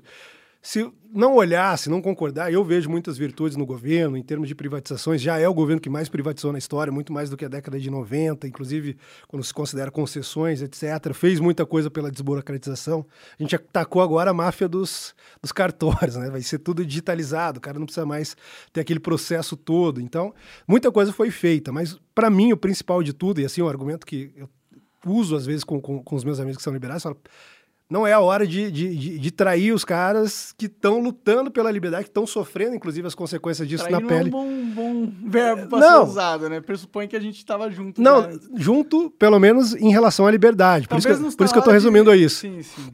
Não, eu entendo. É, Você, você é um cara que não, é, não, não, não tinha assim, total concordância, sei lá, a gente discorda. Não, em- eu votei no Bolsonaro em 2018 Aham. na- na- no segundo turno. Então, e outra, não é não é a gente que deve nada ao Bolsonaro. É Concordo. o Bolsonaro que deve tudo a gente. Concordo, e, e concordo perfeitamente. Os políticos nos devem, a gente tem que cobrar, tem que fazer isso. Sim. Só que que está ocorrendo é que, inclusive, estão tentando nos tirar a liberdade de fazer cobrança de algumas das autoridades, não do presidente, no caso. Pode ter gente que vai lá e enche o seu saco. Porra, Monark, tá xingando o presidente, não sei o que, tal, tal. Isso é um porre também. Mas não tá, não tá cerceando a sua Não, não, liberdade. eles não são STF. Agora, do outro lado, tem um problema real. Eu, por exemplo, em um dos, dos depoimentos que eu, que eu concedi ali à Polícia Federal, me perguntaram: ah, você já participou, já proferiu críticas ao Rodrigo Maia? Eu falei. Sim, não posso. Tem, tem algum problema criticar um presidente da, da Câmara, um cara que. Ou qualquer político. É, ou qualquer outro político. Então, pô, é, é isso que eu não entendo e é uma coisa tão básica. Volta aquilo que eu falei lá no comecinho. Muitas vezes se trata simplesmente de criar as condições mais essenciais. E aí, quando eu olho para as coisas, eu falo, porra, moleque, não, não compara os dois caras. Ah, O- não, mas o- eu não comparo. Tanto que eu o- falei com a Adrilles quando ele veio aí que se tivesse uma arma na minha cabeça, eu provavelmente votaria Sim, no Bolsonaro. mas aí eu acho que mesmo sem a arma, porque a gente tem a arma contra a liberdade. E é o seguinte, tipo, de um lado, um cara que tá falando, eu vou controlar a imprensa. E isso tudo fala dele, né? Vou controle social da imprensa, controle democrático, o nome que ele queira dar, mas é um controle da imprensa, controle da internet. Nós vamos voltar sim a apoiar logisticamente e financeiramente países como Venezuela, Cuba, Nicarágua, etc. Aí do outro lado você tem um cara que pô, pode ter dificuldades e tem tido dificuldades, inclusive porque o movimento político que a gente representa é um movimento político novo que está se estruturando, que como eu disse tem que ter ali algumas alianças de ocasião com pessoas que talvez não sejam as ideais, mas é um processo que está construindo. Algumas coisas estão avançando. Eu acredito que agora, ah, mesmo na economia, que é um outro ponto sensível para os liberais, pô, como eu falei, desburocratização, levando as coisas para a internet, o número de privatizações, por mais que não seja o ideal, e aí, de novo, não é a caixinha fenomenológica em condições ideais de pressão e temperatura, mas, pô, Eletrobras, Correios já tá no É prelo. que, tipo, eu entendo, legal, a privatização é legal, ok, mas, mano, o que tinha que rolar de verdade não, não tá rolando. O que, por exemplo? Reforma tributária, reforma administrativa. Sim, mas, mas, mas tem, tem avançado. Por exemplo, a reforma administrativa está um pouco travada, mas teve uma Cara, reforma O administrativa. imposto sobre o consumo é um absurdo, continua sendo cobrado. Mas você viu agora a questão do ICMS, por exemplo? Eu sei, mas isso aí é. Não muda realmente a estrutura do sistema que põe a bota na cabeça do brasileiro todo dia quando ele Mas acorda você cedo. acha que seria possível mudar isso em Claro que é possível. Você- quatro anos? É, você passa a porra da lei e você muda em um ano.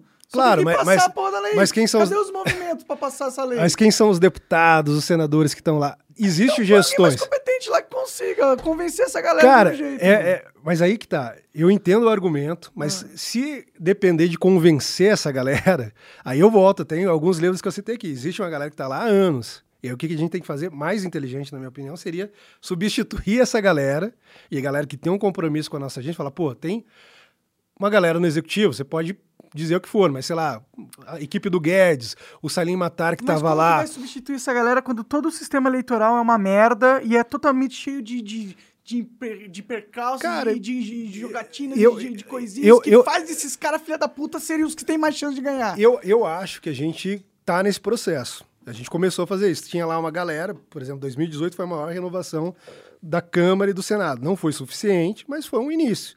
Ali 50 no universo de 513, como Mas aí renovou Mas, pro- mas daí dá para expandir para 100, 150. Tem a galera do Novo que chegou, tem a galera do PSL que chegou. Essa galera tem votado sistematicamente a favor das privatizações, a favor das nossas pautas.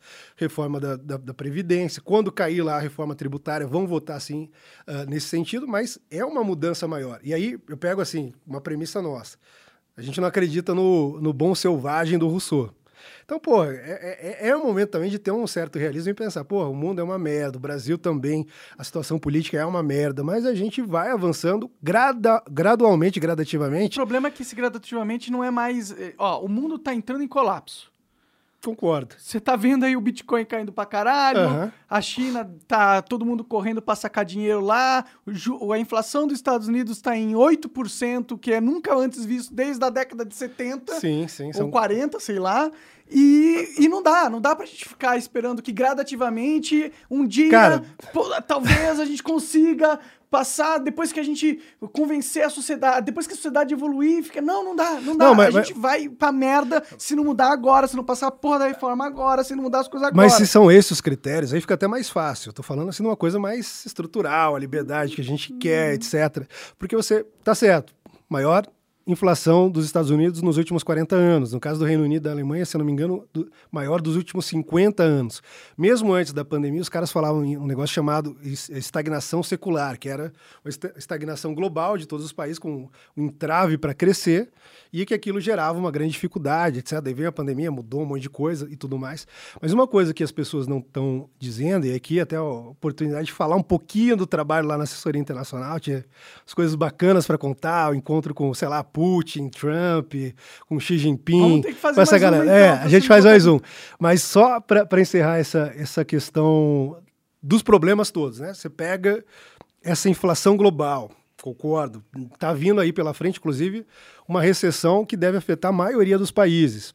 A gente deve ter uma crise alimentar bastante significativa. A crise energética que tem, sendo, tem sido acarretada pelo, pela Rússia também é bastante significativa. A gente tem visto isso no preço da gasolina, a gente tem visto isso no preço do combustível, que acaba afetando, inclusive, toda a cadeia de produção. Pô, a gente vai para o mercado, está tudo caro, mas a gente esquece que o diesel está caro, e aí o transporte fica caro, o seguro fica caro, e isso tem uma origem, tanto na, na pandemia quanto na guerra, ah, na guerra, etc. Só que o que o Brasil está fazendo, e isso está começando a ser reconhecido, você pega lá o Washington Post, é o, o jornal do, Do Bezos. do Bezos, né? Do, do dono da, da Amazon. Saiu uma, uma reportagem essa semana que era até curiosa assim, o título. Né? Era a foto era uma, uma estátua de metal meio tosca ali do presidente. Falava: a solução para a inflação global está vindo do Brasil. Acredite se quiser. Sim, eu vi isso aí. E, e aí eles estavam mostrando justamente o trabalho que está sendo feito aqui no sentido de mudanças estruturais que as pessoas não percebem. Uma das maiores revoluções, e que da, talvez daqui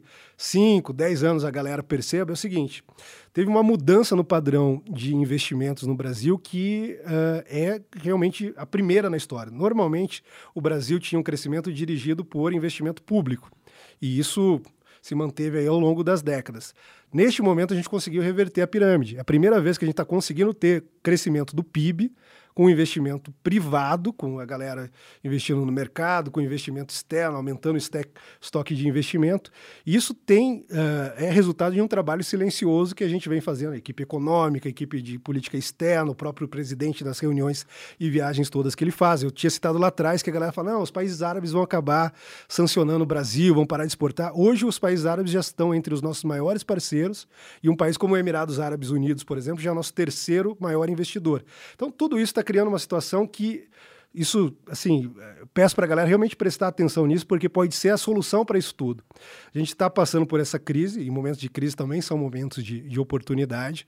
E lá atrás, quando começou a nossa política externa, em 2019, a gente começou a antecipar um pouco esses realinhamentos que haveriam no mundo, aí a pandemia acelerou um pouquinho isso, então a galera começou a perceber, pô, a gente depende um pouco demais da China para comprar insumo, a indústria farmacêutica, os produtos todos, e começou a haver uma discussão entre os grandes países sobre a gente reorganizar as cadeias de, de, de, de, de produção. de produção. Então, o que, que os Estados Unidos, por exemplo, pensou? Pô, a China crescentemente tem se tornado nossos adversários economicamente, uh, geopoliticamente, etc. E está se tornando um pouco confiável depender apenas da China na economia, dentro da cadeia de produção. Tem os caras que falam em China America, de tão integrado que está a cadeia de produção dos Estados Unidos e da China. Os caras produzem na China, levam para os Estados Unidos, mais barato, trabalho quase escravo lá na China, etc. Todo iPhone é made in é, to... China. E aí os caras falam, não, a gente precisa mudar isso. E como que a gente muda isso? A gente precisa identificar países que têm valores similares,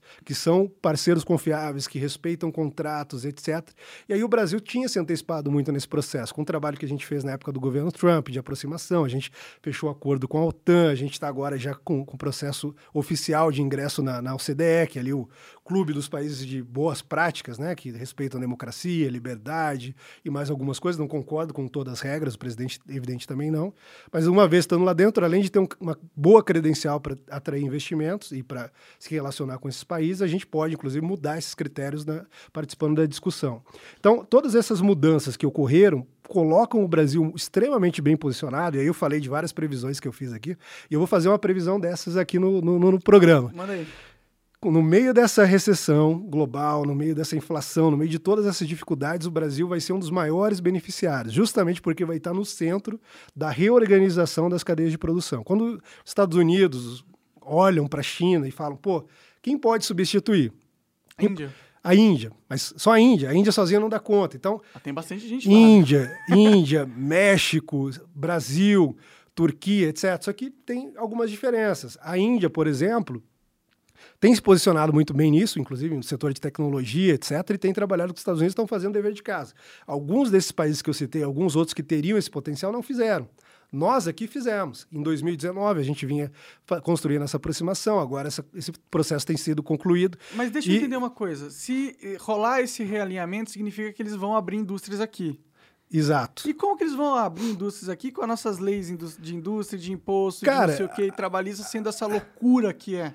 É, é, Por isso que tem que fazer as porra das mudanças é, estruturais. É, é, extremamente problemático, eu concordo, mas já avançou bastante. Quando você pega aqui, é, é, um emaranhado de regulações que mudaram, que não passaram pelo processo legislativo, mas você mudou ali dentro do, do, do executivo é, elimina a portaria. Tinha um momento que, para cada portaria, você tem que eliminar duas. Para cada nova regulação, você elimina três. E a gente foi fazendo isso. A gente digitalizou uma série de processos, então a simplificação para abrir empresas, uma série de coisas que foram feitas. Não é o ideal ainda, a gente está avançando. A reforma administrativa seria uma das mais importantes nesse sentido, talvez mais importante até do que a reforma tributária, embora também seja muito é, importante a reforma tributária. Tudo, na minha opinião. Mas, assim, com o que a gente já tem, isso já está rolando. E aí, o que tem sido discutido aí nesses fóruns internacionais, nas conversas com outros presidentes, com outros chefes de Estado, é a ideia de nearshoring. Em vez de fazer o offshore, que, sei lá, um país aqui na, na, nas Américas produz lá na Ásia e tal, você tem dificuldade, talvez por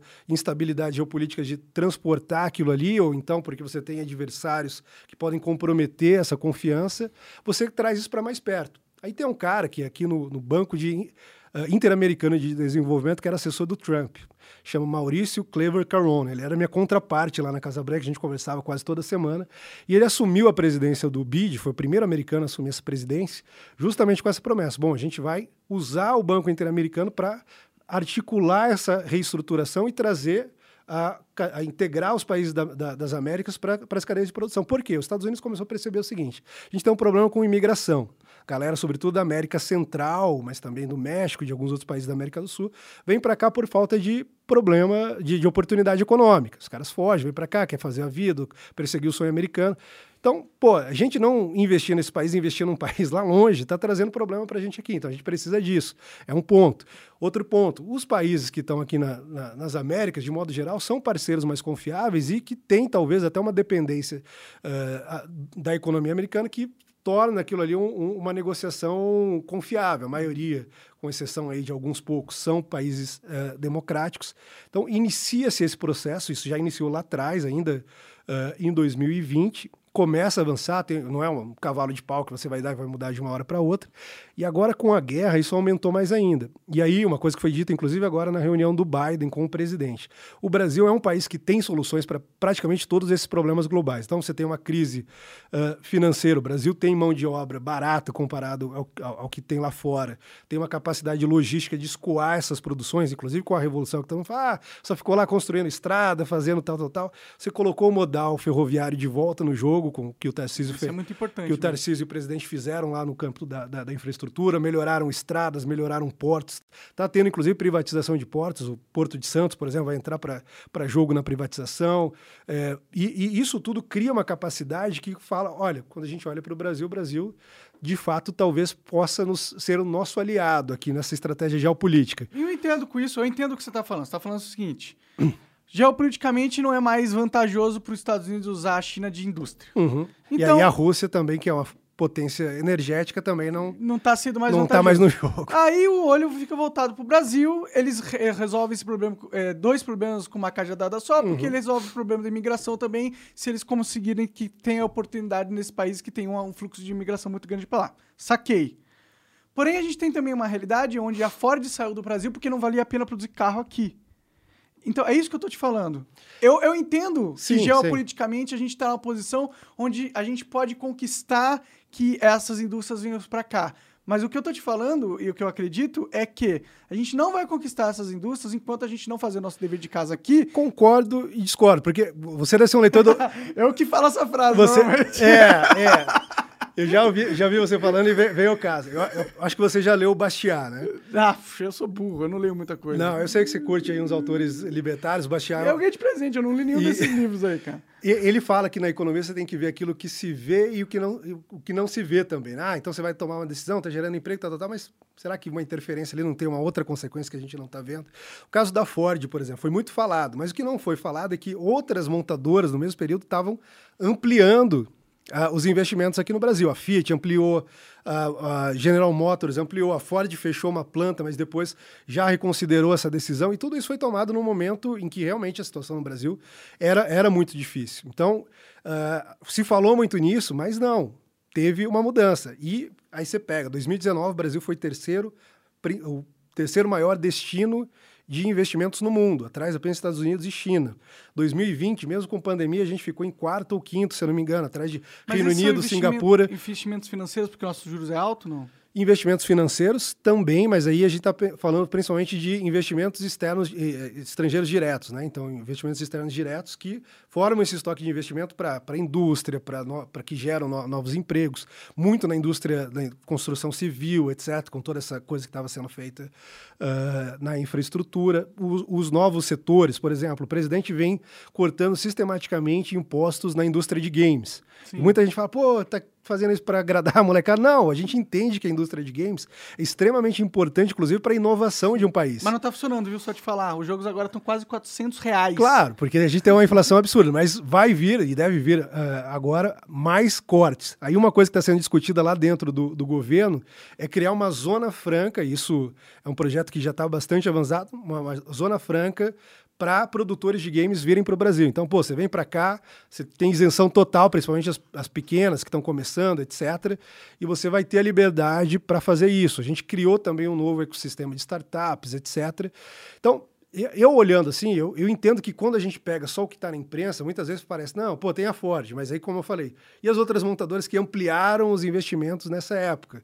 Quando a gente pensa, pô, o Elon Musk está olhando para o Brasil, inclusive, para construir uma Gigafactory aqui e trazer. Nossa, a, adoraria comprar um Tesla. A Tesla. Então, pô, tem muita coisa acontecendo que a galera não percebe porque também é um, uma mudança de paradigma. Quando você pensa em todas as mudanças, economia digital, etc., o Brasil é um dos principais mercados de economia digital do mundo, seja para as redes sociais, seja para essas empresas como Uber, iFood, etc., que eu sei que já...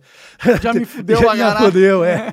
Então, assim, eu, eu realmente, e, e, assim, não é nem otimismo, isso é uma avaliação mais técnica mesmo. Eu, eu acredito que a gente fez o, o, básico em relação a isso, e lá na pandemia, por exemplo, a gente começou a ser convidado para um.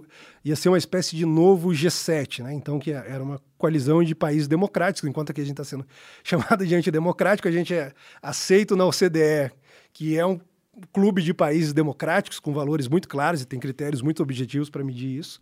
Uh, a gente estava sendo convidado pelos Estados Unidos para integrar um clube ali com o Japão, com Índia, com países democráticos, inclusive para fazer frente a regimes uh, antidemocráticos. Na economia, a gente vinha aumentando as condições. Claro, tem algumas coisas por fazer, mas aí, claro, a gente precisa de mais tempo. Porra, quatro anos, dois dele com pandemia, com, com o Congresso, inclusive, ah, sequestrado por causa daquilo. Do, do não, mas, mas, não é, mas não é só. Eu, só que eu não acho que é, vocês precisam de mais tempo, vocês precisam de mais vontade.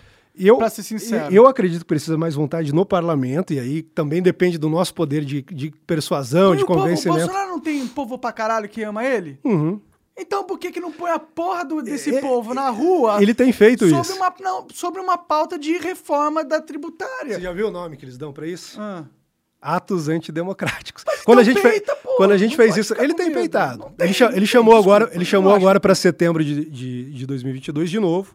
E nunca é só assim, ah, tá, liberdade, tal, tal, tal. Tem também essas pautas, sei lá, em 2019, 2020 ocorriam muitos protestos que era assim, pô, a gente quer reforma da a, a, reforma da previdência seja aprovada, a gente quer a reforma administrativa. Então, a reforma da previdência foi inclusive um grande exemplo de sim, que sim. o Bolsonaro, é, o Bolsonaro junto com o seu com os seus uh, eleitores, eles conseguem fazer a pressão no establishment político ao ponto de passar uma lei que é super não palatável para o próprio establishment. Eles não claro, queriam essa porra. Não da... queriam, não queriam. Assim, então, não aprovaram que na época do Temer. a mesma coisa para reforma é, de tributária, é, cara. É, aí que tá. Ele eu, tá, eu tô pedindo. Ele tá, por que, que você acha que você acha que simplesmente, ah, não quero? Pô, você eu acho que é simplesmente, ah, eu tô, tem tanta coisa para fazer aqui, isso não é, não é meu foco agora. Não, não, imagina, sei lá, que, que você pense que o foco dele fosse eleição. Ele ia falar, pô, eu com uma reforma da Previdência, eu com uma reforma tributária, eu com uma reforma administrativa, fiz o que ninguém fez. Eu ia chegar na eleição muito mais forte. Então ele tem, inclusive, esse incentivo. Se fosse, se você não for pensar nas coisas que eu vejo, por exemplo, que é uma boa vontade, honestidade, ele dando sangue, suando a camisa, tal, tal, tal, tem ainda esse lado mais cínico, mais cético. Pô, o cara quer se reeleger, o cara quer chegar lá de novo, quer ter mais quatro anos para fazer isso aí. Então ele tem esses incentivos todos, só que ele tem feito e tem encontrado. De novo, não é uma caixinha com condições ideais, sem atritos. Eu entendo, eu entendo. Então, eu então entendo. assim. Mas o mundo tá cobrando e se. É, é, ou essa caixinha vira essa porra dessa caixinha, ou vai todo mundo cara, pra merda. Eu, eu acho, eu concordo, pode melhorar mais. E aí, assim, é, é sempre uma coisa que eu falo.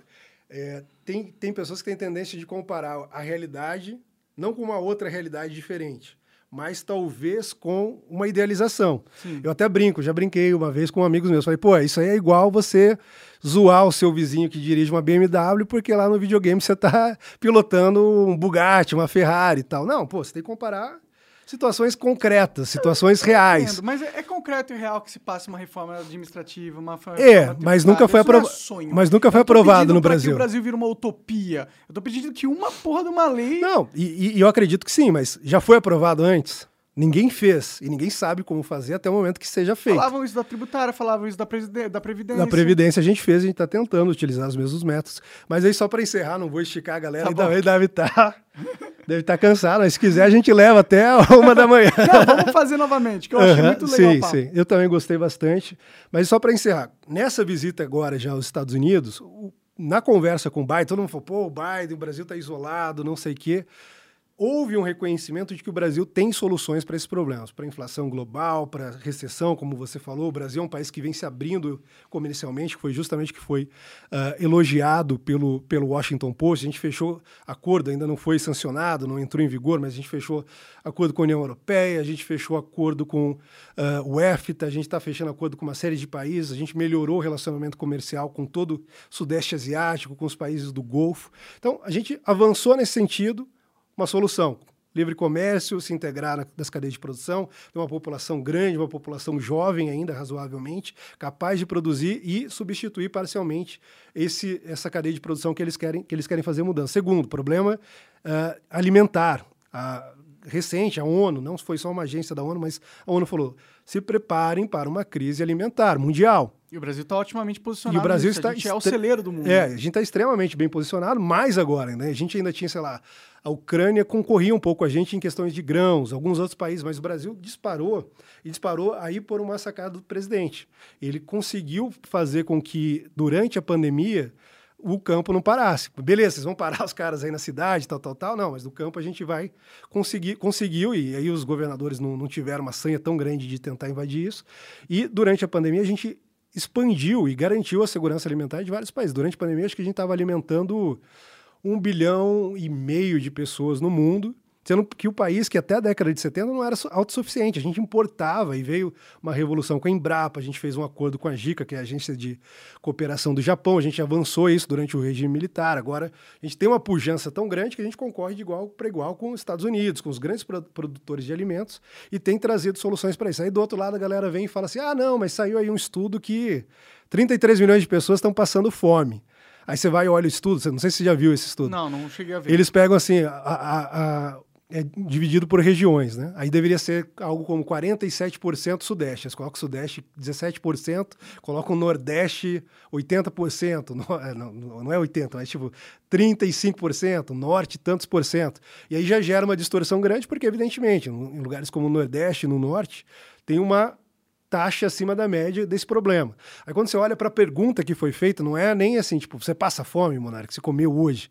É, a pergunta objetiva deveria ser: quantas refeições o senhor fez hoje? O senhor conseguiu tomar um café da manhã antes de sair de casa? O senhor uh, se alimentou? A pergunta que era feita assim: você tem medo de passar fome no futuro? Aí, ah, é? É. Era é. sob o medo? Então, assim, pô, a galera tá vendo, pô, tem guerra na Ucrânia, a Rússia tá ali Entendi. com a Ucrânia se digladiando, a gente teve pandemia, a gente teve um, um desemprego grande agora. Então, assim, é, era no primeiro momento assim, ah, a pessoa deixou tal, mas não perguntava sobre refeição. Ou a pessoa subjetivamente considerava que ela estava com problema ou que ela iria ter. Era mais ali do, do, dos temores, tentando antecipar isso aí. Por que, que o governo faz uma pesquisa, então, para contratar? A gente vai fazer agora, vai sair um IBGE, que finalmente a gente teve bastante dificuldade, inclusive, para encontrar recursos, vai mostrar como os indicativos talvez eh, melhoraram. A gente já tem internamente algumas amostras disso, agora vai ser numa escala muito maior, e mostrar justamente isso também. Pô, o Brasil, além disso tudo, diminuímos pela metade os homicídios, como eu falei lá na frente. A gente está aí brigando pela liberdade com alguma dificuldade, mas está tá fazendo isso. A gente está gerando emprego. O Brasil, um país, uh, pegou agora, saiu G20, foi o país, terceiro ou quarto país que mais gerou empregos no G20, que são as maiores economias em relação aos demais, mais ainda, sendo que a gente partia de uma base pior, porque a gente estava entre os quatro países com maiores desempregos, que a gente herdou lá da Dilma. Por fim, essa, essas coisas todas que, que, que vêm sendo feitas colocaram, então, o Brasil solução para alimentação, solução energética. O Brasil, pô, o Brasil é autossuficiente em energia e não só é autossuficiente em energia, como tem a matriz energética mais limpa do G20. A gente, As hidrelétricas. hidrelétricas, a gente usa etanol, os biocombustíveis. Agora a gente está eh, uh, desenvolvendo a tecnologia do nitrogênio verde, que vai ser uma revolução, e o Brasil é o país com maior capacidade de produção disso. Então, ah, beleza, vocês querem substituir lá o que vinha da Rússia? Ah, como que a gente faz? Não, peraí, vamos continuar comprando da Rússia. Não, peraí, o Brasil tem uma solução que é o nitrogênio verde. Isso também foi discutido lá com Biden, tem sido discutido uh, em fóruns multilaterais. E, por fim, uh, isso tudo, eu acredito, e aí fica aquela previsão do programa aqui, né? me cobrem, eu posso voltar, o Monark pode trazer aqui e falar, ah, Felipe, você errou, ou você tentou nos enganar aqui. O Brasil, de fato, vai se beneficiar disso com a, a, essa mudança nas cadeias de produção e o Brasil vai fazer parte de uma economia muito mais moderna. Já é uma economia que não depende mais tanto de investimento público, então a gente tinha aquela palhaçada, Dilma, mãe do PAC, não sei o quê. Você viu que o Tarcísio conseguiu fazer uma mudança, mas foi a maioria investimento privado. Ele ia lá, batia o martelo, ó, concessão daqui, privatização dali, a gente está trazendo parceria público-privado, está trazendo os caras. Então, de fato, teve uma revolução nisso, como eu disse, foi o, o governo que mais privatizou, que mais desburocratizou. Tem muito mais a fazer, eu concordo com isso. Mas eu, quando olho e falo, pô, do outro lado a gente tem um cara que está prometendo isso, isso, aquilo, que vai acabar com o teto de gastos, que vai fazer isso me incomoda um pouco, no fundo, quando eu olho e falo, pô, a galera liberal tá fazendo isso aí. Que, a sensação que me passa, pode ser que não seja, mas fala, ah, tá pagando pedágio. Não quer, tipo, tem um custo social alto de apoiar o Bolsonaro, e não tô falando nem lá do... Ah, isso é verdade mesmo. E a galera fica meio, pô, Aí eu falo, pô, não dá. Eu assisto, um dia eu tava assistindo o Monark aqui, o Monark, não, porque o Lula e o Bolsonaro, os dois vão destruir, tal, tal, tal. É porque, tipo, a minha visão. Uhum. Enquanto o Bolsonaro não faz as mudanças estruturais que precisa ser feita, vai chover no molhado. Tem muita coisa legal que você falou e que é legal uhum. mesmo, e eu concordo. E que não é divulgado, né? E com certeza não é divulgado. A gente também tem essa responsabilidade de mostrar mais o que está sendo sim, feito, sim. mostrar um outro. Eu falo eu, né? Não, não, não você, no caso. Não, claro. Eu, eu, e o governo temos essa responsabilidade, a gente faz essa meia culpa de não ter comunicado tanto essas coisas. Até porque a mídia odeia vocês e não dá espaço para vocês, né? Sim. Eu entendo, eu entendo. E essas coisas que você falou, todas são legais e, é, e são méritos do Bolsonaro mesmo, do governo Bolsonaro, e eu dou esse reconhecimento com certeza. Uhum. A questão é que por que, que eu não boto fé pra caralho no Bolsonaro? Porque eu entendo que para mudar o jogo aqui mesmo de verdade, não são as, essas pequenas coisas legais que estão acontecendo. São coisas estruturais que precisam acontecer. Mas diminuir o homicídio pela metade, por exemplo, não é uma mudança estrutural? É, é uma mudança estrutural? Não, na verdade, porque você diminuiu pela metade, mas ainda são 40 mil pessoas morrendo. Tá, mas por... não teria como saltar de 60 milhões para zero e. Claro, com certeza. Mas isso é um fator de segurança que, inclusive, é uma das pautas mais importantes para o Bolsonaro. E que tem também um aspecto econômico, que quando você calcula o custo, Sim. ah, cada vida que você perde, um estudante, um com cara certeza. que de repente estudou, teve investimento público, tal, tal, tal. Então tem esse lado que Sim, eu, eu acho que é uma mudança Não, é legal, eu acho massa uhum. pra caralho. Eu, eu, eu, gosto que tenha liberado as armas e o caralho, eu quero que faça mais nesse sentido.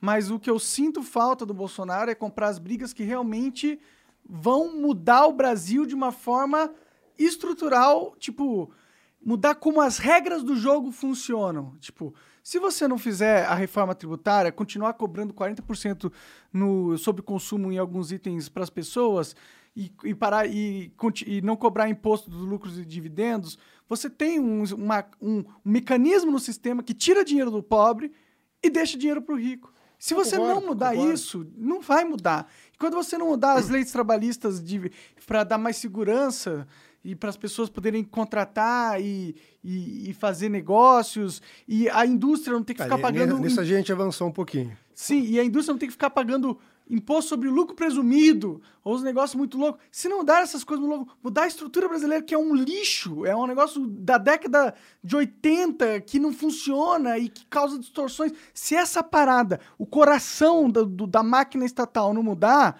não, não, eu não vejo o Brasil se tornando a terceira maior potência do mundo, chegando um monte de indústria de gente querendo fazer aquilo, os, os empresários não vão querer pôr indústria aqui quando tem impostos insanos e burocracias insanas. Não, como eu disse, melhorou bastante, tanto que a gente melhorou o grau de investimento. Como eu disse, antes a gente, nosso crescimento era muito dirigido e movido pelo investimento público. Sim, sim. PAC, não sei o que. Tá, Tudo tá, era banco Isso emprestando melhorou. dinheiro. Banco Se você pega a repartição ali do, do, do dos investimentos e do, do, da, da, do motor do crescimento público no Brasil, mais da metade hoje é investimento público. Antes, antes era 10%, é, investimento privado, aliás.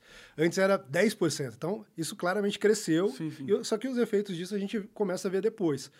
Uma outra coisa, beleza, você falou, é um negócio da década de 80. Aí tem, tem um outro lado que eu sempre peço para as pessoas ponderar, porque é, é, é, o meu campo, pô, como cientista político, analista político. 30 anos a gente construiu um negócio. 30 anos esses caras se enraizaram no poder, criaram estruturas, colocaram gente lá dentro. Tem gente dentro do governo até hoje, sei lá, concursada, etc., que atende esses interesses. Você tem uma briga com todo mundo, aí você perde para em dois anos a gente desfazer aquilo lá. Será que não é um pouco Quatro, né? desproporcional? Quatro com dois perdidos por causa da pandemia. Entendi. Mas, tipo, eu sou o cara que já tá totalmente descredibilizado da política. Eu não acredito que isso vai mudar. Eu eu, acredito. eu acredito que sim. Tá mudando. Pô, é o seu papel acreditar. Você tá no governo. Não, se você não sim. acreditar, você. Tinha que sair de lá. É, exato. É, mas eu não acredito. Eu acredito que a gente tá indo pra merda. O futuro é a porra do apocalipse. Eu quero ir pro meio do mato e esquecer que essa porra existe. Eu, eu, eu, eu acho, e aí é um pouco aquela brincadeira que eu fiz sobre as mudanças e a previsão que eu estava fazendo aqui, eu acho que o Brasil vai ser uma espécie de abrigo do apocalipse, sem brincadeira. Eu acho que enquanto tiver as economias aí estagnando, etc., pelo, por tudo que a gente fez aqui, a gente vai começar a colher os resultados. E eu, muito sinceramente, acho que seria uma puta sacanagem se esses resultados começassem a ser colhidos de novo num governo com, de um cara como Lula, que vai usar aquilo ali para fazer um monte de populismo e sacanagem, e economicamente, e aí pode falar, ah, o Bolsonaro tem um populismo no discurso, mas na economia ele nunca fez isso. O cara foi lá, cortou um monte de coisa, tem cortado impostos, tem tentado criar mecanismos para cortar agora impostos uh, estaduais, etc. E claro, aí eu tô levando para casa. Lições de casa aqui, quais são as mudanças estruturais do Monarque Reforma da, da, tributária, reforma administrativa. Alguma mudança mais que seja estrutural que você acha que realmente Eu acho que importante? Tem que mudar toda a, a, a forma com que o sistema é, é, judiciário funciona também. Aí você não quer nada. Tá? Ah, bem. não, eu, eu, eu, concordo. Eu o concordo. que, que eu acho que tem que ser feito para que a gente viva num país decente. Mas aí, aí que tá, Monark. Quando a gente falou lá atrás sobre legislativo, quem que vai mudar? Quem que tem efetivamente poder para aprovar uma medida que mude a Constituição e mude o sistema judiciário, tal, tal, tal. A gente tem que ter pelo menos, aí é uma maioria qualificada no Congresso Sim, e que não depende não é só da gente. Só. E... O Congresso é um lixo. Aí você fala, ah, tem que ser mais persuasivo. O Lula foi mais persuasivo com o mensalão, aí botou os caras lá e... Com... Eu entendo, eu entendo. A gente, tipo, pô, talvez eu esteja cobrando algo de vocês que é impossível vocês conseguirem e, e dentro é, do mundo físico real. E, em dois anos é. Em, em oito, ou se quiser contar os dois da pandemia, em oito, a gente consegue, e aí isso pode cobrar tranquilamente, porque as coisas têm andado, a reforma da Previdência foi um exemplo disso, a gente tem outras reformas. O marco do saneamento básico foi uma revolução também. Pô, essa é outra coisa. Ah, não é estrutural. 50% da população brasileira não tinha água potável, sim, não tinha. Não, o marco realmente. É, é, o, é outra que avançou, aí você tem ah, marco de liberdade econômica, que foi onde a gente mudou todas essas legislações. Hoje o cara abre, pega lá o SouGov, que é um aplicativo, ele tem a maioria dos serviços digitalizados, ele quer abrir uma empresa e não precisa ir mais numa câmara, não sei do que, para reconhecer firma, tal, tal, tal. Esse processo foi agilizado. Então, pô, na minha percepção, assim, me parece muito justo que a gente, olha, a gente está no caminho certo, a gente está fazendo, apesar de pandemia, apesar de guerra na Ucrânia, o presidente fez alguns acertos muito consideráveis, por exemplo, a postura que ele adotou em relação à Rússia. Pô, a gente vai comprar briga com a Rússia, a gente vai comprar briga. Não, pô, qual que é o interesse brasileiro e como que a gente protege esse interesse? A gente vai ficar neutro, a gente vai criticar o que a gente considera ser uma violação do direito internacional, uhum. porque para o Brasil também, que não é uma superpotência, não interessa que os países saiam por aí na base da força invadindo quem eles acham que devem invadir, mas ao mesmo tempo a gente vai preservar nossos interesses interesses. Pô, a gente não tem uma força no, no agro, a gente não tem uma força uh, como garantia de segurança alimentar, então a gente vai preservar isso, e para preservar isso a gente depende parcialmente de fertilizantes. Eu, pessoalmente, gostei bastante do posicionamento. Exato. Não que eu acho que a Rússia está certa em ter invadido, pelo contrário. Claro, assim como, nós que... assim como nós também, o governo não considera. A gente tem condenado na ONU, Sim. mas manteve a neutralidade. É, eu acho que o Brasil não tem que ficar comprando briga de OTAN contra a Rússia. Tem que ficar falando, é, vocês que são eu não lembro. Vocês que são brancos que se entendem. É, sim, deixa a gente quietinho aqui, a gente não e, quer se meter nessa e, porra. E é isso, ao mesmo tempo, assim, pô, o presidente, acho que seis meses antes, tinha aprovado um novo marco dos fertilizantes, que cria lá uma série de regras novas, um novo projeto, né, um novo plano. Então, com, com essa projeção também, o Brasil deve se tornar o maior exportador de fertilizantes. Você percebe que as peças vão meio que se encaixando, e aí, claro, cereja do bolo é a reforma tributária, a reforma administrativa. Não, não é a cereja do bolo, é o recheio do bolo. É, o recheio que seja. A cereja do bolo é isso que você está falando. Não, é, é a cereja. Eu acho que é a estrutura do bolo. Inclusive com a Previdência, que a gente economizou e tudo mais. E aí, isso vai nos dar condição para participar desse, desse negócio que, no fundo, sempre foi nosso sonho. Pô, como que a gente integra o Brasil à cadeia de produção? Como que a gente tem abertura? Quando o acordo, por exemplo, com a União Europeia entrar em vigor, A gente vai ter pô, todos os produtos industriais europeus entrando aqui com muita tranquilidade. E isso vai, inclusive, nos ajudar a se livrar um pouco dessa pressão no outro campo, que é a questão ambiental, né? que a galera fala muito e tal. E aí teve uma coisa muito bacana agora na reunião do Biden, que a imprensa nunca destaca, que o Biden abre a fala dele com o presidente na parte aberta para a imprensa. Ele fala assim: reconhecemos seus sacrifícios para proteger a Amazônia, reconhecemos é mesmo, os esforços legal. que vocês têm feito, mas achamos que com a ajuda de alguns países que justamente podem uh, pagar uma compensação por tudo, por todo o sacrifício que vocês têm feito, em vez de explorar os recursos, etc, etc, para que vocês administrem soberanamente isso. Então deve entrar mais uma grana de investimento disso também e compreendido corretamente agora. Porque antes entrava, mas era administrado por ONG, aí virava aquela bagunça que a gente sabe. Agora não, com o discurso do presidente, primeiro, teve um ruído, atacavam, etc.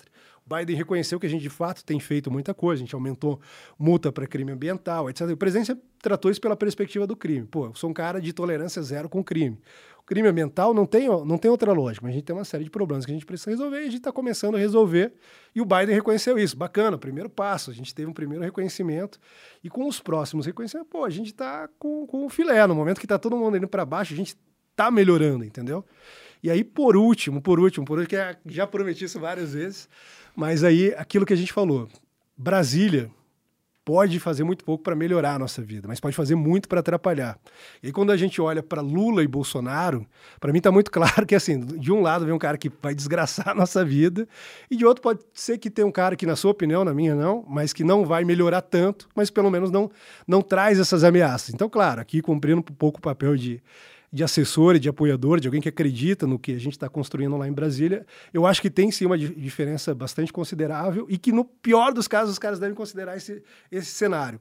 O cara que vai usar Brasília para foder a nossa vida ou o cara que vai usar Brasília, que, na minha opinião, para melhorar muita coisa e tirar muito estrago que tem sido feito e não representa, a meu ver, eu acredito que você também acredita nisso, não representa nenhuma ameaça para a nossa liberdade, etc. Não, ele tem sido o cara que mais defende liberdade de expressão dentro do, do sistema político atualmente. Exato, exato. E então, assim, há uma diferença muito grande. E aí, o, o desespero que eu, que eu, que, eu, comentei é o seguinte, pô, eu falo, cara como monarca, eu não estou querendo forçar você a assumir uma posição nem nada, mas pondera, tem um senso de proporção, será? Ah, não, porque os petistas são chatos. Tem um monte de bolsonarista chato, eu concordo. São chatos comigo, inclusive. Ah, tá indo lá no Monark, tá falando com não sei quem, tá fazendo não sei quem, tá conversando com não sei quem que, que, que, que critica o governo. Pô, esse é meu papel, inclusive.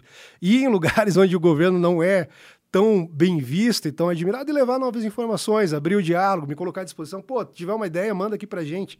Que foi uma coisa que o presidente me falou, por exemplo. Ele falou, ele falou ó, você é um cara novo, tá assumindo um cargo importante, que é chefia de assessoria internacional. Ele falou, a primeira coisa que eu te peço é aprender a ouvir galera trouxe a ideia, não acho que você é o cara que sabe tudo, etc. Ouça, ouça os embaixadores, ouça a população, receba as ideias e vamos tentar alinhar as coisas que a gente vai fazer aqui com a população. A população admira muito mais os Estados Unidos do que, sei lá, alguns outros países aí que no passado a gente colocava como prioridade. Então por que a gente vai num caminho oposto, entendeu? E era um pouco isso. Então eu venho aqui, pô, o Monark acha que esse ponto. E eu acho, considero importante. São de fato mudanças mais estruturais e mais. Só que, assim, eu, eu, eu, considero, eu acho que o presidente vai fazer, mas acho que quando ele fizer, ele está num patamar assim, tipo, Reagan, com, todo, com todas as críticas que possam fazer com ele. Não, cara, com certeza. Reagan, Churchill. Se o Bolsonaro conseguir mudar a, a, a, o sistema tributário para tirar a bota do Estado em cima do pescoço do, do povo uhum. e conseguir mudar também essa reforma para tirar a bota do Estado em cima do empresário que tenta fazer negócio aqui, mas tem, ele tem que contratar 200 pessoas só para contabilidade, porque é mais importante que o, que o, sistema. Porque é um absurdo, é coisa uhum. de louco. Sim, tá ligado? E, e, se ele conseguir fazer isso e conseguir fazer a reforma administrativa e ainda tem a reforma política também, que é muito necessária, é o cara vai ser Gandhi, entendeu? Sim, não, vai ser, vai ser. Vai ser muito foda. Mas é isso que eu acho que o brasileiro tem que esperar. Não, claro. Eu concordo. Tem que esperar, tem que esperar o máximo possível. Só acho que assim, existem outros atores que também precisam ser cobrados. STF. Não. É, legislativo. Criticamos aqui. Imprensa. Eu, eu critiquei aqui com você o STF pra caralho. Acho que já chamei, tô chamando de ditadores aqui muitas uhum. vezes, são autoritários pra caralho, estão saindo por cima da, da, da Constituição, desrespeitando ela completamente. O Congresso é um bando de marionete de oligarca que não faz porra nenhuma. O Senado é um bando de rabo preso que também não faz as coisas que precisam fazer. Então, pelo menos o Bolsonaro, eu tô pedindo que ele faça alguma coisa boa. O resto eu já até desisti. Reconhecendo que ele já fez algumas. Algumas coisas boas Aham. ele fez mesmo, com certeza. Aí então, para a gente estabelecer os termos aqui, agora é um pouco mais de politicagem. Dá para dizer que, tá, o Bolsonaro não tá no nível. Você usou o Gandhi, né? Usei o Churchill, o Reagan e tal. Pode ser que ele não tenha chegado lá ainda, mas dá para dizer que ele talvez seja o melhor presidente que a gente já teve, ou me- o menos pior, Eu não consigo dizer isso porque eu sou meio iletrado em política. mas da sua memória recente, assim. É que você lembra que Lula, Dilma. Ah, o Temer foi um bom presidente, tá ligado? Ah, mas não foi, não, não, foi- não conseguiu passar, por exemplo, nem a reforma da, da Previdência. Oito meses também na porra da parada. Não, ele assumiu em 2016. É, tipo, ele passou a trabalhista. Ele teve mais tempo que a gente se a gente descontar a pandemia. Entendi, entendi. Não usa a pandemia como desculpa demais, não, não, cara. não, é- não é desculpa, mas é um fato que sequestrou a agenda, a gente sugou energia, tempo, etc. Sim, e agora sim. a gente tá voando de novo e vai voltar a voar. Voando mais ou menos, né? Não, É, inflação tá. tá alta pra caralho. Tá, o é- é- esse povo é, vai no mercado e, e- fala, meu Deus, tá cada vez mais caro tudo. e- esse é o nosso maior problema, a inflação. E não adianta só explicar que a inflação foi porque paralisou a economia. Sim, é um esquema tudo. global que tá Tem- acontecendo. Até tem- os Estados Unidos, que é um tem- país que tem um porra, esquema nunca global. tinha... Aí você pega, Estados Unidos maior inflação em 40 anos. Sim. A nossa é maior em 7. É, que também a gente também É, tem um histórico de 2015, inflação meio filha da 2015 puta, né? com a Dilma, o impacto foi maior no desemprego, na inflação, Sim, etc. sim, sim. Aí eu falo, pô, os caras estão querendo deixar aquela galera voltar porque acho que não tem muita diferença. Aí é isso que me incomoda um pouco. Não, não, eu já falei. Eu acho Aham. que o Bolsonaro é bem melhor do que o Lula, na minha opinião. Uhum. Mas eu tô descrente da política. A gente vai ter mais bate-papo pra gente tirar essa Por descrença. favor, eu adorei o papo. Achei, Tirar o niilismo. achei muito informativo. Você é um cara que fala muito bem e parece conhecer bastante coisa. É, obrigado por ter Eu vindo que aí. agradeço. Você quer deixar um último recado? Tipo, Cara, é isso. Assim, eu acho que eu já falei bastante, mas é basicamente isso. Pedir para o pessoal pensar um pouco nessas duas realidades que eu, que eu falei. De um lado, uma clara ameaça, ameaça para a liberdade, ameaça, ainda que se considere pequenos, eu não considero que foram pequenos passos, mas para os avanços que nós tivemos na economia, é uma ameaça, teto de gastos, etc., essa coisa toda. De outro lado, um cara que, tá, beleza, acha que ele poderia ter feito mais, mas com todas as dificuldades, eu vejo ali diariamente, tá dando o máximo dele, tá fazendo todos os esforços para levar a coisa para um outro lado. Pode ter dificuldade porque não tem braço suficiente, não tem equipe. Esse é um outro problema que muitas vezes, sei lá, a gente tem uma, milhares de quadros e a gente não tem pessoas, inclusive, que, que são alinhadas para preencher aquilo ali, que ficam sabotando o governo, ficam trabalhando, aí vem STF, etc. Então, é isso, pensar nisso e pensar no básico que eu falei lá atrás. As soluções para o país não vêm tanto de advogado, neste momento, pautas liberais, conservadoras, etc., vêm de construir as condições mínimas para que uma nação e uma sociedade exista, que é Liberdade, liberdade de expressão, liberdade de consciência, liberdade de associação.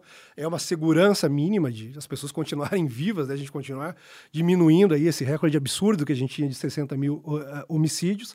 E, claro, tirar a burocracia, etc., porque aí as pessoas tendo espaço para fazer isso que você estimula aqui, eu acho que é, você, inclusive, tem um papel importante nisso, de, pô, vamos colocar a galera para debater. Então, as ideias começam a circular, os problemas nacionais começam a ser considerados em diferentes perspectivas, mais gente se informa, mais gente tenta participar do processo. A galera que está tá assistindo ali, talvez um ou dois hoje, fala, pô, o que esse cara falou é verdade, vou prestar mais atenção não só na eleição para presidente, mas também na eleição para deputado, para senador, porque esses caras têm um papel importante e muitas vezes eu coloco um presidente lá que tenta ir numa direção, mas os caras travam. Então, como que a gente coordena ali para que essas coisas trabalhem juntos? Eu acho esse papel extremamente importante. Eu acho que de tudo que a gente falou aqui, o mais importante é que as soluções vão vir desse tipo de conversa, de debate franco, de você olhar para mim, sabendo que eu sou assessor do presidente, e falar, não, tem coisa que eu acho que é isso e aquilo. Eu falo, não, peraí, mas eu acho que tem isso, tem isso e aquilo outro.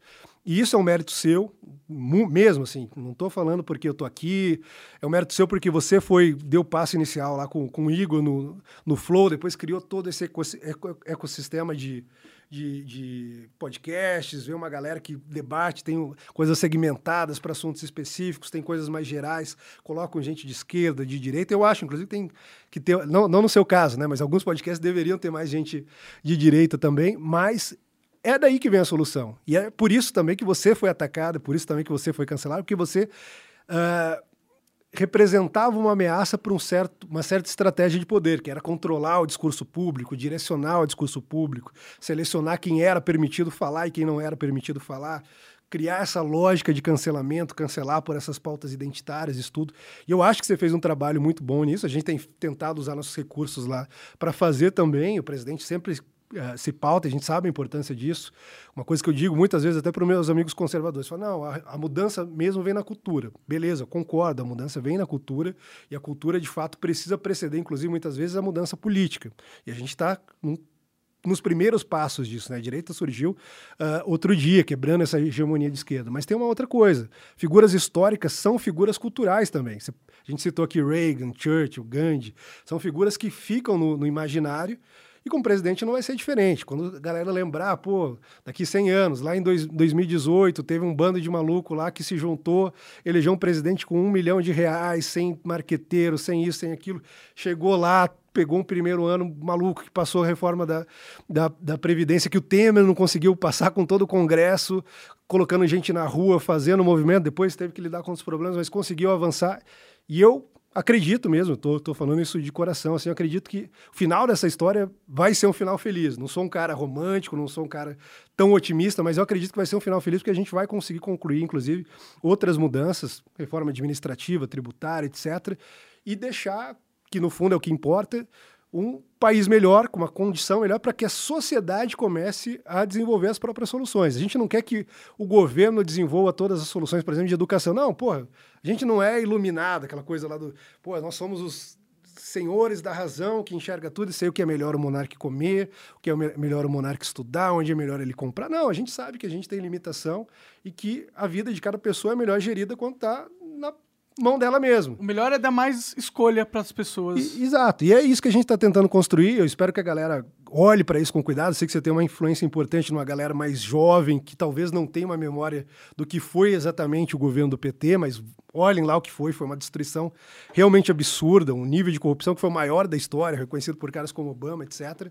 E que essa galera reflita sobre isso. Pô, talvez eu esteja desanimado com a política, eu entendo isso. Entendo porque, sei lá, muita gente esperava mais, esperava que mais coisa seria possível, mas que pense que, pelo menos dentro de uma perspectiva mais realista aqui, é melhor, talvez, um pouco do que nada, ou melhor, talvez, eh, para a perspectiva de outras pessoas, um mal menor do que um mal maior. Isso deve sim ser levado em consideração, porque eu vejo, por exemplo, Venezuela. Sabe que a grande vitória definitiva ali do chavismo foi quando as pessoas escolheram não votar em protesto contra a esquerda lá, contra o sistema, etc. Aí cresceu. No Chile agora, os caras falam, não, não vamos para as urnas, a gente está insatisfeito com todo mundo. O que aconteceu? Elegeram o Guilherme Boric. Agora está todo mundo desesperado na rua tentando derrubar o cara porque não teve, talvez, ali o timing de falar, pô, não é o cara ideal, mas vamos votar nesse aqui que a gente acha menos pior, que talvez não traga tantos problemas para a gente. E isso é uma reflexão que eu peço, porque, de fato, assim, não é só papo agora de assessor. Eu, eu acho que pode ter consequências reais para o país. De pegar o Brasil hoje está praticamente cercado por governos de esquerda? Venezuela, Nicarágua, Cuba, Bolívia, todos esses países estão indo por um caminho muito complicado. E aí, sei lá, Cuba, Venezuela é um negócio distante, mas olha o que está acontecendo na Argentina. O chefe de gabinete da Cristina Kirchner venceu lá, supostamente era um cara moderado, a gente está com controle de preço, tabelamento, tal, tal, tal. Bom, Guedes pediu para os caras controlar os preços também, né? Não, mas aí foi um pedido voluntário. Ele até falou disso ontem. Sim, foi um pedido voluntário, mas falou, é uma ajuda, ingenuidade, né? Ajuda aí porque vocês sabem. Não, foi meio que tentando apelar, mas eu concordo que seja ingenuidade. Mas assim, ajuda aí, tenta dar uma segurada, porque senão o que vai vir depois com Lula é mil vezes pior. Sim, sim, mas... Bom, mas é, é uma ingenuidade. É isso, eu não, é. Vou, não vou alongar aqui, me sigam lá no Twitter, é Fio G Martin, sem o S no final. Qualquer coisa depois a gente bate um papo lá, podem mandar sugestões, podem mandar ideias. A gente é muito aberto, presidente, mais do que eu até. Adora fazer aqueles rolês lá com a população. Então é isso, obrigado, moleque, de verdade, bom ter essa oportunidade de conversar, te conhecer melhor e vamos voltar para mais aí pra gente trocar outras ideias. Show. Valeu, Felipe. Valeu. Até mais. Obrigadão. Até mais aí, galera.